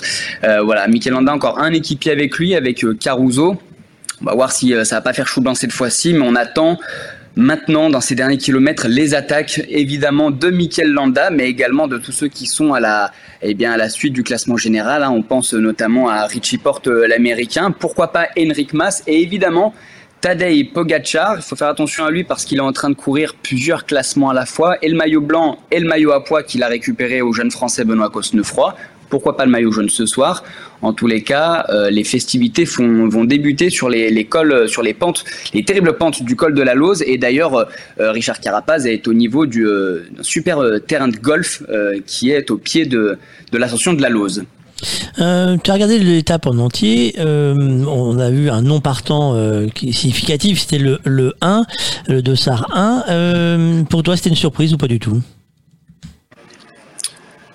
Personnellement, quand j'ai vu son sourire hier, quand il était avec sa voiture euh, de directeur sportif dans la dernière ascension, euh, je me suis dit il y a une chance sur deux pour qu'il ne reparte pas, euh, pour qu'il ne reparte pas demain, pour de nombreuses raisons. C'est-à-dire qu'il n'a pas pesé sur la course, il n'avait pas le niveau, donc il allait encore dégringoler cette, durant cette étape au classement général sans pouvoir peser ni même accompagner les principaux favoris. Peut-être que même pour aller chercher une victoire d'étape, c'était pas le plus à même au sein du team Ineos Grenadier. Donc il a préféré jeter l'éponge, sans doute conseillé par son manager euh, Dave Bradford. Et on voit que bah, son équipe, même sans son leader Egan Bernal, arrive quand même à se jeter à l'avant, se projeter. C'était déjà le cas hier, c'est de nouveau le cas aujourd'hui avec euh, Richard Carapaz. Hier, on a vu quand même euh, Sivakov ou Dylan Van Barle essayer de se poster à, l'avant. Voilà. Est-ce que c'est une sage décision ou non? Ça, on peut pas, euh, on peut pas émettre le, le, le, le jugement. Peut-être qu'il souffrait aussi terriblement physiquement. Peut-être que psychologiquement, il était plus, euh, plus dans le match. Euh, voilà. Egan Bernal qui n'est pas là, mais il reste encore deux grands tours. Pourquoi pas le Tour d'Espagne euh, pour venir accompagner un de ses, euh, un de ses coéquipiers. Euh, voilà, on peut attendre encore Egan Bernal de nouveau en 2020 sur les, sur les routes des grands tours. En tous les cas, euh, on disait de lui qu'il allait gagner 10 Tours de France. C'est peut-être un peu une année off, un petit peu une année exceptionnelle avec cette histoire de, de, de Covid et de pandémie. Donc il reviendra très fort l'année prochaine. Il faut surtout pas l'enterrer, le jeune Colombien. Surtout pas. Alexis, on, on sent euh, la pression là, le, le coureur qui est en tête euh, sent les- le peloton euh, se rapprocher doucement. Ah bah évidemment, euh, Richard Carapaz, il a, il a dans l'oreillette quelqu'un qui lui dit euh, bah bouge-toi parce que ça, ça, ça revient derrière. Il est impressionnant, hein, Richard Carapaz, il a repris, euh, il a doublé son avance là en, en 1 km entre euh, 6,5 et 5 km de l'arrivée. Euh, il est passé de, de 20 secondes à, à 40 secondes d'avance euh, sur le groupe maillot jaune. Euh, il, pou- il pourrait bénéficier, euh, Richard Carapaz, de- d'une certaine attente dans le groupe euh, des favoris. Euh, le, tempo là euh, imprimé par, euh, par Damiano Caruso, il est pas assez élevé en fait. Il fait pas le ménage comme il faut. Ben ça, ça, ça fait les affaires de Richard Carapaz parce que là maintenant il a 45 secondes d'avance euh, Richard Carapaz. Alors après euh, il est pas arrivé encore, hein. il est pas au bout de ses peines euh, le pauvre équatorien parce qu'il y a quand même des pentes à 25% dans les derniers kilomètres et une dernière rampe qui est particulièrement compliquée.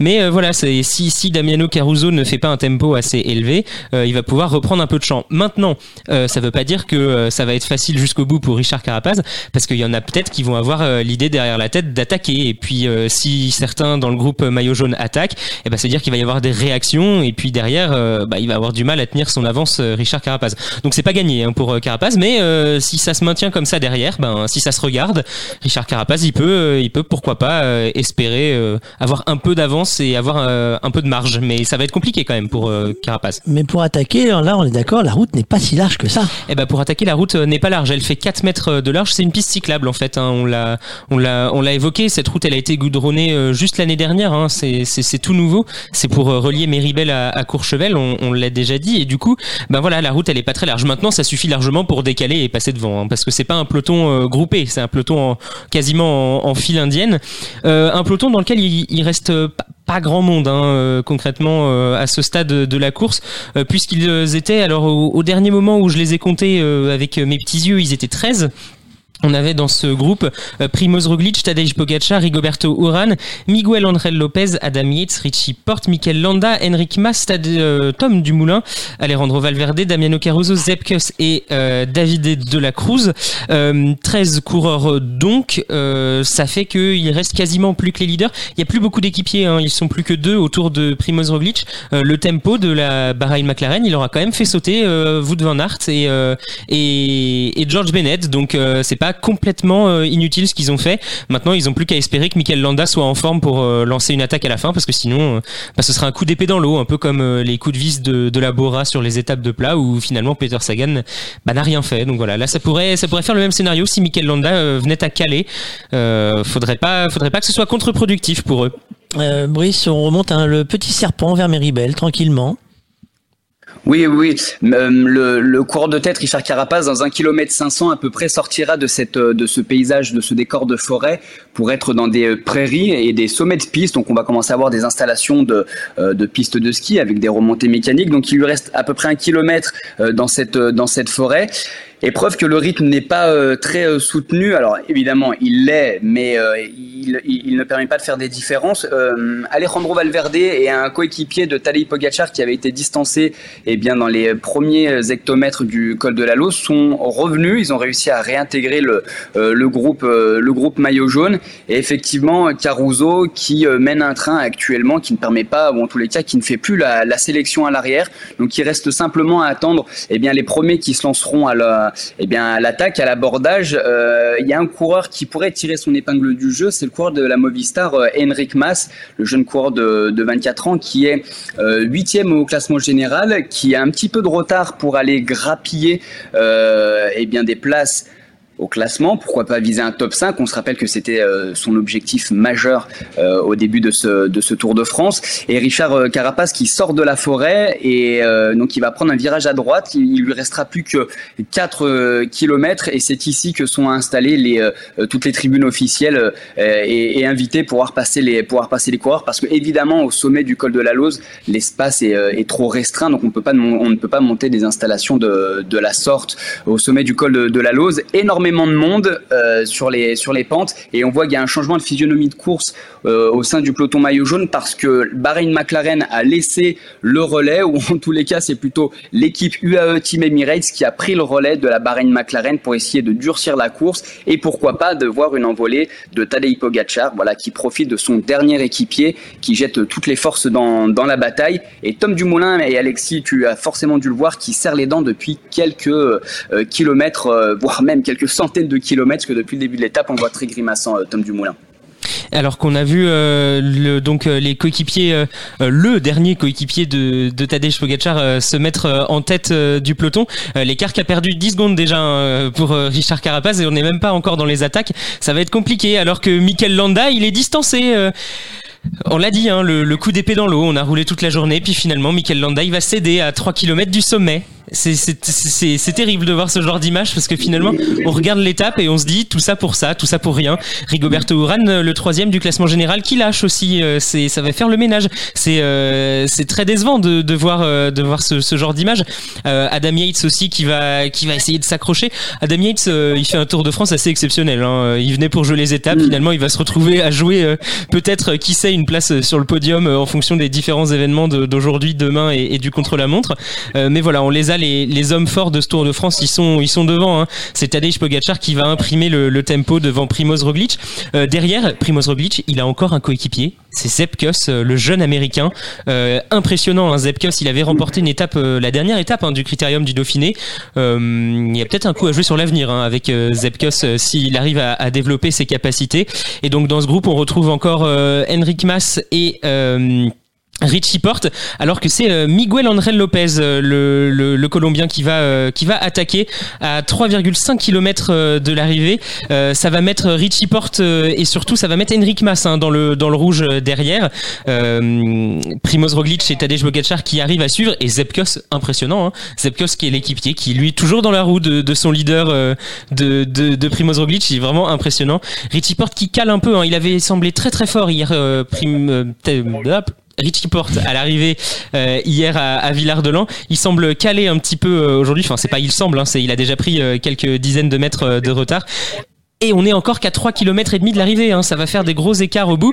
Richard Carapace qui lui voit revenir le, le groupe euh, le des sent leaders. bien, oui. Bah, Richard Carapace, il a perdu euh, 20 secondes en, en, en, en 100 mètres. Donc euh, Richard Carapace, il, euh, il aura pas démérité hein, ce, de, ce truc.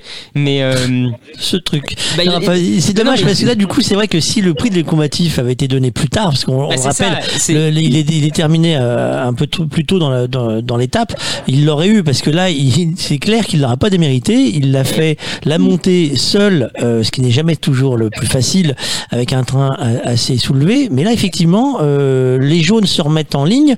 Euh, on sent que il va se faire manger, quoi. Là, euh, ça, ça s'approche. Les dents sont longues, Brice.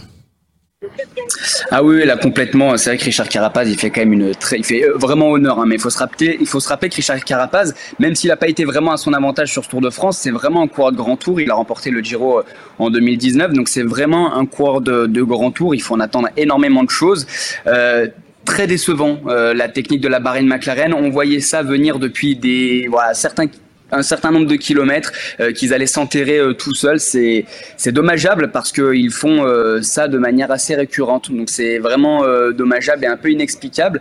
Donc peut-être que l'ambiance ce soir à la table du, du, du restaurant sera pas au beau fixe parce que Mikel Landa a pas pu assumer le tout le travail qui a été réalisé par ses par ses équipiers. Moi j'ai mis une petite placette ce matin avec mes paris sur Miguel Angel Lopez, donc le premier qui a été l'attaquant, hein, enfin l'attaquant de, de parmi les favoris, le premier à avoir décoché une petite accélération qui a mis euh, pas mal de coureurs dans le, dans le rouge. Richie Porte, il faut vraiment noter euh, la, progression de Richie Porte sur l'ensemble de ces, euh, de l'ensemble, sur l'ensemble, pardon, de ces trois semaines.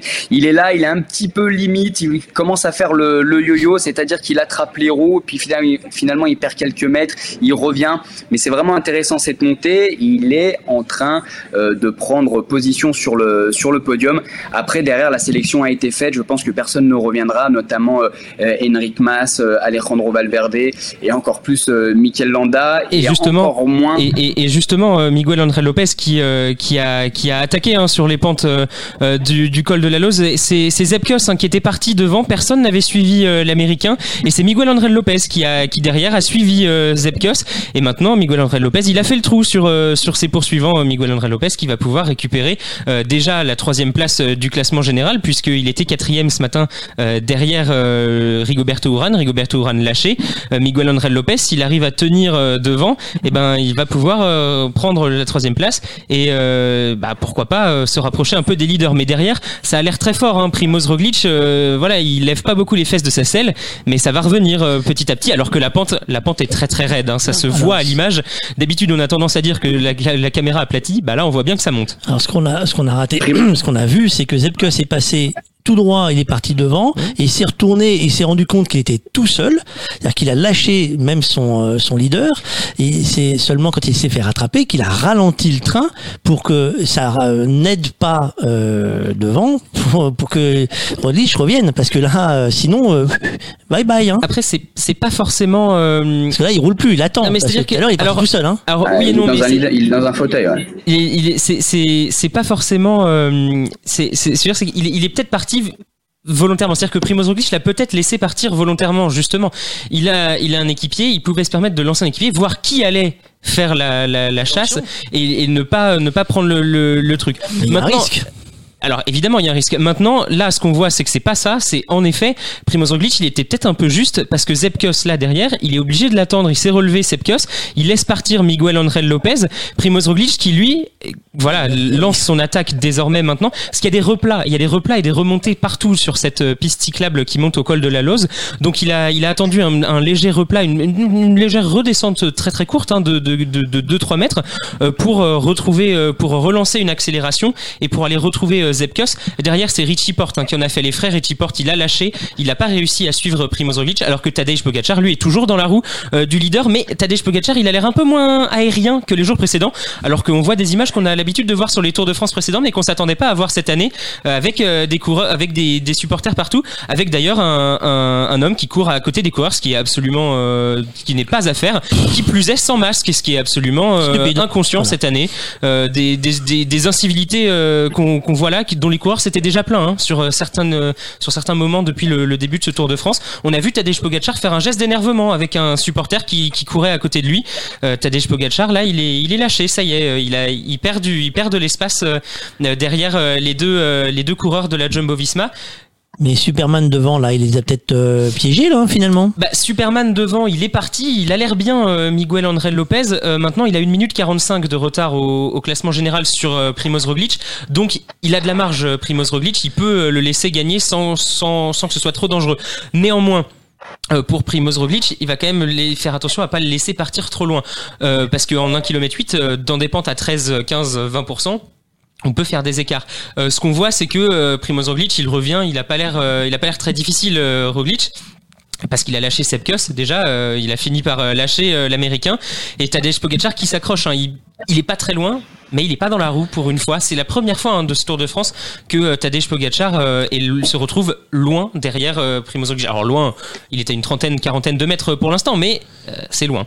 Parce que là, on rappelle que la victoire d'aujourd'hui sera plus que symbolique. si c'est Roglic qui passe la tête, hein, maillot jaune, leader en haut, ça marquera les esprits pour tout le monde. S'il n'arrive pas à imprimer, parce que c'est pareil, on dira que faut qu'un grand vainqueur du Tour de France, faut qu'il ait marqué. Là, pour l'instant, c'est pas encore le cas complètement. 50 euh, mètres, ça paraît pas grand chose. Euh, faut les faire sur les 2 km, 1 km 500 à faire à remonter quand même. Alexis. Eh bien, euh, Miguel Angel Lopez, euh, il a l'air de faire le trou hein, sur euh, sur Primoz Roglic. Il a du mal à il a du mal à revenir. On a l'impression qu'il cale un peu euh, le Slovène. Euh, après, il peut il, peut aussi être en train de gérer son effort parce que on le sait, il reste un kilomètre 5 mais il m'a pas l'air de reprendre du temps. hein. Il est toujours à 9 secondes derrière le de- de- derrière euh, le Colombien. Primoz Roglic, il a pas l'air si aérien que ça. Maintenant, il a pas l'air non plus dans le dur. hein. On l'a vu tout à l'heure sur les images. On, on le voit pas, on le voit pas trop grimacer. Mais quand on regarde, voilà, l'é- l'écart, euh, Pri- Primoz Roglic perd du terrain sur euh, Miguel Angel Lopez. On l'a dit, c'est pas grave. Mais euh, on voit que euh, voilà, il y y a plus de 10 secondes d'écart maintenant entre Miguel Angel Lopez et, et, et Primoz Roglic, alors que Tadej Pogacar lui semble ne pas perdre de terrain hein, sur euh, sur le leader du, du classement général et euh, Prim- et euh, Richie Porte lui qui est pointé à 30 secondes pour l'instant. Il y a encore Sepkus qui est intercalé entre euh, le, le maillot blanc et et, et, et Richie Porte et puis Henrik Mas lui est déjà pointé assez loin à plus de 50 secondes. Donc globalement on ne va pas on, on va voir des, des écarts hein, se créer entre les, les différents euh, leaders de, de ce classement général. Euh, Tadej Pogacar qui a l'air d'être en train de revenir hein, sur euh, Primoz Roglic petit à petit, alors que Miguel Angel Lopez lui il fait son petit bonhomme de chemin devant. Il rentre, il est il, il- il est passé dans le dans le dernier kilomètre. Alors il est compliqué hein, ce dernier kilomètre du col de la Loze, mais il est loin, il est loin devant maintenant Miguel Angel Lopez. Et on est à la, fla- la flamme rouge, oui, on est au kilomètre. Passe, place la flamme rouge, on est au, au dernier kilomètre. Miguel Angel Lopez, il semble très bien parti pour aller chercher la victoire d'étape euh, au sommet du, du col. On l'avait dit, hein, une étape qui pourrait convenir aux Colombiens. Ben, on s'est pas trompé. Pourquoi D'ailleurs, pourquoi est-ce qu'on dit ça? C'est parce que les Colombiens ont l'habitude d'évoluer à de telles altitudes. Euh, en Colombie, on peut être sur un plateau et être quand même à 2300 mètres d'altitude et devoir monter beaucoup plus haut. Donc c'est une gestion, euh, l'oxygène, l'altitude, c'est une gestion que eux ils maîtrisent particulièrement bien. C'est pour ça qu'on avait tendance à dire avant le Tour de France que ce serait une étape pour les Colombiens. Alors évidemment, tout le monde pensait à Egan Bernal, mais il n'y a pas qu'Egan Bernal euh, qui est colombien sur ce Tour de France. Et Miguel Angel Lopez, il est très très fort aujourd'hui. Euh, il va, euh, il va faire euh, une bonne opération aujourd'hui s'il arrive à ne pas Et voilà encore une image qu'on voilà n'aime pas voir. une image qu'on ne veut pas voir, qu'on Un abruti qui court à côté. Déjà en temps normal, on n'aime pas voir ces images de, de, de, de, supporters qui courent à côté des coureurs parce que c'est dangereux évidemment. Qui plus est avec, euh, le, avec le masque enlevé alors que c'est une obligation cette année, on met le masque, c'est quand même pas compliqué à comprendre. Et ben là, voilà, c'est des images qu'on qu'on n'aime pas voir, qu'on n'a pas envie. C'est c'est pas, c'est c'est- ça fait pas partie de la fête du Tour de France quoi. C'est pas, euh, C'est dommage, il y a chouette. toujours quelqu'un qui gâche la fête, comme on dit. Euh, le Superman est toujours en tête pour l'instant. toujours en tête, oui, euh, à, à 600 mètres euh, de l'arrivée. Alors euh, Miguel An- Angel Lopez, il va, euh, il va se, se heurter là à la fin à quelques belles pentes encore. hein. On a vu du 13, du 17%, euh, et derrière surtout Primoz Roglic, il ne revient pas hein, sur euh, sur Miguel Angel Lopez. Euh, alors c'est peut-être pas tant ce qui est la bataille entre Miguel Angel Lopez et euh, et, et Tadej et Primoz Roglic et Tadej Pogacar euh, voilà c'est euh, on, voit nous plutôt le, le, maillot le maillot jaune et le maillot blanc derrière lui et ce qu'on voit c'est que Primoz Roglic est en train de gagner son face à face avec Tadej Pogacar mais Miguel Angel Lopez il est pas voilà il est pas dans il est pas il est pas dans les choux non plus hein. Il est à 1 minute 45 aujourd'hui il va peut-être prendre une quinzaine de secondes sur la ligne mais avec les bonifications ça fera 25 secondes il y a un contre-la-montre encore. Alors on sait que Primoz Roglic est très bon en contre-la-montre, mais voilà, on ne sait jamais ce qui peut se passer. Euh, Primoz Roglic, il n'aura pas réussi à assommer la course aujourd'hui. Il n'aura pas réussi à écraser tous ses tous ses concurrents. On ne sait jamais ce qui peut encore se passer sur ce Tour de France avec des pentes là qui sont absolument monstrueuses. hein. On est à on est à 300 mètres de la ligne d'arrivée. On est sur des pentes à 18%. C'est c'est hallucinant de, de voir ce, ce genre de pente. Alors que euh, Tadej Pogacar revient sur Primoz Roglic. C'est dangereux pour euh, le leader du du, du classement général. Eh oui, parce qu'il va peut-être se faire coiffer au poteau. Alors Primoz Roglic qui vient quand même de relancer une attaque. Hein. Euh, Il, il- Tadej Pogacar, Ouais, il- mais- Tadej Pogacar, il avait fait le plus dur en, en revenant sur euh, Primoz Roglic, mais il en a remis une. euh, Primoz Roglic, euh, c'est c'est compliqué. Hein. L'écart se recreuse entre les entre les deux Slovènes, mais Miguel André Lopez, lui, est à est à 100 mètres de l'arrivée. C'est c'est a priori, je, je pense pas trop me mouiller en disant que c'est gagné pour Miguel André Lopez, ou plutôt ce serait pas bon signe du tout si là. est à perdre à perdre cette étape. Donc euh, voilà, ça y est, c'est c'est fait. Victoire, euh, victoire. de Miguel Angel Lopez, Superman, sur les pentes du col de la Lose.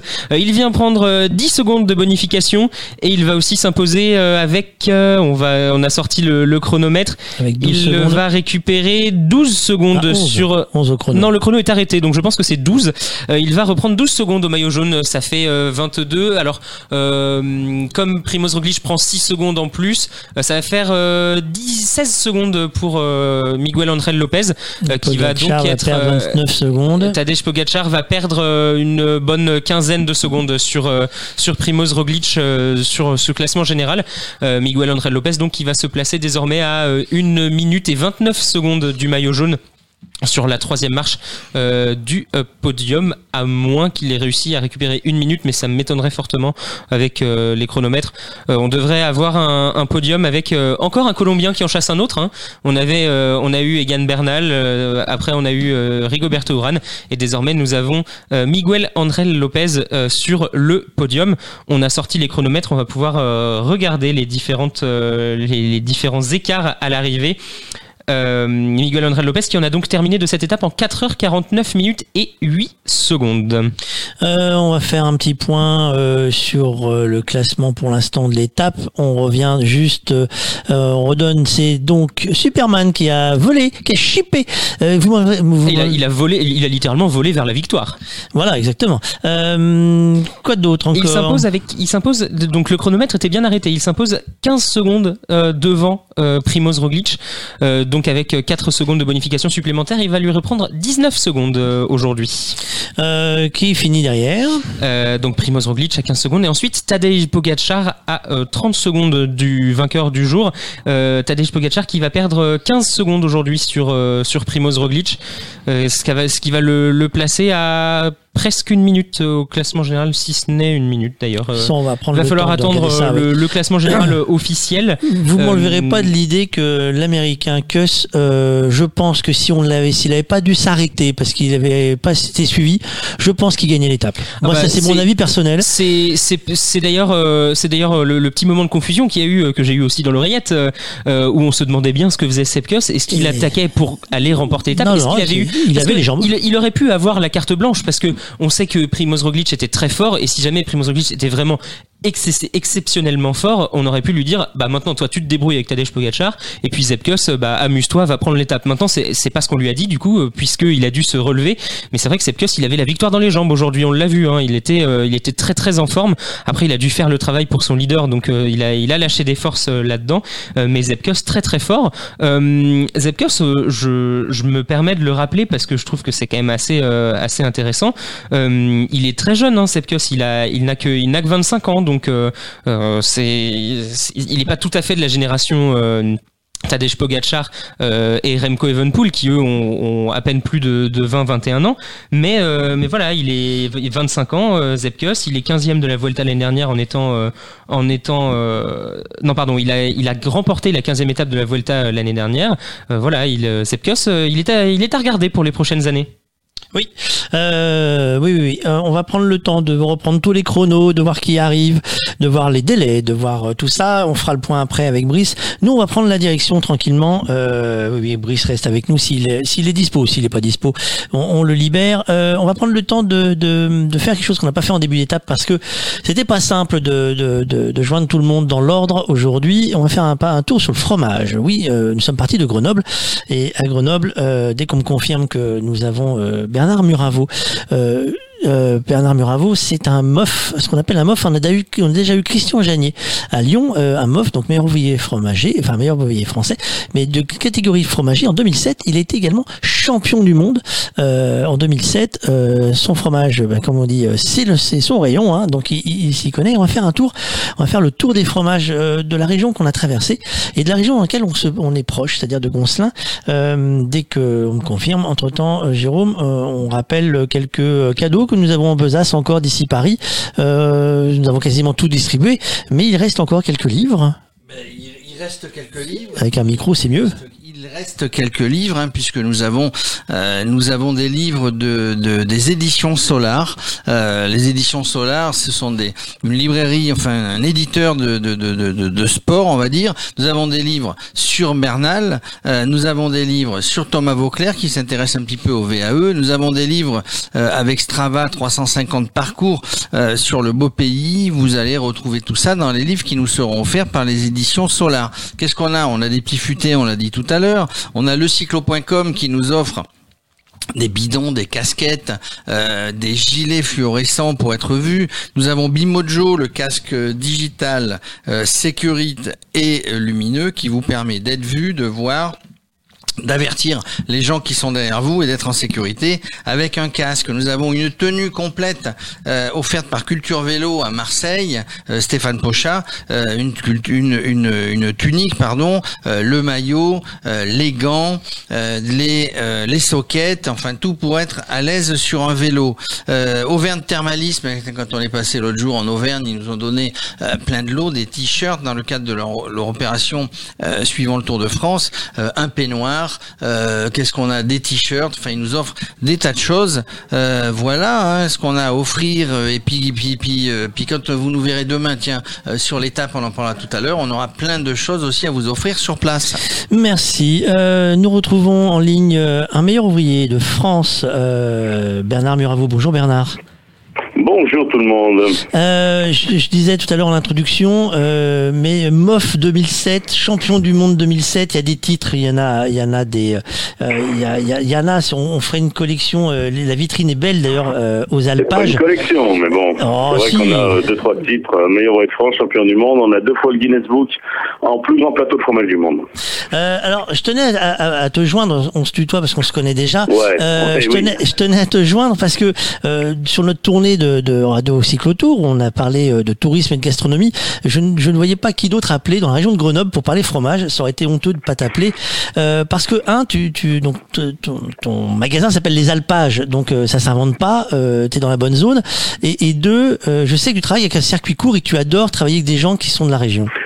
Bah, euh, le truc, euh, l'heure qu'il est, je crois que nous sommes l'articulation entre le fermier et le consommateur. Euh, Vous êtes parti ce matin euh, de Grenoble et vous êtes passé devant beaucoup de fermiers qui travaillent pour nous. Notamment, on était, vous êtes dû passer vers Thèse, Goncelin, des choses comme ça. Et au-dessus, là-haut, à Thèse, on a une petite qui s'appelle, par exemple, Laura Schmidozer, 22 ans, une petite pleine de promesses, qui a décidé de, de mettre sa vie au service des chèvres des fromagers, puisqu'elle fait des super fromages de chèvres. Après, je crois que vous êtes arrivé à Méribel. Méribel, euh, on a un fermier, effectivement, toujours en circuit euh, hyper court, puisqu'on travaille avec euh, l'alpage de la Tueda, qui est euh, Robert Perret et Rémi Perret, donc sur des beaux forts d'alpage, des choses magnifiques, des, des choses, le fromage, le prince des gruyères, on appelle ça, et là, je crois qu'aujourd'hui, vous êtes arrivé exactement où le prince des gruyères est fabriqué, euh. Euh, tu dis que c'est important euh, de, soutenir la, filière parce qu'il y a des jeunes, il faut qu'ils viennent, il faut qu'ils viennent se mettre dans la filière. Aujourd'hui, euh, ce qui est important, c'est la transformation. Aujourd'hui, tout le monde se plaint que le lait ne coûte pas cher, que le lait est galvaudé, des choses comme ça. Aujourd'hui, les jeunes fermiers ont décidé non pas de vendre le lait à bas prix, mais de le transformer, de le mettre en valeur. Et aujourd'hui, euh, de plus en plus, euh, au magasin, on a plein de jeunes qui viennent nous proposer des super fromages de chèvres, de vaches, de brebis. Les laits sont pas importants.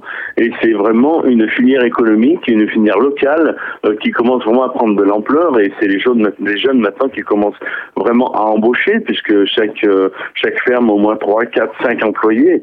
Donc euh, vraiment, économiquement, euh, on va de l'avant avec avec les fromages.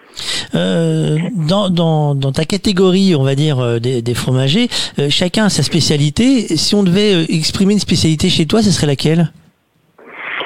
Aujourd'hui, je crois que la spécialité pour des gens comme nous de montagne d'alpage, euh, vous y êtes, vous êtes dedans, c'est le Beaufort, c'est le Beaufort. Euh, L'appellation Beaufort chalet d'alpage, vous êtes à Méribel, euh, les gens se lèvent pour fabriquer le Beaufort le matin à 4 heures, ils traient à 5 heures, ils fabriquent à 6h30, et après, ils commencent à frotter le fromage, à 16 heures, ils retraient, à 17 heures, ils refabriquent, à 18 heures, vous voyez c'est vraiment le respect du travail bien fait sur le Beaufort d'alpage. Plus de 1500 mètres d'altitude, un fermier, une appellation, euh, voilà, c'est euh, le Beaufort aujourd'hui. Pour moi, moi personnellement, euh, c'est vraiment le prince des gruyères. Tu, tu as une En parlant bien sûr des Beauforts d'alpage qui sont fabriqués par des fermiers en altitude. En parlant d'alpage, il y a une spécificité avec avec votre magasin, c'est la descente des alpages. C'est quoi cet événement? La descente des alpages, c'est un événement qui a aujourd'hui 10 ans. Il aura 10 ans le 10 octobre. Et euh, c'est, on a voulu mettre en valeur tous les massifs qui entourent Grenoble. On a tous les massifs Beldon, Chartreuse, Vercors, tous ces massifs qui sont là. Et on fait descendre effectivement les vaches le 10 octobre centre-ville, euh, rue de Strasbourg. Et on fait une grosse animation, fabrication de fromage, euh, transformation de fromage. euh, on fait du beurre, on fait plein d'animations euh, se ralliant à la fromagerie et à, au fermier en lui-même. Nous sommes dans la transmission, on a envie de qu'il y ait vraiment un lien très fort entre le fermier avec ses vaches et effectivement euh, le fromager et euh, effectivement le consommateur, le consommateur grenoblois. Euh, Cette année, est-ce qu'il y a des complications avec la Covid? Oui, bien sûr, cette année c'est très compliqué. C'est très compliqué la descente des alpages. Euh, Aujourd'hui, euh, les arrêtés préfectoraux, si tu veux, ils- c'était à 5000, je crois qu'ils sont tombés à 1000. Donc je pense que cette année, euh, nous allons faire un truc euh, assez intime, confidentiel. On va mettre, comme la première année il y a 10 ans, je crois qu'on va mettre deux, trois vaches devant le magasin, histoire de dire on est toujours là, on tient le terrain. Euh, mes amis chefs de cuisine vont descendre de la France entière, les meilleurs de France fromagers, les meilleurs de France cuisiniers vont venir. Euh, on va faire euh, des repas pour les enfants dans les écoles, on va faire des repas dans les EHPAD. On va essayer de faire des actions qui soient un peu différentes, euh, un peu à l'extérieur, de façon à effectivement dire on est là, on est toujours présent, on est toujours là pour transmettre euh, le bon goût, la bonne humeur et la gastronomie. Bon bah écoute, merci d'avoir. bon, les, les concours, euh, les concours n'auront pas lieu quoi. Voilà, c'est une année un peu compliquée pour tout le monde, également pour vous. Ouais, merci, merci d'avoir pris le temps de nous répondre entre deux clients. Je sais que c'est jamais simple. Euh, bonne suite. C'est vrai, c'est vraiment entre deux clients. Euh, bon, bon courage à toi. Merci beaucoup. Euh, Merci au plaisir, merci de- d'être passé, merci à toi. Au revoir. Euh, c'est toujours agréable de parler de fromage avec des, euh, des gens qui en parlent en passion parce qu'en fait c'est comme quand vous vous parlez de vélo et vous êtes sorti euh, vé- vélo cyclotouriste et on sent la, la larme à l'œil presque euh, l'émotion qui dans chaque mot pesé euh, une après-midi chargée on a encore du monde hein, parce que c'est pas fini. Euh, Alexis et Brice est-ce que vous êtes encore là messieurs? Alexis on peut faire un point sur le, le, le classement ou pas encore? Eh bien, on peut faire ce premier point euh, sur le classement puisque, bah, vous le savez, euh, les favoris aujourd'hui, c'est ceux qui vont arriver les premiers en haut du, col de la Lose. Donc, on peut assez, euh, assez rapidement commencer à, faire les écarts. Alors, pour ce qui est du, classement de, l'étape, d'abord, on va retrouver donc le trio que nous avons évoqué tout à l'heure avec Miguel Angel Lopez arrivé en première position au sommet du col de la Lose. Derrière lui, Primoz Roglic, suivi ensuite par Tadej Pogacar. Derrière, on retrouve donc Sepkus, Richie Porte, Henrik Mas, Mikel Landa, Adam Yates, Rigoberto Urán et Tom Dumoulin pour terminer ce top 10. Euh, le premier français arrivé, c'est Guillaume Martin qui est arrivé avec 3 minutes et 59 secondes de retard sur euh, Miguel Angel Lopez. Euh, pour ce qui est du classement général, donc, nous avons toujours Primoz Roglic et Tadej Pogacar en tête. Tadej Pogacar qui concède aujourd'hui 17 secondes au leader du classement général. Il se retrouve donc à 57 secondes de Primoz Roglic, un écart qui commence à être assez conséquent. Euh, sur la troisième marche du podium, nous retrouvons Miguel Angel euh, Superman euh, Lopez, euh, qui euh, euh, est donc sur la troisième marche du podium à 1 minute et 26 secondes de Primoz Roglic. Lui, il a réussi à récupérer 19 secondes aujourd'hui. Et puis derrière, ça y est, il y a une marche entre la troisième et la quatrième place, puisque Richie Porte en quatrième position est à 3 minutes et 5 secondes du leader du classement général. Il est suivi à 9 secondes d'Adam Yates et Rigoberto Urán en 3 minutes 24 secondes. Il y a, euh, il y a un petit paquet hein, de coureurs entre Richie Porte et Mikel Landa 7ème.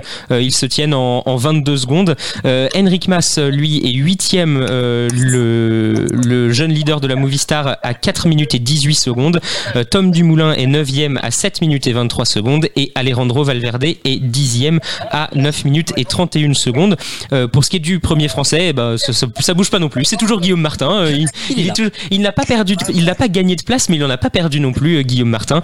Euh, il est toujours 11e à 10 minutes et 35 secondes cette fois du leader du classement général, Primoz Roglic. Est-ce qu'on a déjà le- la classe de Sivakov euh, Notre petit Sivakov Oh, alors pas sûr qu'il soit arrivé. Je, je cherche ça, mais je suis Alors, pas je convaincu qu'on l'ait. pour poser la question à Brice pour demain. on l'a pas. on on l'a pas encore. hein. Euh, on peut s'attendre à quoi demain du coup euh, comme étape Euh, Là, on a vu que voilà, euh, là cette fois-ci c'est Roglic qui a pris l'ascendant psychologique sur euh, Pogacar, mais euh, on s'attend à quoi demain? Pogacar qui décolle dès le début de la course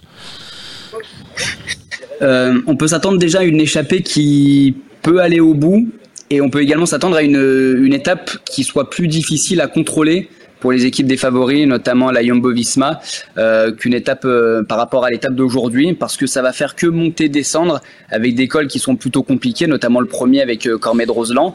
Et l'étape de demain va être aussi clé pour les sprinteurs. Parce que certes, aujourd'hui, il y a eu deux cols hors catégorie qui étaient très compliqués à grimper, mais ils intervenaient en deuxième partie d'étape. Demain, ça monte, ça descend dès euh, le 20e kilomètre. Et là, euh, c'est euh, vraiment le- le- les étapes les plus compliquées et les, les plus dures à anticiper pour les sprinteurs pour rentrer dans les délais. Alors plus qu'aujourd'hui, je pense que demain, c'est vraiment une étape clé pour euh, rentrer dans les délais, notamment pour, pour Sam Bennett, voire même Caleb Evoine. Euh, donc j'espère qu'ils sont bien reposés, entre guillemets, aujourd'hui, qu'ils ont réussi à garder des forces. Mais pour demain, une échappée peut aller au bout. Et concernant les favoris, vu que c'est très compliqué à gérer, eh bien, ça peut laisser certaines idées offensives à des coureurs. Et quand on voit la montée de Tadej Pogacar euh, ou, et, et euh, Primoz Roglic, pardon, j'allais dire Egan Bernal, et Primoz Roglic, peut-être qu'ils étaient pronables, pronables un petit peu avant euh, que ces 3-4 derniers kilomètres, mais peut-être qu'une offensive dès le col de la Madeleine ou au pied euh, euh, de Méribel aurait permis peut-être de les déstabiliser davantage. Voilà. Eh ben, on se retrouve demain. On voit tout ça. Euh, oui, Alexis. Moi, j'ai une information qui concerne les délais pour euh, cette Ah. euh, étape. Euh, les délais euh, à l'arrivée étaient de 37 minutes et 36 secondes. C'est pas grand chose, sachant qu'on en a déjà euh, 17 minutes qui sont passées quasiment. Et c'est Julien Lafilippe qui passe la ligne. Euh, Julien Lafilippe, euh, bah, il était dans l'échappée aujourd'hui et puis il a été lâché il y a pas si longtemps que ça par le groupe de tête. Donc ça va être compliqué pour euh, le groupe Eto d'arriver dans les, dans, les délais. Euh, mais bon, on a quand même moins peur pour le groupe Eto que pour Brian Cocard qui lui est lâché depuis beaucoup plus longtemps que ça. On risque de le perdre aujourd'hui, euh, On Brian fera, on Cocard. fera les comptes et on vous tiendra au courant si on a tout ça avant la fin de l'émission. Nous, l'émission n'est pas terminée. Nous avons une nouvelle invitée au téléphone. Euh, bonjour, William Dortand. Oui, bonjour. Euh, alors, dans ma fiche, vous êtes ancien mécanicien Robocan, banque.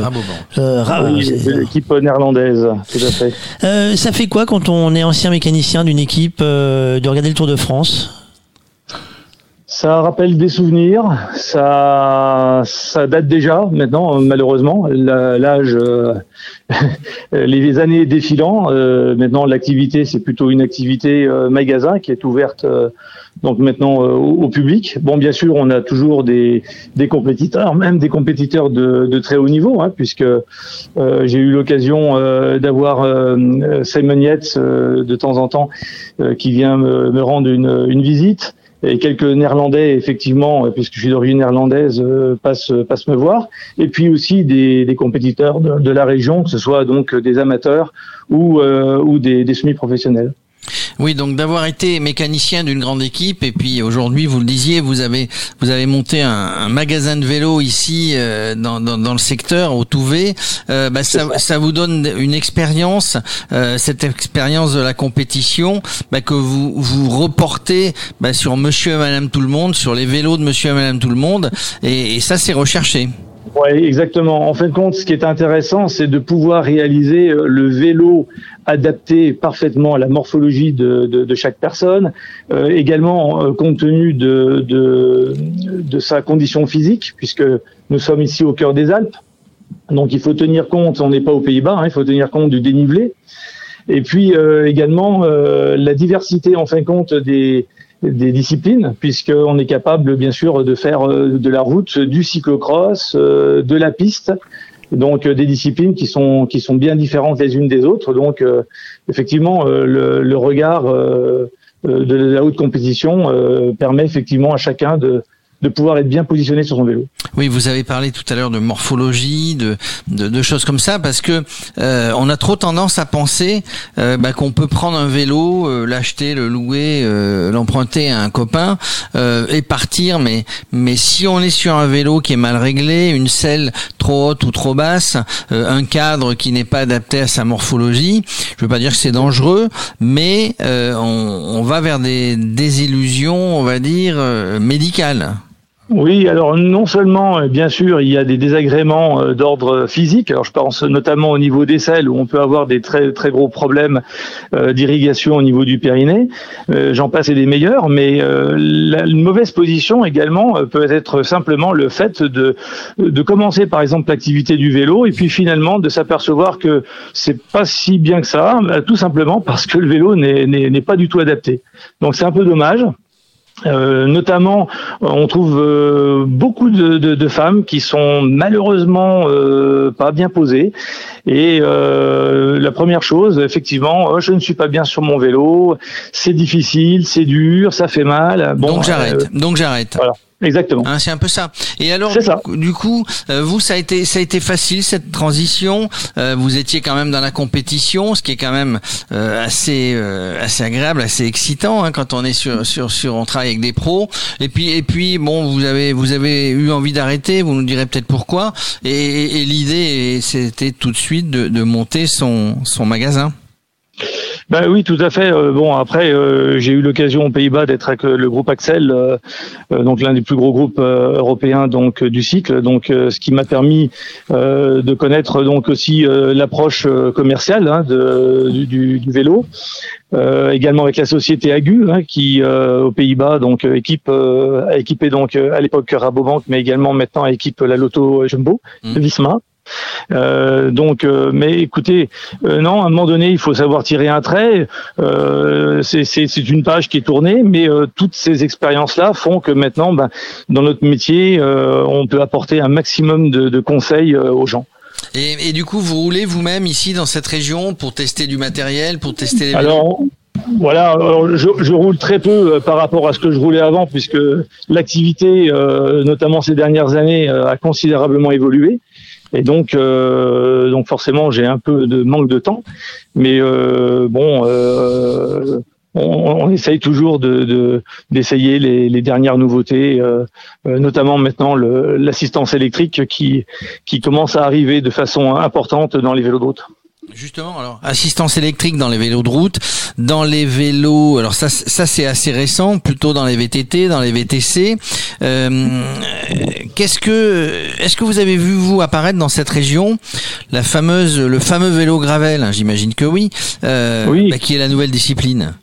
Oui, alors le gravel pour moi c'est pas très très nouveau dans le sens où dans le nord de l'Europe euh, le cyclocross est, est, est un peu la, la, discipline reine de, de l'hiver, euh, donc c'est une déclinaison et on s'aperçoit qu'effectivement beaucoup beaucoup de, de, de cyclistes euh, viennent euh, au gravel. Euh, je pense pour une bonne raison, c'est que la route devient quand même assez dangereuse et que le gravel permet donc de rouler sur des terrains beaucoup plus beaucoup plus écartés, beaucoup plus beaucoup plus solitaire, euh, non stabilisé et donc euh, beaucoup plus éloigné de la circulation. Quand vous regardez le, le Tour de France, j'imagine que vous le suivez. Oui, alors un petit peu de loin parce que là, j'ai encore les mains qui sont pleines de, de cambouis. Euh, il y a énormément de travail à l'atelier, euh, mais effectivement, on, on, suit, on suit, on suit quand même un peu les étapes. Est-ce que, euh, est-ce que, est-ce que vous le voyez comme ça euh, changer le Tour de France par rapport à ce que vous avez vécu? C'est difficile, il faudrait être euh, de nouveau vraiment au cœur du, peloton. Oui, par rapport à l'époque, on voit que le, cyclisme s'est mondialisé. Hein, des, pays, des pays qui n'existaient pas avant, maintenant produisent des champions d'exception. Donc euh, voilà, toute la différence maintenant, c'est que le, cyclisme devient vraiment euh, une discipline mondiale. Alors avec la pandémie, on part, on part euh, sur un autre domaine, euh, le, le, le, le confinement, le déconfinement, le vélo star du déconfinement, avec une mesure phare. Vous allez me dire vous ce que vous en pensez en tant que vélociste finalement, si ça a marché, si ça a moins bien marché, si ça n'a pas du tout marché. Concernant le, fa- le fameux euh, 50 euros, euh, euh, la subvention entre guillemets 50 euros euh, pour faire Ouais. réparer son vélo. Alors, je ne vais pas être le bon exemple, puisque euh, dès le début, je n'ai pas été euh, magasin adhérent. D'accord. Euh, tout simplement parce que j'avais déjà une charge de travail euh, qui était beaucoup trop importante pour pouvoir euh, absorber euh, toutes les, les demandes qui nous ont été euh, sollicitées. Donc, euh, j'ai pas eu de, recul. J'ai eu malheureusement beaucoup de gens euh, qui, m'ont demandé si j'étais euh, partenaire, et donc euh, c'était pas le cas. Mais euh, la, tension et le, la quantité de travail était telle après le, le confinement que c'était euh, c'était très difficile à gérer. Oui, donc pas besoin de ça en ce qui vous concerne. Vous confirmez, le vélo, ça a été euh, la star là du, du déconfinement. Des gens, de plus en plus de gens, se sont mis au vélo en, en, en- en mobilité douce, en moyen de locomotion. Tout à fait. C'est devenu, euh, alors, euh, c'est devenu effectivement une, une alternative, euh, je pense, à la course à pied. Beaucoup de beaucoup de, de gens de 50 ans, euh, 60 ans qui couraient beaucoup se sont rabattus sur le vélo. Et puis, euh, bien sûr, sans parler des gens qui euh, ont décidé de poser la voiture et de, de remplacer euh, le, ce moyen de locomotion donc par un vélo, par exemple, à essence électrique. Oui, effectivement, le vélo assistance électrique a été de plus en plus vendu. Je crois que ça représente aujourd'hui 30%. Vous pouvez peut-être me confirmer des, des ventes de vélos. Oui, dans certains magasins, euh, même beaucoup plus, mais euh, oui, on est dans des dans des chiffres euh, dans des chiffres de cette de cet ordre-là, avec euh, des grosses difficultés d'approvisionnement par rapport aux demandes. Bon ben merci de toutes ces informations, William. Je rappelle, c'est le magasin Cycloïde, hein, donc euh, Autouvé, ancien mécanicien de la Rabobank, qui s'est reconverti dans la vente et la réparation de vélos. Merci, à très bientôt. Merci beaucoup. Bonne journée, au revoir. Merci. Euh, on va remercier nous également euh, nos hôtes. Euh, je vais commencer par Monsieur Euh, Pascal. euh, maison familiale, hein, c'est ça? Oui, oui, oui, c'est une maison euh, que, qui est dans la famille depuis plus de ça- 400 ans maintenant. On ne connaît pas les origines exactement, puisque j'ai un oncle qui a fait des recherches euh, euh, il y a quelques années de ça, mais qui, a- qui s'est arrêté à 1610. C'est déjà pas mal. C'est déjà pas mal. Il a eu beaucoup de. Il, il adorait ça. hein. Il parcourait la, la région. Il allait dans les églises, des machins. Enfin, je, moi, je le suivais pas, hein, mais donc il a, il a recueilli tout ça et, et puis il en a fait un, un arbre que j'ai moi euh, mis au propre. Euh, avant, on ne sait pas, la maison certainement est plus ancienne puisqu'elle devait. Alors, c'est malheureux, il y avait un monsieur Sorel qui était un industriel euh, local qui est décédé depuis quelques années, qui avait beaucoup de papiers sur l'origine de Ganselin. Et il semblerait que la maison faisait partie de- des fortifications de, de Ganselin puisque c'était une place forte avec un port. C'est assez étonnant. Euh, là où il y a le, actuel pont qui enjambe l'Isère, il y avait un port marchand. Et donc, euh, ben, à l'époque et au Moyen Âge, ils défendaient euh, les, biens et les transportaient par ce, par ce moyen-là. C'est pour ça que vous avez des digues euh, le long de l'Isère, des deux côtés d'ailleurs. Et c'est ce qui permet de... Tiens, on a une visite. C'est les mouches. Ah bah, ça arrive, hein, il y en a une de temps en temps. Nous, on a eu des guêpes euh, ailleurs. Ouais, c'est bon, moins sympathique les guêpes. hein. Mais bon, euh, donc euh, voilà. Et depuis, ben, donc depuis 1600, euh, la maison restait euh, dans la famille. Et il y a toujours eu une, un- une relation, une filiation directe entre les propriétaires de la maison. Alors ça a changé de nom par les femmes, mais il y a toujours eu un- une relation directe. Voilà. C'est une belle histoire cette, cette maison. Ouais, euh, je sais pas s'il y en a beaucoup dans le dans, dans mais euh, on est fiers de l'être. En tout, cas- en tout cas, c'est une belle histoire pour nous, puisque grâce à vous, nous avons pu installer le studio dans votre salon. On a un peu euh, trusté, on a pris, hein, on a squatté des mètres carrés, on a poussé le canapé, on a. Ce, ce fut une expérience très enrichissante pour nous et sympathique. hein. Je pense que vous n'aviez jamais imaginé euh, voir arriver un studio de télé au passage du Tour de France dans votre maison. Non, non, là, ça c'est sûr, euh, même dans mes rêves les plus fous. Même dans les rêves fous, et vous avez oublié de le préciser, euh, Pascal, il y a une prison dans cette maison, et comme nous nous sommes bien comportés, finalement, on a fait une belle émission, vous ne nous enfermerez pas dans la prison. Oh, Ça dépend, c'est pas fini. et, et- et- et on avait lancé un petit, euh, un petit comme ça, une petite conversation hors antenne, et on avait dit mais si, si, bien sûr, euh, on va parler avec Madame. Parce que euh, Grenoble, quand nous sommes partis de Grenoble ce matin, enfin les coureurs sont partis de Grenoble, il y a un plat. Il y a un plat, c'est le gratin dauphinois. Et, et en, en discutant comme ça hors antenne, euh, on, on a discuté comme ça cuisine en disant mais euh, gratin dauphinois, patati, patata, mais et on a découvert Patate, oui, bien joué. patate, ouais, non, mais, euh, vous avez- tout le monde suit jusque là ça va. Et j'ai j'ai osé demander si vous aviez une recette familiale. Et il m'avait dit bah oui. Oui, j'en ai une. Bah. Je lui dis, bah, falloir nous la partager, c'est obligatoire. Il me dit, oh non, non, non, moi, non, non, moi, je parle pas. Euh, non, vous, vous parlez vélo, moi, je parle pas. Moi, je.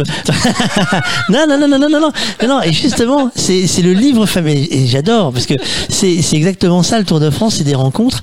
Et bah, d'abord, euh, merci à vous également de nous avoir euh, accueillis, c'est adorable.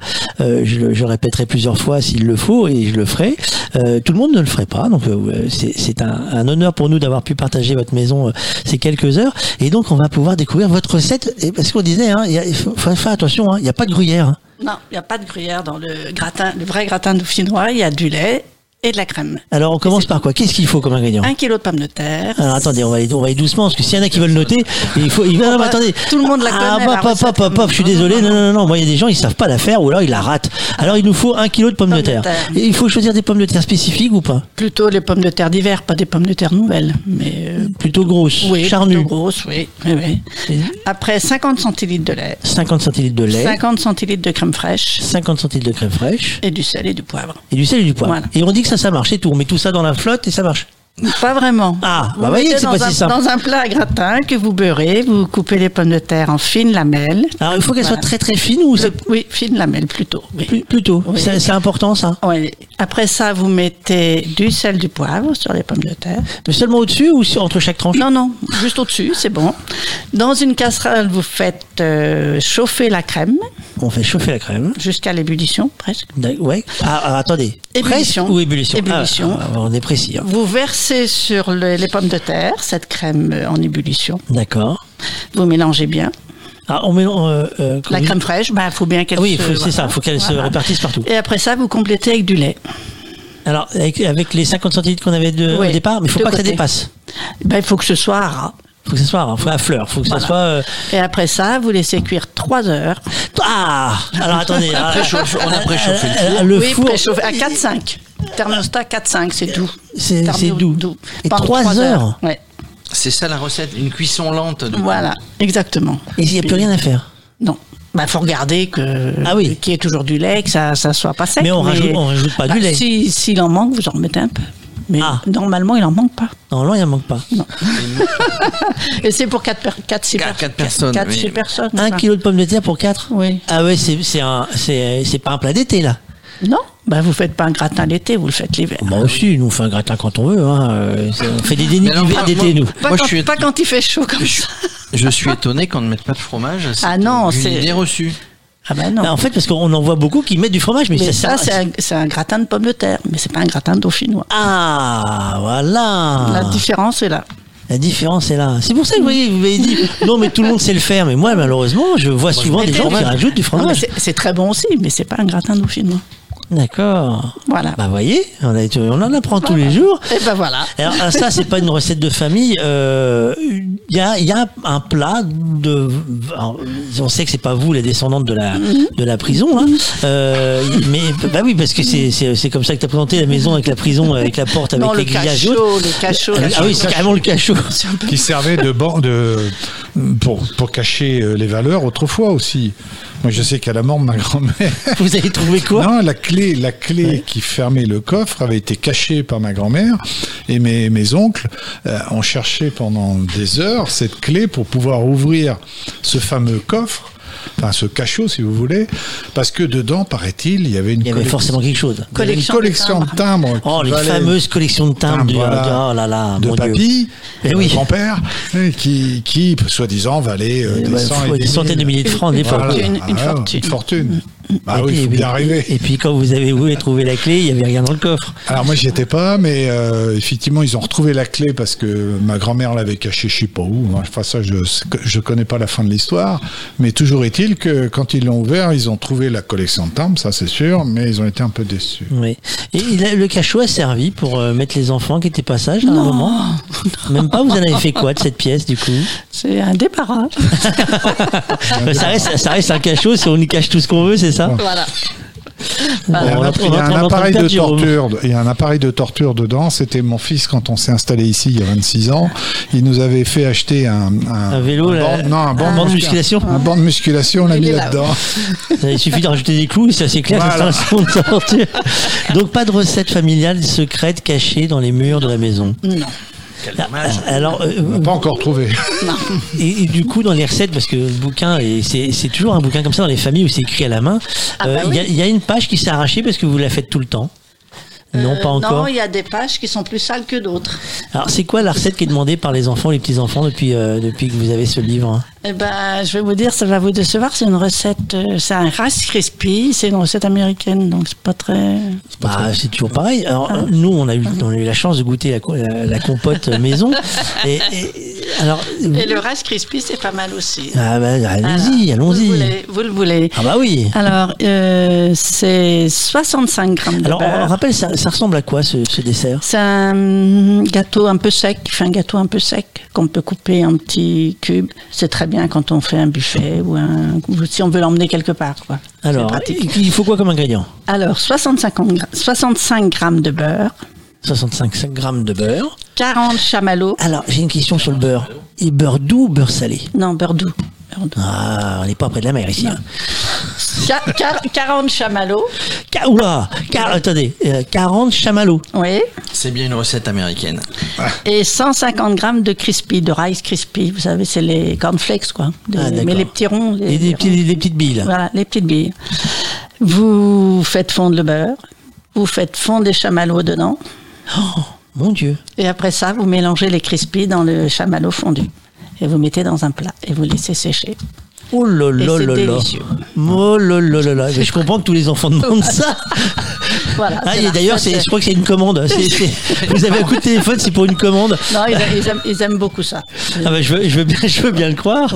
Mais par contre, avec, avec tout ça, elle fait du vélo. Elle nous a parlé aussi de, de vélo qu'elle montait. Et ça, c'est- bien. Ah bah avec, oui. avec- avec monsieur qui est président du CODEP, euh, Moi, co- fais- commission. Bah, vous, vous allez avec monsieur, vous montez l'Iseran avec vos. Avec, euh, Nos VAE. l'Isoire, pardon. Avec Avec, vos- avec, vos vélos assistance électrique. Tout à fait. Alors, la commande de Christ Crispy, il y en a pour combien? C'est 50 personnes. Ah, il y, a, il y a- il y a du boulot, là. Alors, on va vous remercier grandement de nous avoir Eh accueillis. ben, c'était un plaisir aussi. Nous, Jérôme, on se retrouve demain. Euh, alors, demain, En ça va, être encore, ça va être encore une épopée. On va vous raconter ça. euh, euh, tous les jours, nous avons une épopée maintenant. Demain, c'est une épopée. On va là-haut, sur le plateau des Glières. Demain, on va là-haut euh, sur le plateau des Glières, qui va être une, un point de passage important du Tour de France. Euh, le, le, le, le département organise des tas d'animations, mais on sera au milieu de ces animations pour vous les faire vivre. Alors cette fois-ci, euh, elles ont le droit d'avoir lieu, euh, les animations là-haut, donc euh, allez comprendre ce que vous voulez comprendre. Euh, merci. Vous aurez changé de département. Oui, ça doit être pour explique- ça. on va dire explique ça. Puis on est, on choses. est à la hauteur, il y a plus d'air, Ouais. il y a plus de vent. Et on parlera vélo et vélo et cyclotourisme et FF Vélo aussi avec les représentants qui se joindront à nous euh, sur le plateau des Glières. Bah, vous saluerez bien Catherine de notre part. Ce sera fait. Merci encore grandement de votre accueil et de votre gentillesse. Euh, Jérôme, nous on dit à demain. Euh, Alexis est déjà en train de, de faire les résumés de l'étape. Nous avons M. Macron qui est en train de causer euh, sécurité, sanit- euh, loi sanitaire et autres, euh, puisqu'il explique, il explique que c'est important euh, de respecter les règles parce que voilà, c'est un peu le bazar partout. Euh, merci de nous avoir suivis. On se retrouve donc demain dès 14h si tout va bien euh, à suivre sur nos aventures. Allez, ciao